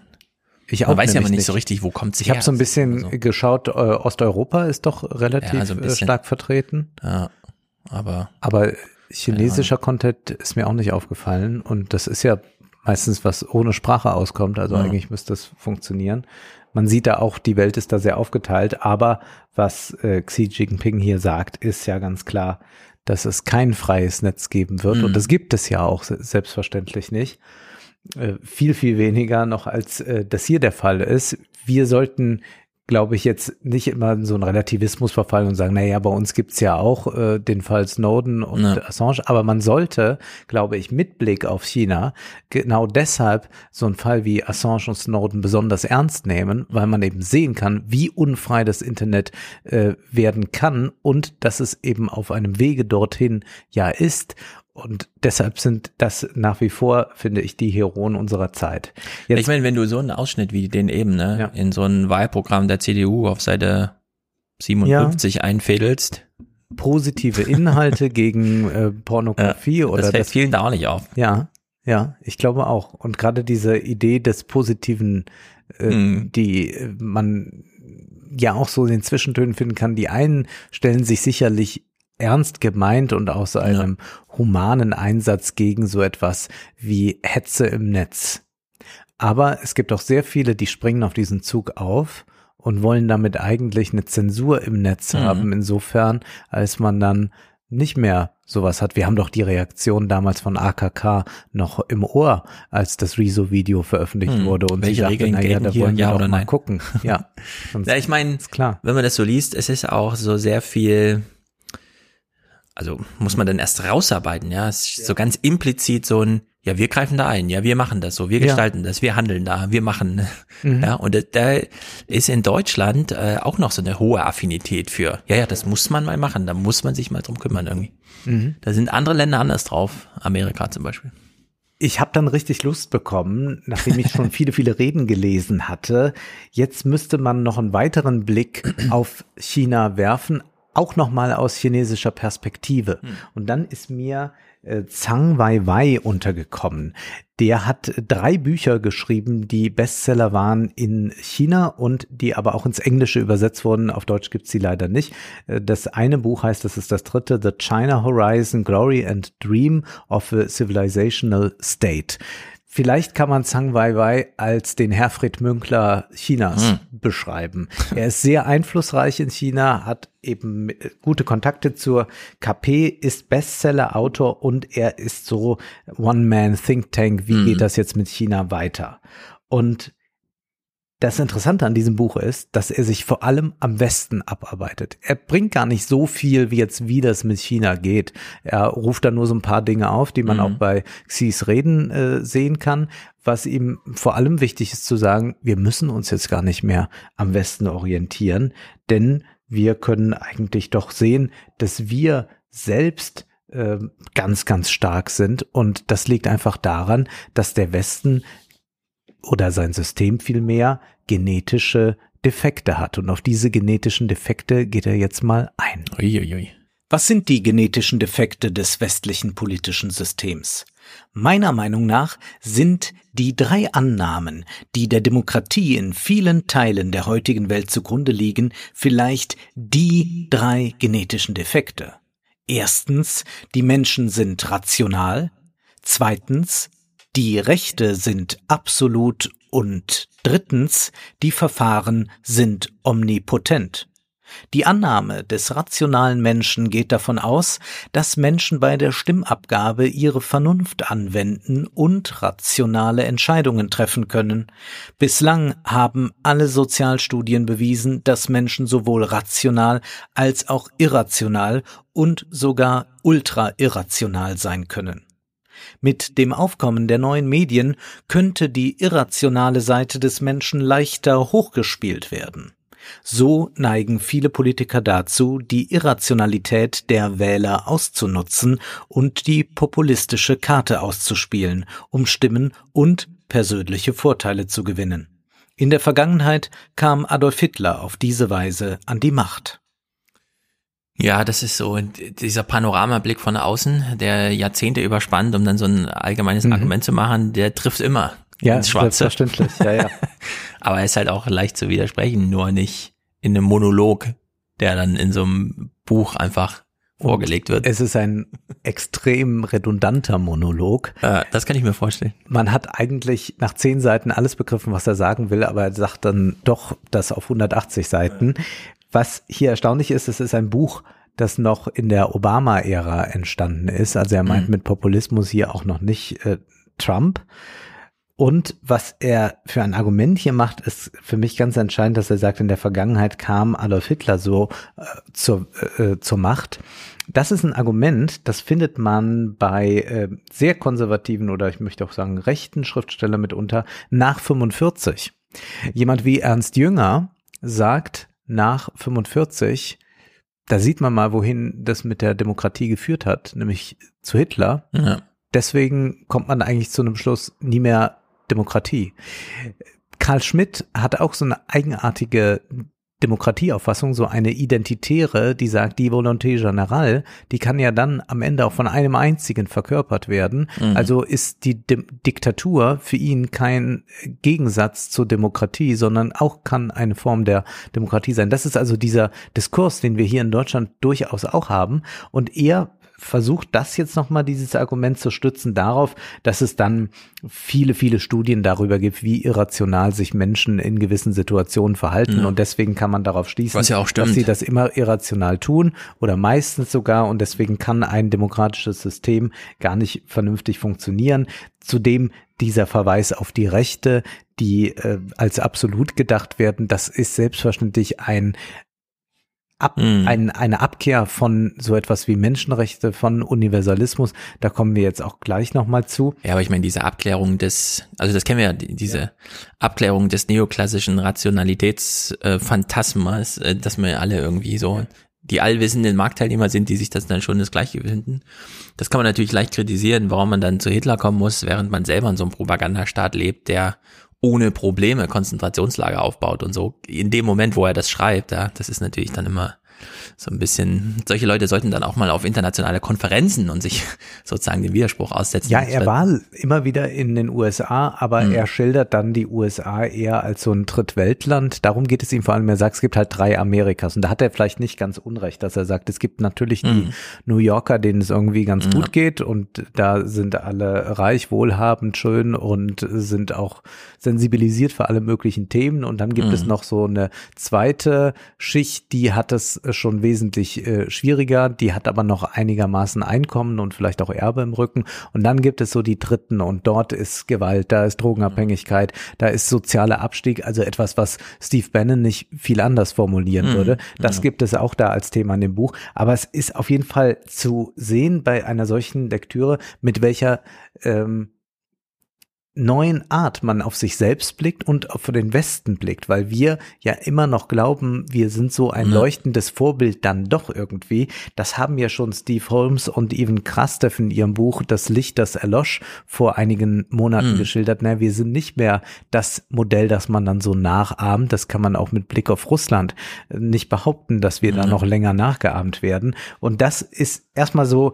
sehr erhellend für einen selbst. Man liest das und denkt, ach, ist erstaunlich, mit welchem Selbstbewusstsein das von dort aus geschrieben wird, weil das eigentlich auch immer so unsere Haltung ist. So Mhm. schreiben wir ja gerne über ein anderes politisches System. Ja, und wir wurden natürlich sehr bestärkt davon, dass alle Länder, die es ein bisschen zu Wohlstand geschafft haben, dann so metamorphosisch doch zu einem westlichen Werte- und Verfahrens- und Institutionssystem geschafft haben. Wandel von- durch Handel. Genau, die haben dann eigentlich schon so unsere, also, dass sie sich so deutlich äußern gegen das Rationale und gegen die äh, Omnipotenz von Verfahren. Das, das ist eigentlich das Überraschende, weil Mhm. üblicherweise kennen wir das aus, was weiß ich, von so afrikanischen Diktatoren, die dann schon versuchen darzustellen, wir sind jetzt auch rational, wir haben jetzt auch Verfahren, die wir, Mhm. also das Recht beispielsweise, das über allem steht und so, die lügen dann halt, ne? Ja. Aber dass die jetzt einfach kommen und sagen, also ihr seid ja verrückt mit euren Ihr äh, glaubt rechtsstaatlichen so, Verfahren und, Nein, und so, nein. Ja, sondern die kommen einfach und machen mit demselben Selbstbewusstsein ein anderes Modell. Das ist schon, das gab es vorher noch nicht. Ist denn China frei von Populismus, fragt man sich dann da und muss dran denken, dass Präsident Xi Jinping vor allem etwas ganz stark gemacht hat, was vorher nicht in der Regierungspolitik so wichtig war bei seinen Vorgängern. Konfuzius viel, viel stärker eingeführt, Mhm. ein Verweis viel stärker auf die nationale Tradition. Und auch dazu äußert sich äh, Xi Jinping in seinen Reden schon sehr früh. Um den chinesischen Traum zu verwirklichen, müssen wir den chinesischen Weg gehen. Dabei handelt es sich um den sozialistischen Weg chinesischer Prägung. Dieser Weg war in der Vergangenheit keineswegs ein leichter. Beschritten worden ist er in über 30 Jahren großartiger Praxis der Reform und Öffnung, in über 60 Jahren nachhaltiger Suche seit Gründung der Volksrepublik China, nach einer gründlichen Zusammenfassung eines mehr als 170 Jahre dauernden Entwicklungsprozesses des chinesischen Volks seit der Moderne und durch die Übernahme und Weitergabe der über 5000 Jahre alten Zivilisation des chinesischen Volks. Er hat tiefe Ursprünge in der Geschichte und breite Grundlagen in der Realität. Das chinesische Volk verfügt über eine außerordentliche Kreativität. Wir haben die großartige chinesische Zivilisation erschaffen und so werden wir auch in der Lage sein, einen zu den nationalen Bedingungen Chinas passenden Entwicklungsweg für die Zukunft zu ebnen und diesen zu bestimmen. Zur Verwirklichung des chinesischen Traums muss das chinesische Nationalgefühl gefordert werden. Dies ist ein Nationalgeist mit patriotischem Kern und ein Zeitgeist mit einem Kern aus Reform und Innovation. Dieses Gefühl und dieser Geist sind die integrative Seele zur Vitalisierung und Stärkung unseres Landes. Patriotismus wird immer eine Geisteskraft bleiben, die den Zusammenhalt des chinesischen Volks stärkt. Und deswegen gründen wir jetzt ein chinesisches Hollywood. Mhm. Also das Ganz passt genau. ganz gut. Genau, das macht man, man guckt noch ein bisschen, wie macht das Hollywood eigentlich, aber dann setzt Mhm. man ganz stark auf die eigene Identität. Man setzt auch Hollywood unter Druck, indem man ihnen klar macht, wir brauchen euch vielleicht bald gar nicht mehr so. Zwar Ja. seid ihr momentan noch in den Kinocharts ordentlich vertreten, aber wir bauen hier was sehr eigenes auf. Oder ihr macht das nach unseren Regeln. Das war auch noch ein Mhm. Aufreger in diesem Monat, nämlich der Fall Mulan, dass man es da mit einem chinesischen äh, Film eigentlich zu tun hat, insofern als äh, Disney sich hat da ordentlich reinreden Da habe ich lassen. wieder viele Kritiken gehört, das ist einfach ein langweiliger Film. Unglaublich langweilig, hat äh, nicht funktioniert, funktioniert im Übrigen auch in den chinesischen Kinos nicht. Mhm. Also wenn, da muss man schon, es gibt ein Rezept, das noch ein bisschen magisch ist hinter Top Gun und sowas. Ja. Das hat man noch nicht kopiert. Genau. Also ich habe mir ja einige dieser chinesischen Blockbuster auch schon angesehen Mhm. und die sind jetzt mal von der Ideologie ganz abgesehen keine guten Filme. Ja. Also es ist kein Top Gun mal sehen. Moment dabei. So, wie ist denn das jetzt? Jetzt haben wir schon mal gehört, äh, Sozialismus chinesischer Prägung. Was meint denn das da eigentlich? Ehrlich gesagt, wenn man jetzt so ein bisschen marxistisch geschult ist und das so liest, es sind sehr schlichte Gedanken, die da geäußert Mhm. werden. Also er ist kein Dialektiker in irgendeiner Weise. Man hat eher den Eindruck, er bezieht sich auf den Marxismus so, wie das diese Herrschaften da von der äh, CDU tun, wenn es ums Christentum geht. Ja. Ähm, also recht ausgehöhlt, aber es geht ja dann immer um das Volk. Mit Patriotismus meint man da schon weiterzukommen. Da gibt es einen wichtigen Begriff in der äh, KP, auch schon bei Mao ist das ein ganz wichtiger Begriff, die Massenlinie. Hören wir mal da rein. Was die Massenlinie letztlich verkörpert, ist der marxistische Grundsatz, wonach das Volk der Schöpfer der Geschichte ist. Nur wenn wir an diesem Grundsatz festhalten, können wir die grundlegende Gesetzmäßigkeit des geschichtlichen Fortschritts erfassen. Nur wenn wir nach historischen Gesetzmäßigkeiten handeln, werden wir überall erfolgreich sein. Die Geschichte hat wiederholt bewiesen, dass das Volk die treibende Kraft der historischen Entwicklung und des sozialen Fortschritts ist, genau wie Mao Zedong einst sagte. Sobald das chinesische Volk die Geschicke Chinas in seine eigenen Hände genommen hat, wird China genauso wie die im Osten aufgehende Sonne die ganze Erde in seinem Glanz erstrahlen lassen.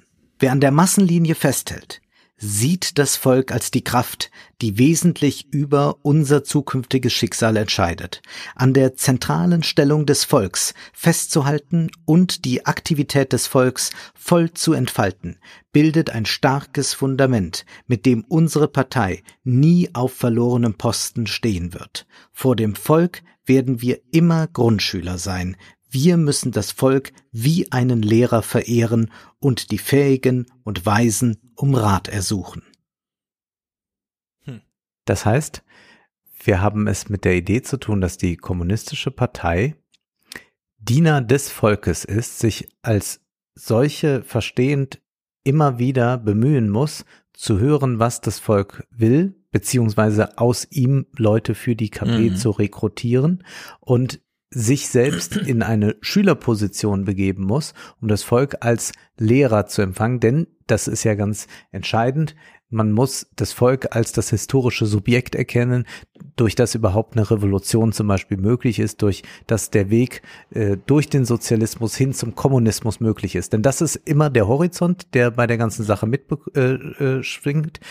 Erst einmal geht es jetzt darum, diesen chinesischen Traum zu verwirklichen, natürlich angelehnt an den American Dream. Wie Mhm. sieht der aus? Das ist der chinesische Traum eines ähm, bescheidenen Wohlstands, so nennt es Xi, äh, Xi Jinping, dass also die jetzt gerade als Wanderarbeiter unterwegs sind, 200 bis 300 Millionen und viele, viele andere noch in prekären Verhältnissen in einen bescheidenen Wohlstand kommen und dass daraufhin man die nächste Entwicklung einleiten Mhm. kann, aber immer mit totaler Abstimmung des Volkes. Also was man nicht signalisieren möchte hier, ist der allem enthobene Diktator, der irgendwo im Elfenbeinturm sitzt oder in seinem Palast und was macht. Man muss sagen, wir haben ja es bei China mit einem Land zu tun, das ein bisschen größer ist als Deutschland. 1,3, 1,4 Milliarden Chinesen gibt es. Das heißt, das ist durch diese Region auch ganz anders regiert. Sicherlich ist es jetzt da auch ähm, vermessen zu sagen, ja, dann mach doch mal unser System, äh, hier Föderalismus und dann klappt das schon alles. Das heißt, es ist extrem schwierig, dieses Land äh, zu regieren.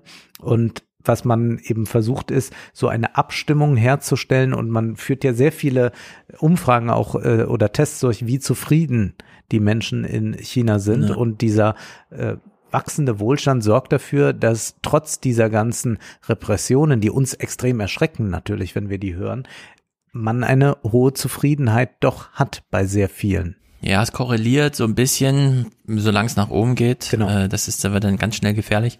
Ich meine, diese Strategie ist natürlich auch, ähm, also sag mal so, in in Europa hat man ja über dieses ganze positivierte Recht und so weiter eine gute Strategie gefunden, einzelne Ansinnen wirklich zu isolieren und denen dann auch mitzuteilen über den Richterspruch, du bist jetzt hier alleine. Also das im Namen des Volkes haben wir gegen dich entschieden und so. Und in Amerika hat man ja schon, also wenn man jetzt auf Trump schaut, der einfach sagt, äh, ich zahle keine Steuern, warum denn? Ich habe doch so viel Verluste, dass das so als individuelle Raffinesse bewundert wird.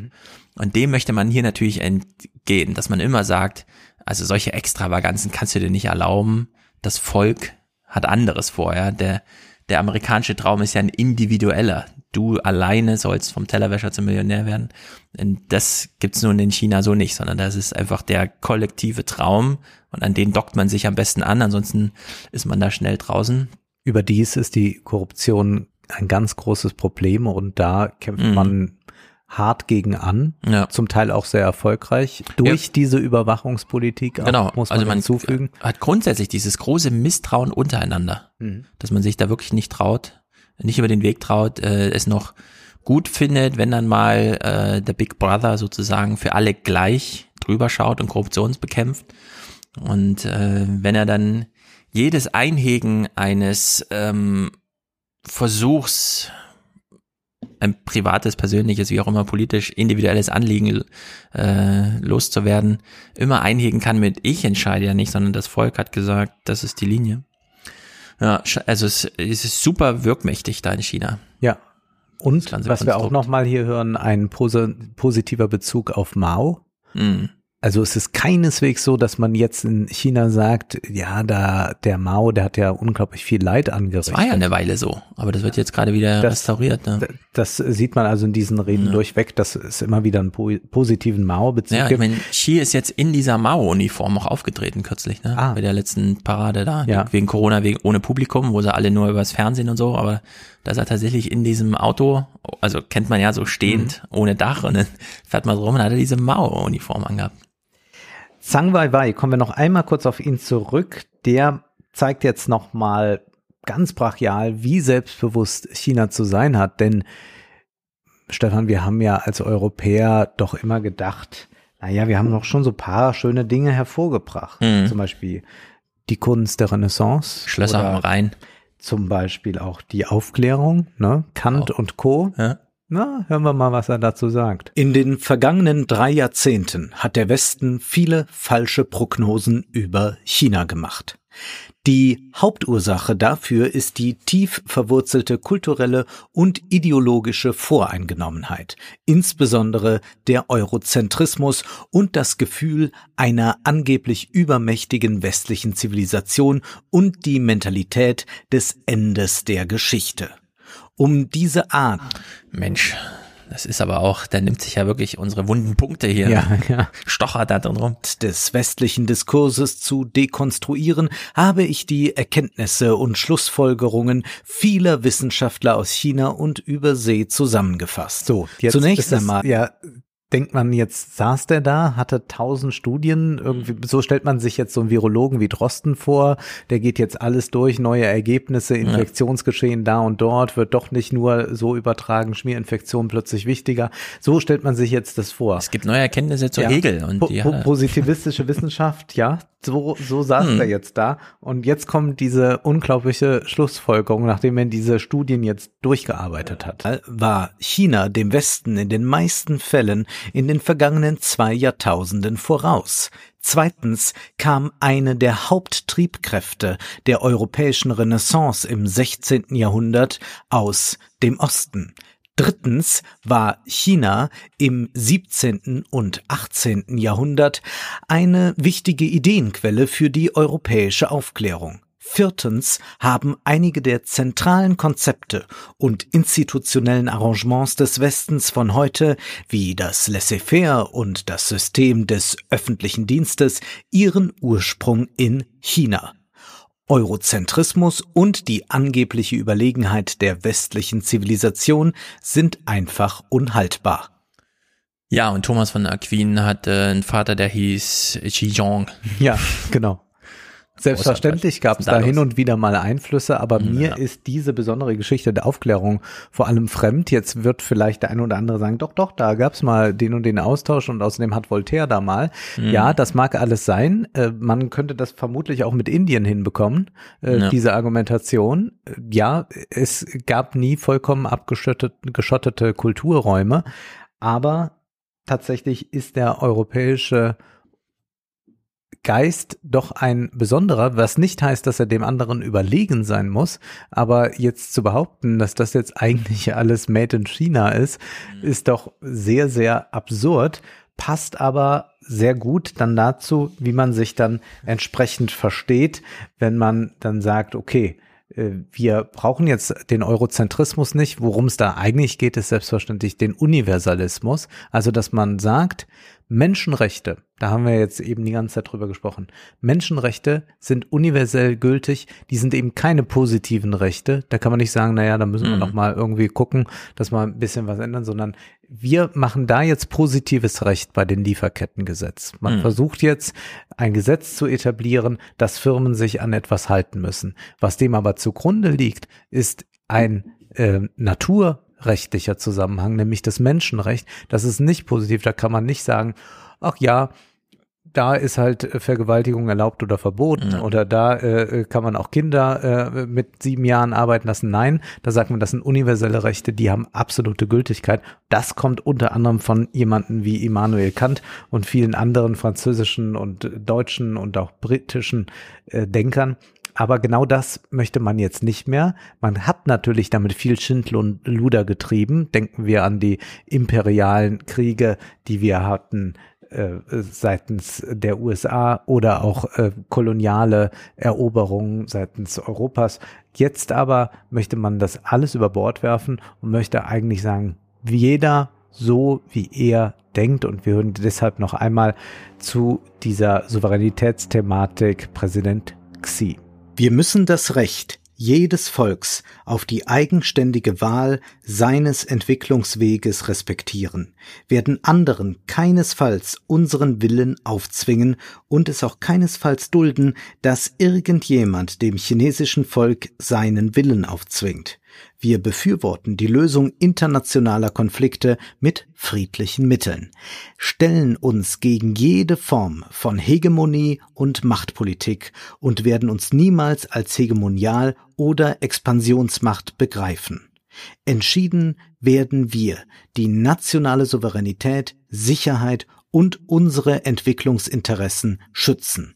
Kein anderes Land sollte damit rechnen, dass wir über die eigenen Kerninteressen mit uns verhandeln lassen. Und ebenso wenig damit, dass wir in den sauren Apfel beißen, wenn unsere Souveränität, Sicherheit und Entwicklungsinteressen gefährdet sind.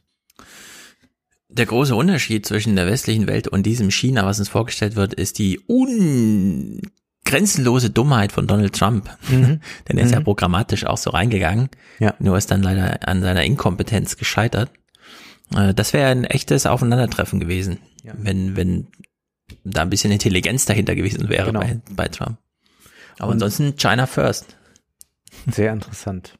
Ja, aber es lohnt sich, glaube ich, doch, äh, sich mal mit äh, China aus dieser Blickrichtung direkt zu beschäftigen und das nicht immer nur vermittelt zu bekommen von äh, Korrespondenten, sondern einfach auch mal zu hören, mhm. was dort gesagt wird. Denn das ist das Schöne bei äh, Präsident Xi, es ist unglaublich transparent und nachvollziehbar und man braucht gar nicht so groß rumrätseln, sondern die haben das da ganz klar gesagt, dass die nicht damit sich reden lassen mhm. und dass sie keine Einmischung eines anderen Staates dulden. Was hier nochmal gesagt wird, dass sie nicht expansiv sind, nicht hegemonial sind, naja. das ist ja äh, schönes Reden. Wir wir wissen, dass mhm. man durch Wirtschaft sehr wohl expansiv und hegemonial sein kann. In Afrika ist das zu erleben, in Osteuropa ist das zu erleben. Äh, der ungarische Präsident und viele andere haben ja China schon Tür und Tor geöffnet und selbstverständlich finden damit Einflussnahmen statt. Schon deshalb, gar nicht nur um irgendeinen äh, kryptosozialistischen Weg durchzudrücken, sondern schon deshalb,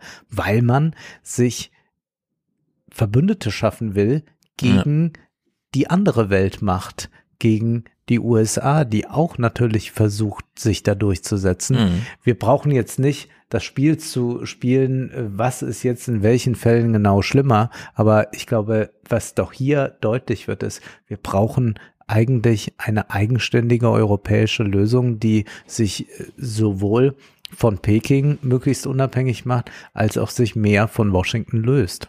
Ja, wobei die europäische ist zu wenig militärisch unterfüttert und deswegen glaube ich, es wird eine ganz große Renaissance geben, wenn dann Trump abgewählt ist. Ich vermute auch. Zwischen Biden und Europa. Es wird ein, äh, also ich meine, Trump wird abgewählt, das wird eine Party für sich, aber auch diese Antrittsbesuche in Europa und so. Ich glaube, Europa wird nochmal ein bisschen in den Fokus rücken, wegen China. Also nur um da einfach, und Russland natürlich, aber vor allem China. Denn dieses, äh, pazifische Jahrzehnt und so wurde ja schon ausgerufen. Also Hillary Clinton hätte das ja schon alles eingeläutet und da auch mit Intelligenz sozusagen gegengearbeitet. Vielleicht ist das auch alles große Vorbereitung, ja, weil die haben sowas ja auch im Blick. Die planen ja in solchen Dekadenhorizonten um sowas Wenngleich ich befürchte, dass Europa sehr verlieren wird, wenn wir ja, da so ja einen so. harten Washington-Kurs mittragen ja. und dann nicht nur Militäretats erhöhen, sondern uns auch in Kriege involvieren lassen, die wir involviert sein wollen. Ja, das wird noch ein bisschen brutal. Gucken wir doch mal nach Europa. Luisa Neubauer hat ja aufgerufen zum Klimastreik. Vergangenen Freitag war das. Mhm. Und um den anzukündigen, ist sie zu der Bild-Zeitung gegangen um dort nochmal zu sagen, was geplant ist. Nun kann man sagen, ja klar, man kann ja auch zur Bild gehen, warum nicht? Wenn sie gerade in Berlin ist, dann geht sie halt kurz dahin und dann findet sie da noch Publikum und so. Allerdings wird sich hier auch gefragt, was fordert ihr denn nun? Und die Antwort war so schlaff. Wir hören uns das mal im Original an. Was hat sich in diesem Jahr bewegt und was fordert ihr noch? Genau genommen ist das sogar der sechste globale Klimastreik. Letztes oh. Jahr hatten wir vier, dieses Jahr hatten wir im April so eine Art Corona-Version im Netz. Und jetzt gehen wir das erste Mal seit Corona wieder richtig auf die Straße. Wir rufen auf weltweit. Die Entscheidung ist uns überhaupt nicht leicht gefallen, denn es ist ähm, eine wahnsinnige Herausforderung und Belastung für alle Beteiligten. Ähm, wir sind uns aber gezwungen. Äh, eine Demo ist super belastend, weil man muss jetzt Maske tragen oder so, ne? Also es ist auch Versteh so ein bisschen. Ich, nicht, ich, ich habe es auch nicht ganz verstanden. Ich habe eher so den Eindruck, die Leute sind froh, mal rauszukommen. Ja, eben, hatte ich auch. Das, das Happening stand an. Ich glaube nicht, dass jemand wegen, ah, das ist aber jetzt belastend, aber ich mache trotzdem, sondern ja. genau das Gegenteil. Aber gut, sie hat jetzt immer diese weinerliche Art. Das äh, muss nochmal ergründet werden. Wir hören hier äh, die inhaltliche Dimension. Sie wurde ja gefragt, was fordert ihr? Und es ist jetzt 2020. Durch ähm, die anhaltende Ignoranz, mit der die Klimakrise politisch behandelt wird und äh, durch steigende Emissionen weltweit und damit auch durch die steigende Gefahr für Menschen überall auf der Erde, insbesondere in bedrohten Regionen und in zukünftigen Generationen, ähm, durch die Klimakrise. Ähm, und damit ist auch die Forderung klar. Wir fordern von der Regierung weltweit, auch in Deutschland, dass ihr Abkommen, was sie selbst verhandelt haben, das Pariser Abkommen einhalten und alles dafür tun, um das in die Wege zu leiten, um es umzusetzen und das natürlich gerecht, nachhaltig und wirkungsvoll, aber eben um so das Mindeste zu tun, was man tun muss, um ähm, ja die Lebensgrundlagen der Menschen zu bewahren und ganz direkt eben Menschen vor ja unvorstellbaren ähm, Leid zu befahren, äh, bewahren wovon wir auch schon heute ähm, sehen, wie das aussehen könnte. Wir müssen gar nicht weit gucken, um zu sehen, wie die Klimakrise aussieht. So, wir sehen die Klimakrise, sie ist da und die Forderung ist, das Paris-Abkommen einzuhalten. Mhm. Und ich meine, wir haben gerecht, nachhaltig. Ja, sowas natürlich ist ganz ja. wichtig. Aber das Mindeste soll getan und das Mindeste, werden. Ja. Und das ist ja schon verräterisch, wenn man als Aktivist sagt, das Mindeste. Ja. Dann ist man ja schon ganz in der Verhandlung runtergegangen. Genau, es ist ganz komisch. Nicht nur ist man in der Dimension runtergegangen, also ja, als Mindesterhalt, keine Ahnung, sondern man hat auch keine einzige inhaltliche Forderung. Während in Italien jetzt der Staat zu 100 Prozent Solaranlagen auf privaten Hausdächern fördert und wir Paris jetzt wirklich autofrei bekommen und sogar in London einiges los ist, ist das hier in Deutschland irgendwie so, ja, Merkel regiert halt, damit sind wir unzufrieden, weil die Emissionen steigen, das muss man auch überprüfen, ob das überhaupt stimmt. Und man fordert jetzt, wie schon vor anderthalb Jahren und so, das Paris-Abkommen einzuhalten, von dem wir eigentlich damals schon sagten, ja, es ist wirklich so das Mindeste, nicht mal das schaffen wir jetzt.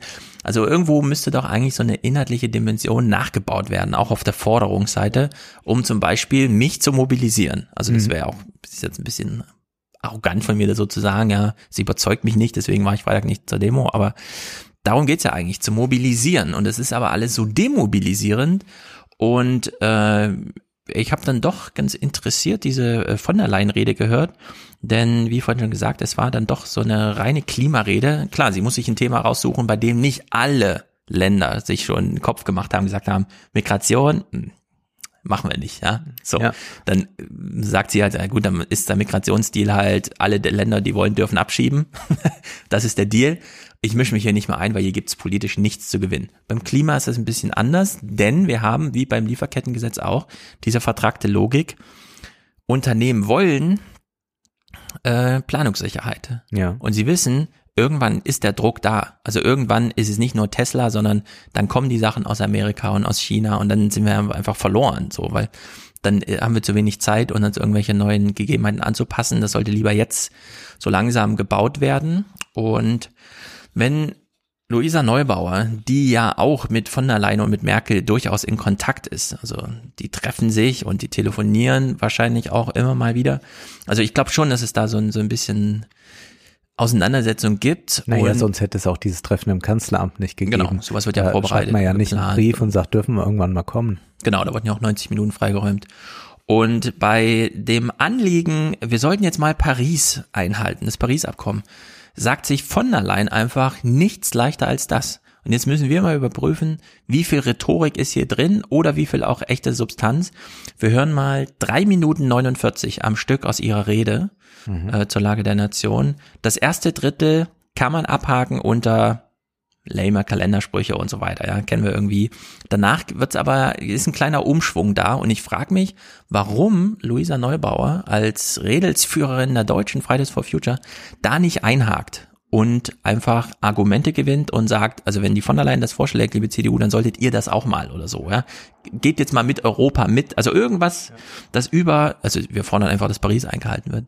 Denn diese von der Leyen Rede ist schon, naja, sie, sie ist sehr deutlich gewesen. The European Green Deal is our blueprint to make that transformation.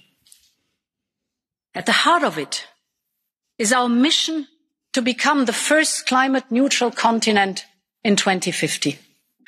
Our impact assessment clearly shows that meeting this target would put the European Union firmly on track for climate neutrality by 2050 and for meeting our Paris Agreement obligations. We have to lead.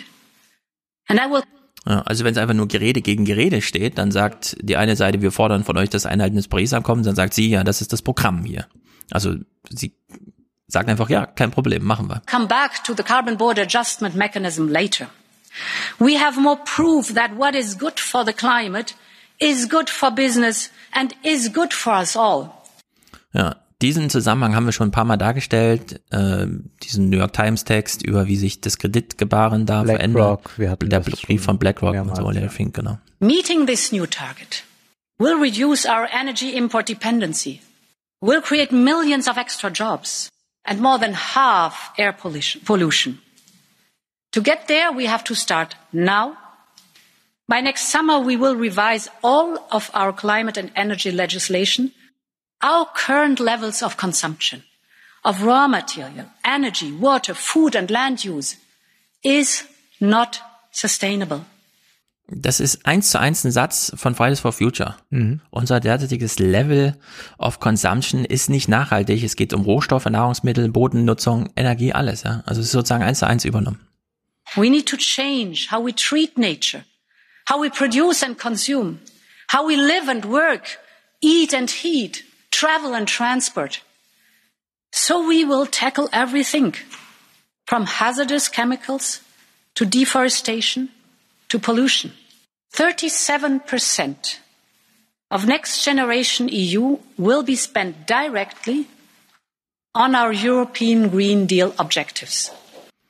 So, 37 Prozent von Next Generation EU, das ist dieses 750 Milliarden Programm, das sind 278 Milliarden Euro, die sie ja gerade versprochen hat. Das wird in die Klimaziele gesteckt, die formuliert sind. Und gegen diese Klimaziele, also die sind nicht verlogen oder sowas. Das sind einfach das, was Fridays for Future halt so fordert, was man so machen muss.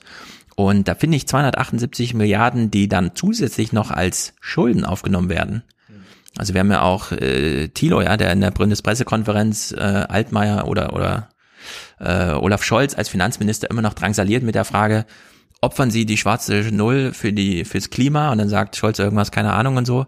Dabei ist das schon längst Geschichte. Also wir haben schon längst die schwarze Null geopfert, sowohl in Deutschland als auch und hier haben wir nicht einfach nur eine schwarze Null geopfert, sondern die EU macht überhaupt das erste Mal Schulden und steckt dann 278 Milliarden davon direkt in Klimasachen. Also das ist wirklich eine substanzielle Veränderung.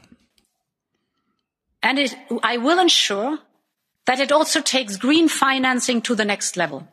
We are world leaders in green finance and we are the largest issuer of green bonds worldwide. Ja, und dieses, dieser Verweis auf Green Finance and Green Bonds, das ist dieser, also das ist Larry Finks Programm. Wenn ihr Investitionen macht, dann teilen wir das jetzt auf in Green Bonds.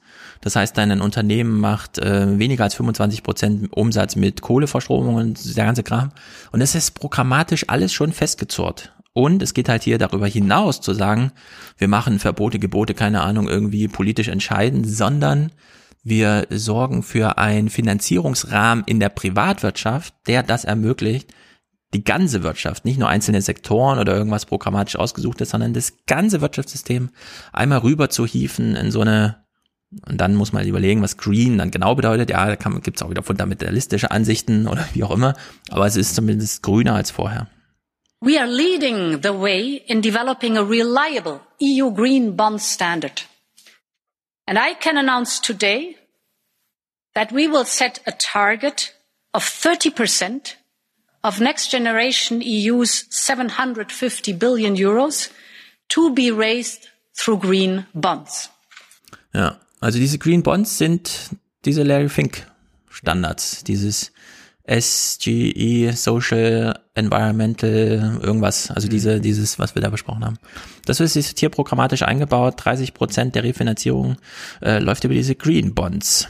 Und dann wird sie ganz konkret, indem sie hier nach Schweden blicken. Two weeks ago in Sweden, a unique fossil-free steel pilot began test operations. It will replace coal with hydrogen to produce clean steel. This shows the potential of hydrogen to support our industry with a new, with a clean license to operate. Ja, Also in Schweden wird jetzt testweise der erste Hochofen mit Wasserstoff, der klimaneutralen Stahl. Das hielt man bis vor fünf Jahren für völlig unmöglich. Das ist, also man braucht da so viel Energie, so viel Hitze. Ich habe ja schon immer mal wieder dieses, in Essen gibt es das eine Stahlwerk, das ein Prozent des ganzen deutschen Stroms und so weiter. Darum geht's da ja. Und das wird jetzt in Schweden in so einem Testing gemacht.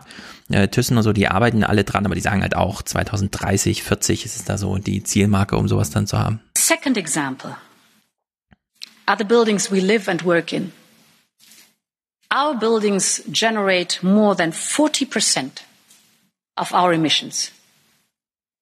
They need to become less wasteful, less expensive and more sustainable. So, er hat jetzt den Gebäudesektor angesprochen. Das war ja für Kalifornien schon ganz wichtig. Vor vielen, vielen Jahren hat man sich da gekümmert. Es gab ja diesen Green äh, Deal. Wir brauchen einen, einen Green Deal äh, Artikel von, ich glaube, Thomas Friedman war das damals mhm. in der New York Times auf jeden Fall von einem äh, Kolumnisten und daraufhin hat man äh, sich auch viel stärker eben mit Gebäuden in den USA auseinandergesetzt. Ja, also Beton zum Beispiel ist einer ja. der großen CO2-Treiber und dann natürlich der Betrieb der Gebäude, weil die müssen geheizt und gekühlt werden und alles Mögliche. Und äh, da hat sie hier ein ganz interessantes Ziel und sie hat dann noch so einen, so einen, wie soll man sagen, fast kulturellen Unterbau, den sie da mitschaffen will. And we know that the construction sector can even be turned from a carbon source into a carbon sink if organic building materials like wood and smart technologies like AI are being used. And we need to give our systemic change its own distinct aesthetics to match style with sustainability. And this is why we will set up a new European Bauhaus a co-creation space where architects, artists, students, engineers, designers work together to make that happen. Sehr klug. Das ist natürlich ja. eine tolle Wendung, dass man hier schaut, was können wir dann noch mit reinbringen, was auch sehr, sehr deutsch dann nochmal ist. Bauhaus, wenngleich Bauhausarchitektur nicht nur Deutschland meint, aber doch sehr erheblich deutsch geprägt ist und dass man sich jetzt auf Architektur beruft, die immer schon gesagt hat, naja, wir machen hier nicht nur La pour La, mhm. sondern wir müssen funktional sein und wir versuchen auch die sozialen Verhältnisse, ja. und hier kommen jetzt noch die öko ökologischen dazu, zu verbessern und macht daraus auch noch eine neue oder eine Wiederauflage einer Stilrichtung. Genau, an Bauhaus können wir anknüpfen, das machen wir auch alle gerne, weil der Mythos lebt. Ja. Die Frage ist halt, was machen Fridays for Future mit so einer Rede? Mhm. Weil da werden alle Forderungen übererfüllt. Und da wird auch noch intellektuell nachgearbeitet, wo Fridays for Future nicht reingegangen sind in die Themen. Also wo einfach nichts da ist, an dem man, sondern das ist jetzt, ich, man kann nicht mal richtig sagen, Ursula von der Leyen äh, kommt hier einem Wunsch von Fridays for Future nach oder so, weil das haben die ja gar nicht geäußert. Fridays for Future hat sich nicht ein europäisches Bauhaus zum organischen Bauen äh, sozial und klimaverträglich das gewünscht. 1,5 Grad genau. Ziel und das war's dann. Irgendwie. Das ist ja viel niederkomplexer, was da als Forderung im Raum steht. Ich denke, es gehen natürlich zwei Dinge. Zum einen kann man Forderungen radikalisieren und sagen, na ja, Einhaltung mhm. des Pariser Klimaabkommens ist eigentlich auch sehr brav formuliert. Man war ja damals schon beim Pariser Abkommen sich einig, na ja, das reicht ja eigentlich nicht. Ja, also das genau. ist ja so, da, ich wundere mich sowieso, warum man sich die ganze Zeit daran aufhält, wo man noch vor ein paar Jahren sagte, ja, das ist äh, viel zu wenig. Jetzt sagt man, gut, wir wollen wenigstens das einhalten, aber dann muss man äh, viel radikaler vorgehen, sagt hier, das ist Augenwischerei. Mhm. Außerdem werden damit Konzernstrukturen noch verfestigt. Also es gäbe ja sicherlich viele äh, Genau, das Perspektiven, die man hier nämlich einnehmen kann. Ja. Denn eines ist ja klar, Ursula von der Leyen hat jetzt nicht ihre soziale Ader insofern entdeckt, dass sie jetzt sagt, wir werden jetzt äh, ja. voranschreiten und Konzernmächte oder so zurückdrücken. Ja. Äh, drücken. Das heißt, die Fridays for Future müssen das jetzt hier alles mal sehr ernst nehmen und dann sehen, wo sind, entstehen hier die Problemfelder, beziehungsweise wo kann man dann an ganz andere Weise popularisieren, so mhm. etwas wie das äh, Bauhaus-Idee. Ja, man könnte sagen, dann hier im äh, Hambacher Forst und so, da haben wir schon solche Ideen alle äh, kreiert gehabt. Jetzt bindet das mal richtig ein und man muss, glaube ich, mal aufhören, ständig in dieser äh, bisschen netten Dialogebene da zu sein. Ja. Das passt ja dann auch. Also ich sag mal so, natürlich kann man bei Bild äh, sagen, ich mache da ein Interview, weil das viele Leute sehen. Die Frage ist nur ein bisschen, wenn man zu Bild eingeladen wird, ist das nicht auch schon ein schlechtes Zeichen? Genau. Also ich sehe hier Fridays for Future auf ganz vielen Ebenen einfach war, also man Wenn- muss sie jetzt nicht kritisieren, aber ich nee, aber halt wir betonen super. das, glaube ich, auch hier nochmal ganz deutlich. Wir kritisieren die Spitze von Fridays for Future und die Menschen, die wir am meisten im äh, Fernsehen sehen und die in Parteien Einfluss haben, die dann irgendwie sagen, ja, bei- hallo bei Instagram, ich gehe jetzt auch mal in den Bundestag. Wir hatten das das letzte Mal gehabt. Es gibt, glaube ich, auf der Ebene ganz andere Leute. Also ich habe das ja das letzte Mal schon mal gesagt und würde es jetzt nochmal äh, noch mal sagen, die, die da bei Fridays for Future tiefer in den Dingen drin sind, die nicht zum Bild Talk eingeladen werden, Mhm. Die müssen sich jetzt Gehör verschaffen und das schaffen sie nur, wenn sie machtpolitisch agieren und sich von gewissen Spitzen in dieser Bewegung lösen. Genau, der Wandel. Ich habe in meiner Diplomarbeit über die EU geschrieben als neue Demokratie, die Aha, nicht mehr ja. über den Parlamentarismus, also das ähm, üblicherweise läuft ja so, man hat irgendwie ein Problem mit der Umwelt, also nehmen wir mal Umwelt, dann fährt so ein Greenpeace-Schiff los und blockiert irgendwie einen Walfänger, das hatten wir ja vor 20 Jahren, oder eine Bohrinsel oder so. Dann kommt ein Fernsehteam, sagt, hier, das ist aber krass, die fahren ja voll über das Schiff drüber.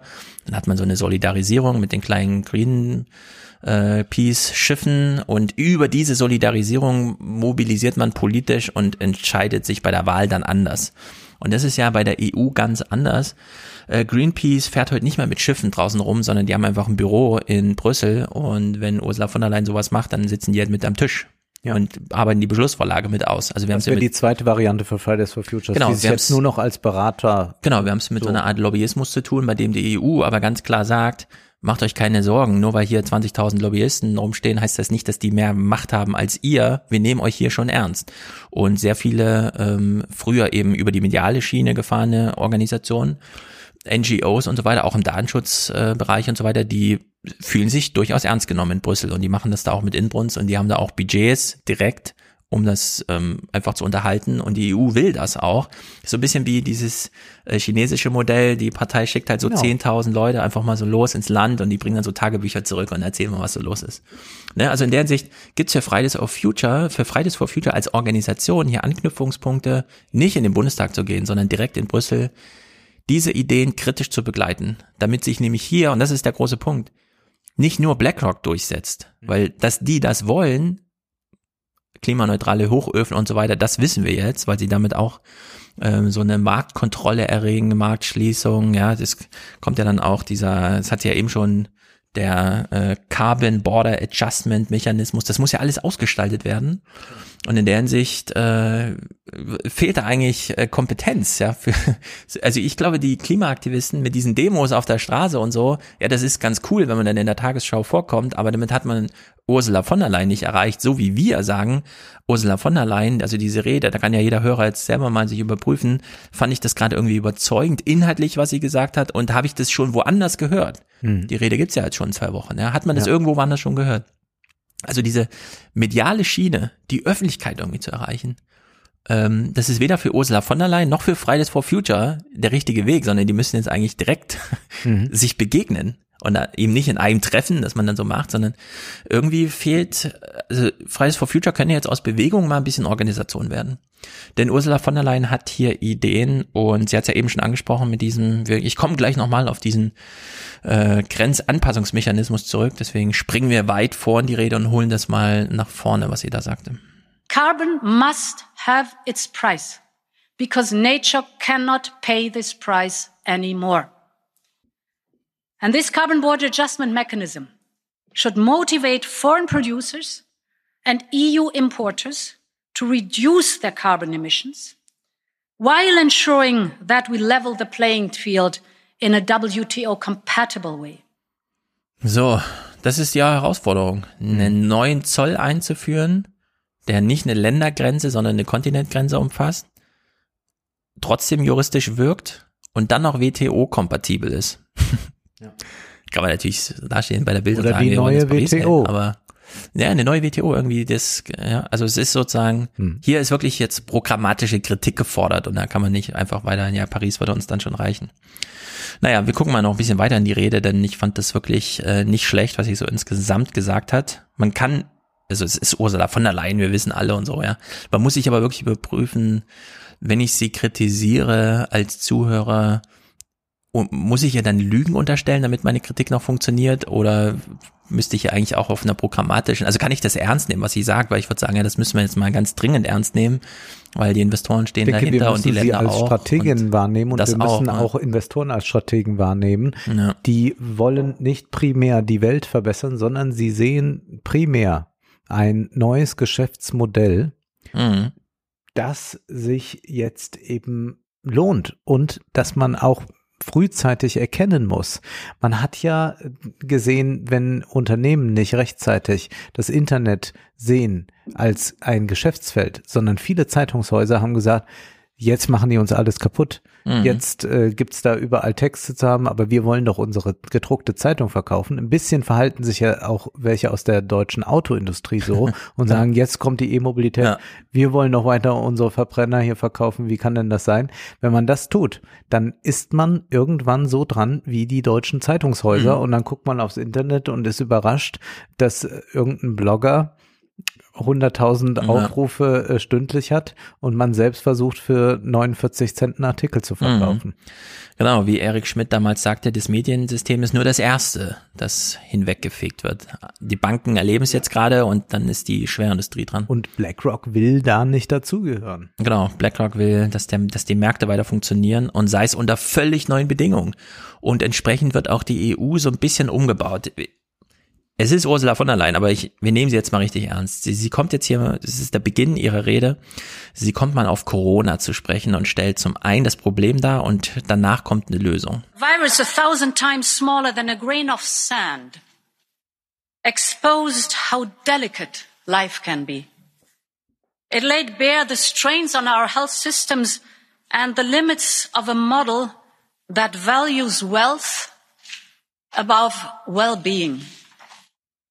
It brought into sharper focus the planetary fragility that we see every day through melting glaciers, burning forests, and now through global pandemics. It changed the way we behave and communicate, keeping our arms at length and our faces behind masks. It showed us just how fragile our community of values really is and how quickly it can be called into questions around the world and even here in our union. So Wertegemeinschaft, Europa als Wertegemeinschaft, das, das ist eigentlich immer das Dis- Distinktionsmerkmal Europas gewesen gegen China, gegen Amerika. Wir sind hier eine Wertegemeinschaft. Bei uns zählen die Werte irgendwie was. Und äh, es brauchte ein Corona, das irgendwie tausendmal kleiner ist als ein Sandkorn, um alles durcheinander zu bringen. Und da kann der deutsche Philosoph Markus Gabriel noch so toll vom moralischen Fortschritt reden. Am Ende heißt es, Moria, schön ist abgebrannt, die europäische Lösung funktioniert. Äh, wir nehmen hier niemanden mehr auf. Das Zeichen, ja, wir schotten uns ab, steht. Also es gibt kein moralisches Fortschritt. Buch wurde also jetzt noch einmal ganz eindrücklich widerlegt. Aber ganz den ein, vergangenen also es ist wirklich vorbei. Ja. Ja. Das kann man, glaube ich, sagen. Moralischer Fortschritt. Alleine darauf sollte man sich nicht verlassen. Er korrespondiert höchstens mit irgendwas und mit was eigentlich. Und dass sie hier einfach sagt, äh, das Wertesystem ist zu fragil, wie wir jetzt gesehen haben, finde ich schon, äh, das ist nicht nur so ein Kalenderspruch, sondern Wertesystem war im Grunde das, was, was Europa immer ausgemacht hat, worauf sich auch viele deutsche Politiker beziehen, wenn sie sich verorten wollen und nochmal sozusagen den Glanz des europäischen Wertesystems und so.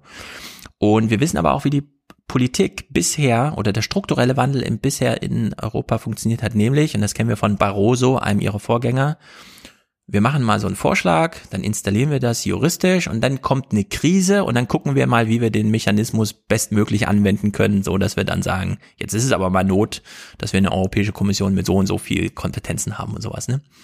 Und sie möchte dieses ganze Modell äh, einfach mal umdrehen. This is Next Generation EU. This is our opportunity to make change happen by design and not by disaster or by diktat from others in the world. Ja, Design by Disaster war tatsächlich bisher, äh, oder Politik by Disaster, das war bisher die Funktionsweise der EU. Und das haben auch alle dort so äh, gesehen. Wir haben keine Öffentlichkeit, wir kriegen niemanden überzeugt, wir können erst, wenn die Krise da ist, irgendwas machen und dann einfach hoffen, dass es sich auszahlt für uns. Aber wir und hoffen, brauchen dass wir nicht Krise. allzu sehr beschimpft werden für die Genau. Maßnahmen, die wir Genau. so ergreifen. Das ist dann immer alles super riskant und so weiter, aber so hat es bisher funktioniert. Und sie, klar, das ist ein toller Spruch, Politik by Design, Politik by Disaster, sie will jetzt Politik by Design. Und ehrlicherweise, Passt noch mal schön zum Bauhaus auch. das Design. auch. Und den ersten Schritt, finde ich, hat sie schon gemacht. Ja? Also diese Verschuldung Europas, klar, es brauchte wieder ein Mhm. Desaster, Corona, aber diese Verschuldung Europas ist jetzt möglich. Und für die nächste Verschuldungs, also würde man sagen, so im jährlichen Rhythmus, braucht man jetzt nicht einen neuen Coronavirus oder so, sondern das ist jetzt, es funktioniert jetzt. Die Länder kriegen jetzt ihr Geld und so weiter. Ja? Also da ist jetzt doch einiges möglich, das so ein bisschen und vielleicht, deswegen kurzer Ausflug hier zu Ulrike, Ulrike Giro, äh, die saß bei Lanz in der Sendung und er hat nochmal ähm, diesen, diesen, ähm, es gibt ja einen Hamilton-Moment und so weiter, es gibt einen Bismarck-Moment und ich glaube, der greift jetzt in Europa gerade. Dass wir heute nicht mehr Sachsen und Pfälzer und Preußen sind, liegt einfach nur daran, dass Bismarck irgendwann mal eine Krankenversicherung für alle eingeführt hat. Ja, das ist natürlich eine schöne deutsche Erinnerung. Und jetzt haben wir das auch in Europa, nämlich über das Programm SURE. The speed and the unity of purpose means that 16 countries will soon receive almost 90 billion euros from SURE to support workers and companies. From Lithuania to Spain, it will give peace of mind to families who need that income to put food on the table or to pay the rent. And it will help protect millions of jobs, incomes and companies right across our union. This is real European solidarity in action. Wir haben uns ja immer gefragt, wo ist denn die europäische Arbeitslosenversicherung, wo ist denn die europäische Krankenversicherung, der ganze Kram. Und dieses SURE-Programm ist 90 Milliarden Euro für Kurzarbeitergeld aus, also es ist wirklich genuin europäisches Geld. Mhm. So, 90 Milliarden für Kurzarbeiter. Beispielsweise bekommt Italien jetzt einfach 27 Milliarden überwiesen. Das geht zwar wieder als Loan durch, Ja. muss man zurückzahlen, aber wir wissen alle, sowas wird nie zurückgezahlt. Also dieses Geld fließt, wird auch ausgezahlt. Es ist äh, zweckgebunden an Kurzarbeitbewältigung. Also Italien kriegt 27 Milliarden, Belgien 8 Milliarden, Polen 11 Milliarden und so geht's die Liste weiter. Dieser ganze Schur-Mechanismus steht jetzt neben dem ESM gleichrangig einfach da, nur eben nicht als Reserve könnte man mal und so, sondern das ist einfach so ein Durchlaufposten. Und äh, diese Länder, da spielt Deutschland keine Rolle, deswegen wird, wir wir werden es in Deutschland nie hören, dieses Programm. Ja? Aber das äh, hilft doch sehr vielen Ländern jetzt einfach bei der Haushaltsplanung und macht es umso schwerer, den Ursprung dieses Geldes, nämlich europäische Schulden als genuine Schuld, äh, Geldquelle, äh, mal wieder zurückzudrehen. Also wir haben es jetzt hier mit Programmen zu tun, die werden nicht zurückgedreht, sondern die sind jetzt so installiert und die werden nachdem das Desaster jetzt bewältigt ist, in Design umgesetzt. Also das kann man, glaube ich, sagen. Ähm, und nur mal im Vergleich, ja, wir reden jetzt immer von der UN und 75 Jahre und was hat sie gebracht und was müssten wir mal, also die UN, die Vereinten Nationen, haben ein Jahresetat von drei Milliarden. Und es ist so wirkungsvoll, was Öffentlichkeit und so weiter angeht, ne? Und hier haben wir 90 Milliarden, also 30 mal so viel und es fließt einfach so durch Europa, schafft Tatsachen. Sie verkündet das hier und äh, ja, wir sitzen wieder als Deutsche daneben und denken, äh, Europa und so. Was soll's, ja. Also da denken die in Italien jetzt schon ganz anders drüber. Naja, ihr Appell äh, zum Mindestlohn, das ist nämlich interessant, zum Thema der Bismarck-Moment, wie, wie macht man das jetzt? Äh, äh, ja, Kurzarbeitergeld ist das eine, das ist sozusagen Desasterbewältigung. Design, Politik bei Design ist ja Mindestlohn. Europäischer Mindestlohn. Braucht man das nicht? Stellt sich ja raus, braucht man, verkündet sie hier auch.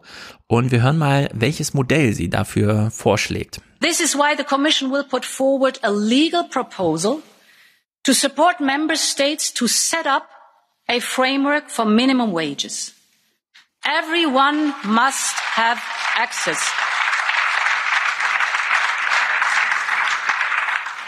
Everyone must have access to minimum wages, either through collective bargaining or through statutory minimum wages.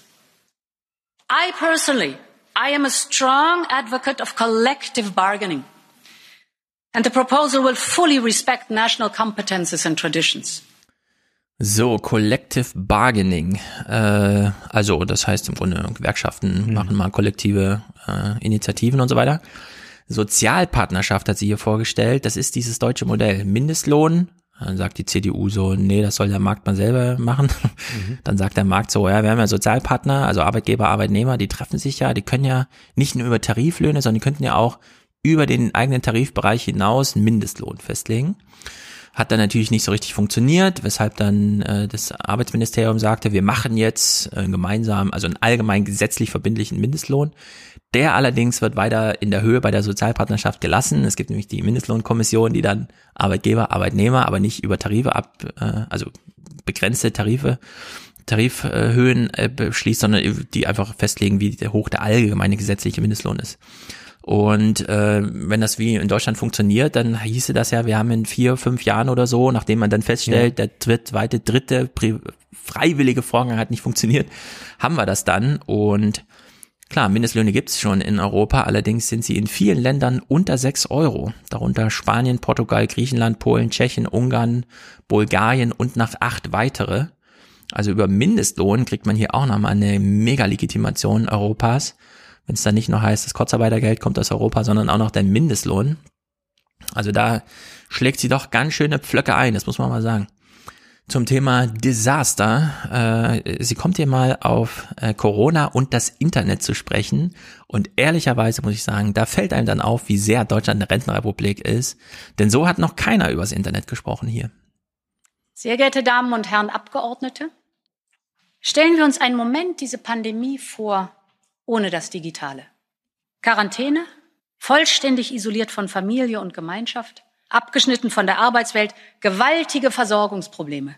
So oder so ähnlich muss es wohl vor 100 Jahren bei der letzten Pandemie ausgesehen haben. Ein Jahrhundert später erlaubt uns moderne Technologie bei einer schlimmen Pandemie, dass junge Menschen aus der Ferne lernen zu Hause, Millionen von Menschen von zu Hause aus arbeiten, Sie ermöglicht Unternehmen, die Produktion am Laufenden zu halten und ihre Produkte zu vertreiben. Also danke Internet. Und wir sehen dabei dann ein Video eingeblendet von einer Dame, die Yoga macht und sich dabei mit einem iPhone filmt. Ja, dass sie an einen Salzstreuer angelehnt hat, damit es nicht umfällt. Also das ist äh, auch so ein neues Bild von Europa. Also wir haben hinten indische Elefanten ja. noch im Hintergrund, ja. die wir sehen.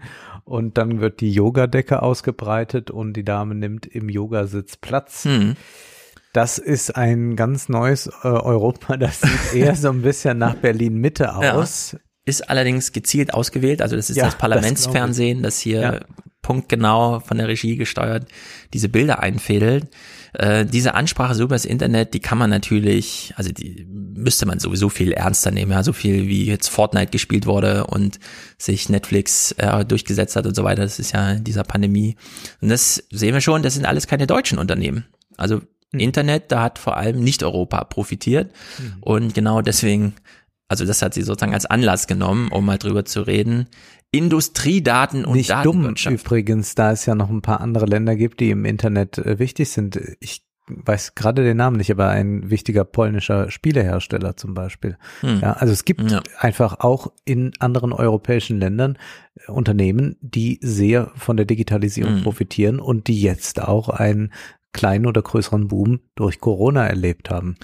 Genau, sie möchte jedenfalls diese Potenziale klar, bei, beim Desaster wie Corona braucht man Internet, aber könnte man das nicht auch in diese Politik bei Design-Ecke rüberdrehen? Und da äh, kommt sie hier auf die europäische Cloud, viel verlacht immer, europäisches Google, das schaffen die nie, dabei hätte das vor zehn Jahren schon das Ansinnen sein müssen. Äh, sie kommt jetzt hier drauf zu sprechen und sie macht es einfach mutig, sagen wir es mal so. Die Menge der Industriedaten in der Welt wird sich in den nächsten fünf Jahren vervierfachen. Und damit ebenso auch die verbundenen Chancen. Das heißt, wir müssen jetzt unseren Unternehmen, jetzt unseren Mittelständlern, den Startups, den Forscherinnen die Möglichkeiten eröffnen, aus dem Vollen zu schöpfen. Die Realität sieht aber noch anders aus. 80 Prozent der Industriedaten, die gesammelt werden, werden leider nie genutzt. Das ist eine riesige Verschwendung. Eine Ich meine, Datenverschwendung, ja, das hat man noch nie als Problem in Deutschland irgendwo. Eine Anne Will-Sendung zum Thema Datenverschwendung. Echte Datenwirtschaft wäre hingegen ein kraftvoller Motor für Innovation und für neue Arbeitsplätze. Deshalb werden wir im Rahmen von Next Generation EU eine europäische Cloud aufbauen auf der Grundlage von Gaia X. Der zweite Bereich, auf den wir uns konzentrieren müssen, ist die Technologie. Und hier insbesondere die künstliche Intelligenz. Ob es um die, den Präzisionsanbau in der Landwirtschaft geht oder um treffgenaue medizinische frühe Diagnosen oder ob es um sicheres autonomes Fahren geht, die künstliche Intelligenz eröffnet uns Welten. Das ist fantastisch. Aber diese Welten brauchen auch Regeln. Das heißt, Algorithmen dürfen keine Blackbox sein. Und es muss klare Regeln geben, wenn etwas schief geht. Ja, also diese Herangehensweise ist grundsätzlich zu begrüßen, denn aber wie gesagt, wir haben jetzt hier eine sehr allgemein gehaltene Rede, ja. die viele wichtige Dinge anspricht und in der Tat sind es Themen, die eigentlich nicht vorkommen, wenn wir uns deutsche Talkshows ansehen.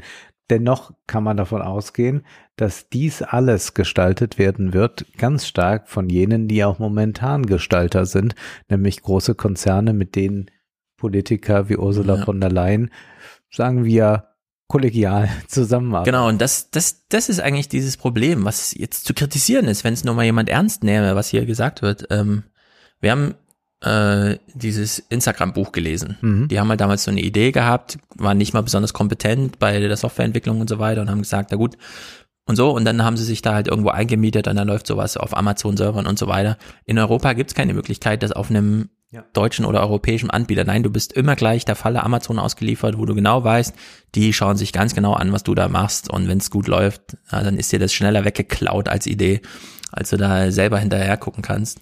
Und in der Hinsicht braucht man halt äh, sowas. Man weiß aber auch, ja, jetzt kommt erstmal T-Systems und SAP und dann fällt man erstmal 15 Jahre lang auf die Nase, bevor sowas dann funktioniert. Ja, aber es ist halt, irgendwo muss man dann halt auch mal anfangen, wenn man auf so einem Gebiet echt inkompetent ist, aber die Zukunft da halt sieht. Eins dieser Gebiete ist eben folgendes. Wir kamen letzte Woche schon drüber gesprochen, dass Fefe ja diesen Text schrieb, die Europäische Kommission ja. könnte ja mal ein Förderumfeld schaffen oder selber als Investor tätig werden, um ARM, diesen britischen Hersteller von Mikrochips zu kaufen, die ja jetzt gegen Intel da ganz schön auftrumpfen. Äh, dazu kam es nicht. Allerdings hat sie es zumindest hier mal als Programmpunkt drin. Und wir wollen, dass die europäische Industrie einen eigenen Mikroprozessor der nächsten Generation entwickelt der uns erlaubt, die steigenden Datenmengen energieeffizient und sicher zu nutzen. Und all das und noch viel mehr gehört für mich für Europas Digital, zu Europas Digital Decade. Tja, man hätte ARM jetzt einfach von Softbank kaufen können hm. für überschaubares Geld. Stattdessen ist das jetzt ein kalifornisches Unternehmen und gehört zu äh, Nvidia. Aber du kannst davon ausgehen, dass eben diese Dinge dann wieder solche Platzhirsche schon machen werden. Und das ist ja mhm. dann häufig bei diesen ganzen Ausschreibungen auch ein ganz großes Problem, dass die, die wirklich Innovatoren wären, gar nicht zum Zuge kommen und da dann der kurze Draht ins Ministerium auch enorm hilft, dass mhm. man das dann machen kann. Das ist leider, leider äh, so, so verflixt. Also es sind ja. viele schöne Punkte. Jetzt bräuchte man nur noch eine komplett andere Besetzung im Parlament. und äh, eine Aktion, die diese Lobbyisten, die dort sind, erst einmal zurückdrängt mhm. und die entscheidenden kleineren Gruppen groß macht. Mhm. Ich meine, es gibt ja gerade im Bereich des Datenschutzes so viele interessante, intelligente Leute, die nicht nur als Kritiker auftreten, ja, sondern auch Entwickler die, sind. Ja, die einfach Design mitmachen. Tja, diese Chance ist erstmal vertan. Äh, allerdings, das Internet bleibt, die Bedeutung auch. Wir haben ja beispielsweise jetzt das Ansehen der Europäischen Union mhm. ähm, innerhalb der nächsten zwei Jahre eine Videokonferenzplattform europäisch aufzubauen, die abhörsicher ist. Also das ist ja schon mal ein Auftrag, der das ein oder andere dann auch als Nebeneffekt mit sich hat, wie vielleicht auch mal eine Förderung der Spielebranche, denn da werden ja die ganzen Technologien auch entwickelt. Ähm, jetzt haben wir vorhin schon gehört, 37 Prozent dieses großen Geldbatzens gehen ins Klima. Hier fürs Digitale hat sie auch eine Hausnummer. Deshalb werden wir 20 Prozent von Next Generation EU in das Digitale investieren. Und wir wollen damit den europäischen Weg ins Digitalzeitalter gehen, basierend auf unseren Werten, unserer Stärke und unseren Ambitionen. Ja, das heißt 20 Prozent plus 37 Prozent, 57 Prozent, also 57 Prozent von 750 Milliarden gehen in Klima und Digitale, also echte Zukunftsthemen Ja. und nicht nur wieder die Subvention der Landwirtschaft und für was Europa so alles berühmt war, die letzten schwierigen und auch nervigen Jahre.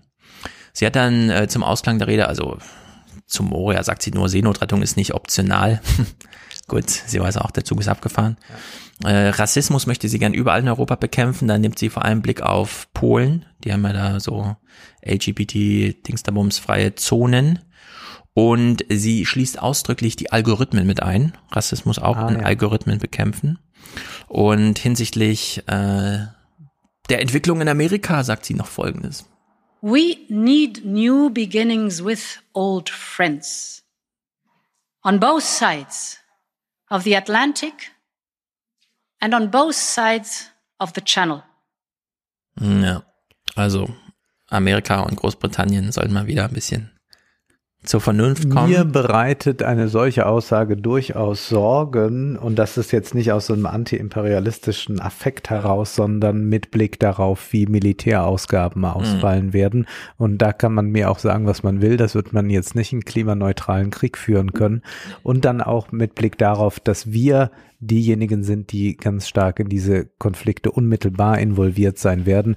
Und wenn man sich ansieht, äh, wie jetzt der in der Tat schreckliche Fall Nawalny äh, Mhm. dafür schon dann ähm, gesorgt hat, dass dann viele jetzt wieder am liebsten in so eine kalte Kriegskonstellation äh, Konstellation zurück wollen und es da eine große Zustimmung gibt äh, Ja. seitens CDU, aber auch einige, viele Grüne und, und, und, sehe Ja. ich da eigentlich äh, sehr, sehr finsteren Zeiten entgegen, denn äh, ob dann wirklich wir es hier noch mit einem dauerhaften Frieden zu tun haben, ist sehr, sehr fraglich. Ähm, das eine ist ja ähm, genau diese europäischen und ich würde auch immer für diesen Eurozentrismus einstehen, diese europäischen Werte sehr laut hinauszurufen und sie zu vertreten. Das andere ist aber dann, sie machtpolitisch in einer Weise einzusetzen, dass man doch wieder eigentlich ähm, in eine sehr imperiale Haltung kommt, die Mhm. in den vergangenen 20 Jahren ja auch das Ansehen des Westens in der Welt demoliert hat. Das Buch von Weiwei Zhang, das ich eben zitiert habe, äh, das ist ja äh, von, von Zhang Weiwei, das ist ja so, dass wir es da mit einem Buch zu tun haben, das sich immer wieder darauf stützt zu sagen, ja, gucken wir doch nach Afghanistan, gucken wir doch in den Irak. Mhm. Was war denn das dann immer gewesen? Das, äh, er sagt das an einer Stelle äh, ganz, ganz deut deutlich, non-Western developing um, countries following the Western political model usually end up in two scenarios, from euphoria to disillusion Ja. oder from äh, euphoria, euphoria to anarchy. Hm. Ja, allerdings, China sorgt auch für viel Leid in Afrika und hält sich komplett raus beim Thema Migration und so weiter. Genau. Also Genau. daher kann man diesen Vorwurf immer zurückgeben. Ja, ja. Nur wir müssen das ähm, einfach mal so konstatieren. Deswegen, äh, wenn ich dann so höre, ja, die Partnerschaft, das ist alles gut und schön. Die Ja. Frage ist dann, äh, welche künftigen Kriege warten Aber auf das, uns. wir wissen, das sind immer so Vorgänge, da kann man nichts gegen machen irgendwie, da scheint man ganz ohnmächtig. Äh, Madeleine Albright, ich dachte, sie ist schon tot, ja, taucht plötzlich in den Tagesthemen wieder auf und verkündet so, ja, das haben wir echt missgebaut die letzten vier Jahre, aber ich hoffe, Aber- ihr wollt uns zurück und so. Ja, ja, ja. Also da wird schon alles vorbereitet und mit beiden zieht er halt eine Mannschaft ein, die man kennt ja, aus den letzten demokratischen Präsidentschaften.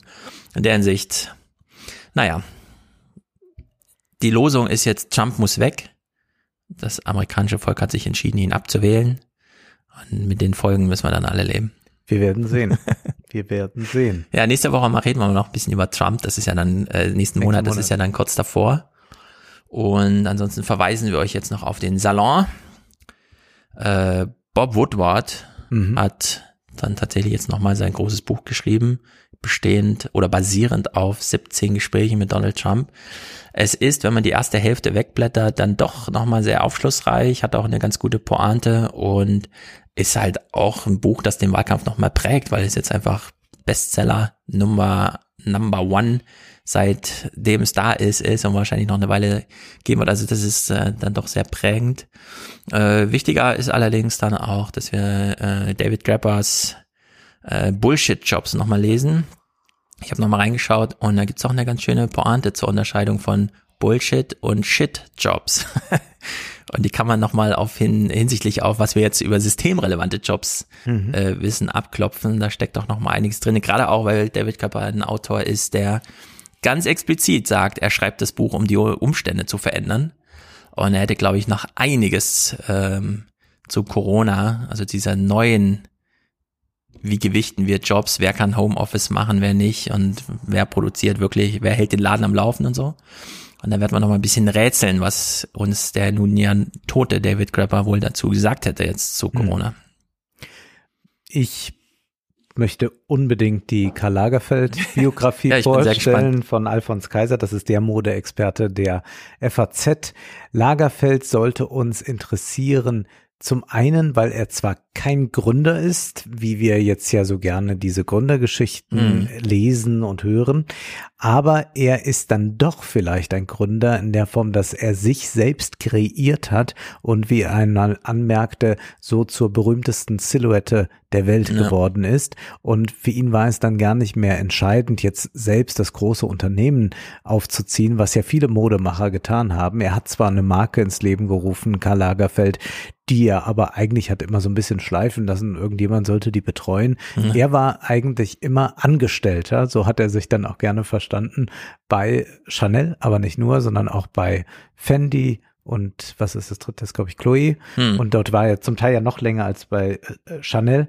Und man kann da sehr, sehr viel erfahren, auch darüber, wie exzessiv, und das hat mir besonders gut gefallen, Karl Lagerfeld Bücher konsumiert, also Bücher kauft, um diese Bücherhöhlen da aufzubauen, diese tollen Bibliotheken. Also wir sprechen da von ein bis zwei Dutzend Bücher hat er pro Tag gekauft. Ja.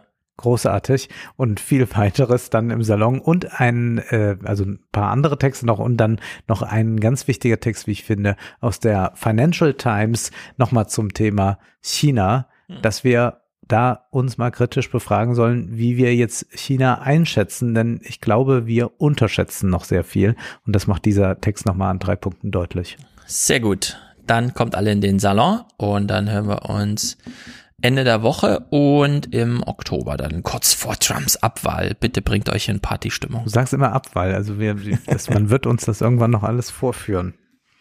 Wir diskutieren das dann. Gut. Haut rein. Bis bald.